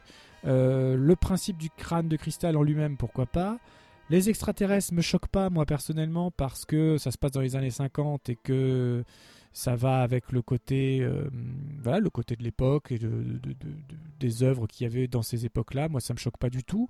Après, ce qui m'embête vraiment, c'est Mutt, quoi. C'est Shia LaBeouf, c'est cette relation avec ce fils qui sert à rien et qui est pas, qui est pas, qui est pas bien, qui est pas bonne, qui est pas bien gérée, qui a même la séquence d'action la plus moche de tout le cinéma de Spielberg quand euh, il est en train de, avec son épée entre deux tanks, enfin entre deux, voitures militaires dans la forêt où là les, les effets de forêt sont pas beaux, la poursuite avec les singes, tout ça, c'est quelque chose que j'ai pas compris, quoi. Je me dis, oh là là, mon dieu, c'est même pas beau visuellement, donc c'est à croire que lui-même Tonton Steven s'est un peu ennuyé là-dessus et qu'il n'a pas su comment gérer le truc parce que à côté de ça, la séquence d'introduction où on retrouve Harrison Ford par le biais de l'ombre, dans le hangar, dans la zone 51, tout ça, la, séquence d'action en elle-même est hyper euh, hyper bien maîtrisée. Euh, c'est une, une, grande maestra euh, technique, visuelle et de montage et de musique d'ailleurs aussi toute cette toute cette introduction. Et puis il y a deux trois autres séquences très très bien réussies aussi tout au long du film quoi. Donc moi c'est un film que je défends, j'adore la musique aussi, même si je préfère celle de la dernière croisade. Mais mais bon après, je peux comprendre les gens qui, qui, ont beaucoup, beaucoup, beaucoup, beaucoup plus de réserves avec ce numéro-là. Mais c'est vrai que la perspective d'un 5, 10 ans encore se sont écoulés, je me dis, oh là là, et encore même pas, ça fera 12 ans parce que c'est annoncé pour 2020, je crois, au mieux. Oh, comment ça va être possible? Là, je vois pas. Ouais, je suis assez d'accord. Euh. Après, le, personnage de Shia LeBeouf, c'est pareil, hein, c'est un hommage. Hein. C'est un hommage à Marlon Brando. Donc, euh, ouais, mais il y a des, y a des, hommages qui marchent et il y a des hommages qui marchent pas bien. euh, ouais, mais enfin, tu vois, c'est très clair, quoi. et je suis d'accord, hein, ça marche pas bien. Euh, J'ai pas aimé le même type d'hommage dans le Twin Peaks avec. C'est Michael Senna qui, qui fait ça. Qui se fait appeler Brando. Euh, euh, mais euh, mais c'est ça en fait le truc. Après, euh, le problème c'est bon, je suis allé le voir. voilà, déjà le fait de ressortir Karen Allen tu sais déjà que tu es dans un truc d'autocitation, quoi. Et et, c'est con, mais il y a plein de réals sur lesquels je pense que je l'aurais accepté, et j'ai un peu du mal à l'accepter d'un Spielberg. Et fort heureusement, il n'y a pas cet écueil dans Ready Player One alors que je trouve qu'il y est dans le, crâne de cristal. Je trouve que Spielberg est un peu feignant sur le crâne de cristal et, un peu dans l'autocitation. Ouais. Oui, c'est vrai. Mais alors le terme feignant, je sais pas, mais en tout cas, quand ils ont construit ce film avec Lucas, ils se sont vraiment dit on le fait comme avant, on le tourne à l'ancienne. C'est-à-dire qu'ils ont réuni à peu près la même équipe, ils ont retourné avec le même type de pellicule, le même type de caméra. Alors bien sûr, upgradé, hein, on était en 2008, mais volontairement ce même type de travail à l'ancienne. Euh, ils n'ont pas voulu parcourir le monde sur ce coup-là, donc ils ont tout tourné en local ou quasi. Euh, et puis, euh, donc on retrouve une empreinte visuelle qui marche de ces années 80 là. Donc ça, ça marche. Et puis d'un seul coup, on bascule dans les effets spéciaux numériques avec les extraterrestres quand les crânes se confondent mm. tous, etc. Moi, ça me choque pas spécialement l'apparition de la soucoupe, tout ça. moi, ça m'a pas dérangé du tout. Mais, euh, mais bon, je, vois, je, comprends tout à fait les réserves que tu peux avoir. Après, c'est vrai qu'il y a beaucoup plus d'autocisation. J'ai du mal avec le. Bon, ça finit un peu trop gentiment, le mariage, tout ça. Bon. Je sais pas, bon, j'aime heureusement qu'il récupère son chapeau à la fin quand même. Mais ça c'est plutôt marrant. Il y a Shia oui, qui ramasse le chapeau, qui est sur le point de le mettre et lui récupère son chapeau. Genre pour qui tu te prends, c'est moi ça. Indiana Jones c'est moi, c'est pas quelqu'un d'autre. Donc ça j'aime bien. Maintenant, revenir, euh, revenir pour un cinquième tour de piste, là, je vois pas, parce que déjà, on a vu euh, notre cher Harrison dans, dans Star Wars 7, où ça allait. On a dit au revoir à Han Solo comme il fallait, à peu près, à peu de choses près. Euh, c'était très bien. J'ai pas aimé juste la scène de la mort en soi. Je l'ai trouvé un peu expéditif, pas très bien joué, pas très bien joué. Mais tout le reste était très bien. On ça, c'est plus la faute à mais ça, exactement, exactement. Donc, en tout cas, j'ai pas envie de voir Indiana Jones mourir. J'ai pas envie ni en, ni en 2018, ni en 2020, ni en 2025. Euh, j'ai pas envie. Écoute, on verra. Moi, je, je suis pas très enthousiaste, très honnêtement, euh, là-dessus. Après, la bonne nouvelle, c'est que bah, il, pas con, hein, tonton Steven. Je pense que lui est le premier à être euh, conscient des faiblesses du, précédent, donc il est capable de nous faire un truc génial là où on l'attend pas. Hein. Ah oui, oui, non, mais bien sûr. J'y crois pas, j'y crois pas trop, pour être honnête, j'y crois pas trop. Moi non plus. Après, je suis content qu'il reste à la barre. Il y a quand même eu beaucoup de projets de, de, de suite avec un autre acteur, etc. Donc bon, bah, je pense que là, ils veulent, ils veulent emmener Indiana Jones tel qu'on le connaît jusqu'au bout, et puis vaille que vaille pour la suite, mais que au moins, euh, voilà, les, les... là pour le coup, c'est quand même Papy Ford, Papy, euh, Papy, euh, c'est plus tonton, mais Papy Spielberg là-dessus, Papy Williams, s'il est encore là en 2020, je, le souhaite, hein, mais bon, il est quand même très âgé. Donc voilà, je sais pas du tout ce que ça peut donner. Mais j'ai pas. Écoute, euh, je suis pas, je suis pas pressé. C'est 72 cette année quand même. Ben oui, oui. Ce euh... pas mal, hein. ça, non, ça va encore. 72, non, mais Papy Williams, c'est 86 là. Hein. Donc ouais, en, Papy Williams, c'est compliqué. En, en 2020, ça fera 88 quand même. Alors, euh, juste pour, enfin, pour conclure, euh, deux, notes avant que j'oublie. Euh, il y en a une qui est amusante, c'est que tu as parlé de la série Young Indiana Jones. Ce qui est amusant, c'est quand tu vois l'intro de, de, La Dernière Croisade, qui donc se passe, le jeune Indiana Jones est, est, un adolescent et ça raconte comment, en gros, il a eu le chapeau et le fouet, pour faire simple. Et la cicatrice et la cicatrice. C'est aussi dans cet épisode que tu, tu apprends qu'Indiana c'était le nom du chien. Euh... et qui s'appelle en fait Henry Junior. Euh, mais je pense que c'est cette séquence-là à elle seule qui a donné l'étincelle de la série. Ah, The Young oui, c'est clair uniquement cette séquence-là. Oui, c'est de là. En disant ah ouais d'accord, il y, a un potentiel, on va faire un truc. Lucas s'est dit ah ouais mais en fait ça, ça marche, euh, c'est super. Et d'ailleurs on peut rajouter, c'est vrai qu'il y a quand même un épisode avec Harrison Ford, hein, rappelons-le, euh, euh, mm. celui qui se passe à Chicago où bon il n'a pas un épisode entier, c'est-à-dire qu'il introduit la narration voilà, il y a, si on, il y a 5 minutes en début de premier épisode et 5 minutes en fin de seconde partie. Donc il a à peu près 10 minutes, mais, euh, mais c'est chouette. Un bon Harrison Ford euh, avec la barbe, euh, voilà, cinquantenaire, c'était tourné dans la neige. Et, et ces 10 minutes-là ont été réalisées par George Lucas lui-même. Et c'est en réalisant ce segment-là pour la série qu'il s'est dit Ah, mais j'ai envie de réaliser à nouveau, ça me donne envie. Et c'est là qu'il est parti sur Star Wars épisode 1, 2, 3, qu'il n'avait pas encore en tête, en projet de réaliser à un moment, voilà. Mais c'est le fait de tourner sur place, euh, dans la neige, avec Indiana Jones, euh, en costume, avec Harrison Ford, qui s'est dit Ah, mais j'ai envie de retourner derrière la caméra. Voilà. Bon, peut-être euh, il aurait dû s'abstenir. Et la deuxième chose que je voulais noter, c'est un petit point amusant et qui va un peu indirectement boucler la boucle avec Ready Player One, c'est que euh, c'est pour juste pour noter l'influence d'un truc comme Indiana Jones. Dans, bon, il y a un jeu que plein de gens connaissent, hein, euh, jeu, un MMORPG comme on dit, c'est World of Warcraft. Et dans World of Warcraft, bon, tu as des donjons, donc tu vas avec tes personnages, tu as des épreuves et pour avoir des trésors. Enfin, c'est très simple, euh, voilà. Mais il y en a un il y a un donjon dans lequel, euh, à un moment donné, il faut buter un boss, mais pour buter un boss, il faut ouvrir une salle, et pour ouvrir une salle, il faut mettre un bâton au milieu d'une maquette euh, d'une ville dans lequel se réfléchit de la lumière qui va permettre d'ouvrir la salle. Oh, dis donc, mais ça rappellerait pas quelque chose, ça? Et oui. donc voilà, donc c'était juste pour noter à quel point, euh, et, et, évidemment, il n'y a, y a, pas de, de, de, référence dans le texte, on ne dit pas attention, référence Indiana Jones, c'est juste amusant quoi. Très bien vu. Bah, tu vois, ma culture de jeux vidéo est tellement voilà. minable que je, je, ne connaissais pas cette anecdote, mais c'est chouette, ça vaut. Eh ben, oui, oui, oui, moi j'ai joué et du coup la première fois que j'ai fait ce truc euh, où euh, tu, à un moment donné tu récupères un bâton, bon ok, et puis après euh, tu cliques sur un truc, on dit non là il faut utiliser le bâton que tu as récupéré, donc tu l'utilises et tu vois là t'as une petite animation, tu mets le bâton, t'as la lumière, etc. C'est très très c'est très très fun. Très bien. Eh ben, ça me paraît être une jolie conclusion, tiens, sur Indiana Jones. C'est l'héritage du personnage dans les autres médias de la pop culture. Euh, voilà, je, je, je, remercie Christophe euh, d'avoir participé, euh, d'avoir validé euh, ce gros gros théma Tonton Steven, parce que bah, c'était gros. Hein, J'ai pas encore le décompte sous les yeux, mais euh, ça va être ça va être une belle et longue émission. Ça va être du on, 4. On a réussi, du 4. on a réussi à parler de, de tout. C'était pas c'était pas évident. C'est pas gagné. Euh, voilà, c'était pas gagné, mais j'espère que ça vous aura euh, intéressé. En tout cas, euh, moi, ça m'a fait bien plaisir toute cette matinée là de, de, se replonger dans toutes ces œuvres là qu'on a volontairement pas pas revues avant. Hein. C'est pas une émission préparée. Non, c'est vrai. voilà, on tient à le dire. donc, la plupart des, de nos réflexions ont été faites sur la base de, de souvenirs, soit de projections lointaines, soit de, visio, de revisionnage, pas forcément datant d'hier, quoi. Bon, bah on se dit à la prochaine fois. À la prochaine fois. On sait pas quand, on sait pas pourquoi. Alors, non, non, non, non, non, non, ouais, on sait pas quand, on sait pas pourquoi, ça c'est sûr. En revanche, non, j'ai oublié de citer plein de choses, je, je, manque à tous mes devoirs. Alors, bien évidemment, il faut citer euh, les chroniques de Cliffhanger qui nous diffusent. Salut Fred, et merci Fred. Euh, il faut citer euh, l'écran fantastique euh, dans lequel tu es régulièrement. Euh, là, il y a quelque chose qui sort. Oui, ah bah là, ce mois-ci, c'est mon dossier sur le tournage de Lost in Space. Ah oui, puisque la série arrive. La série arrive. D'ailleurs, j'ai revu d'autres images. Ça, me ça commence un peu à me réconcilier avec le concept. Ah, on en reparlera. Euh... On en reparlera. Déjà, j'ai vu, le, vu le robot. Déjà.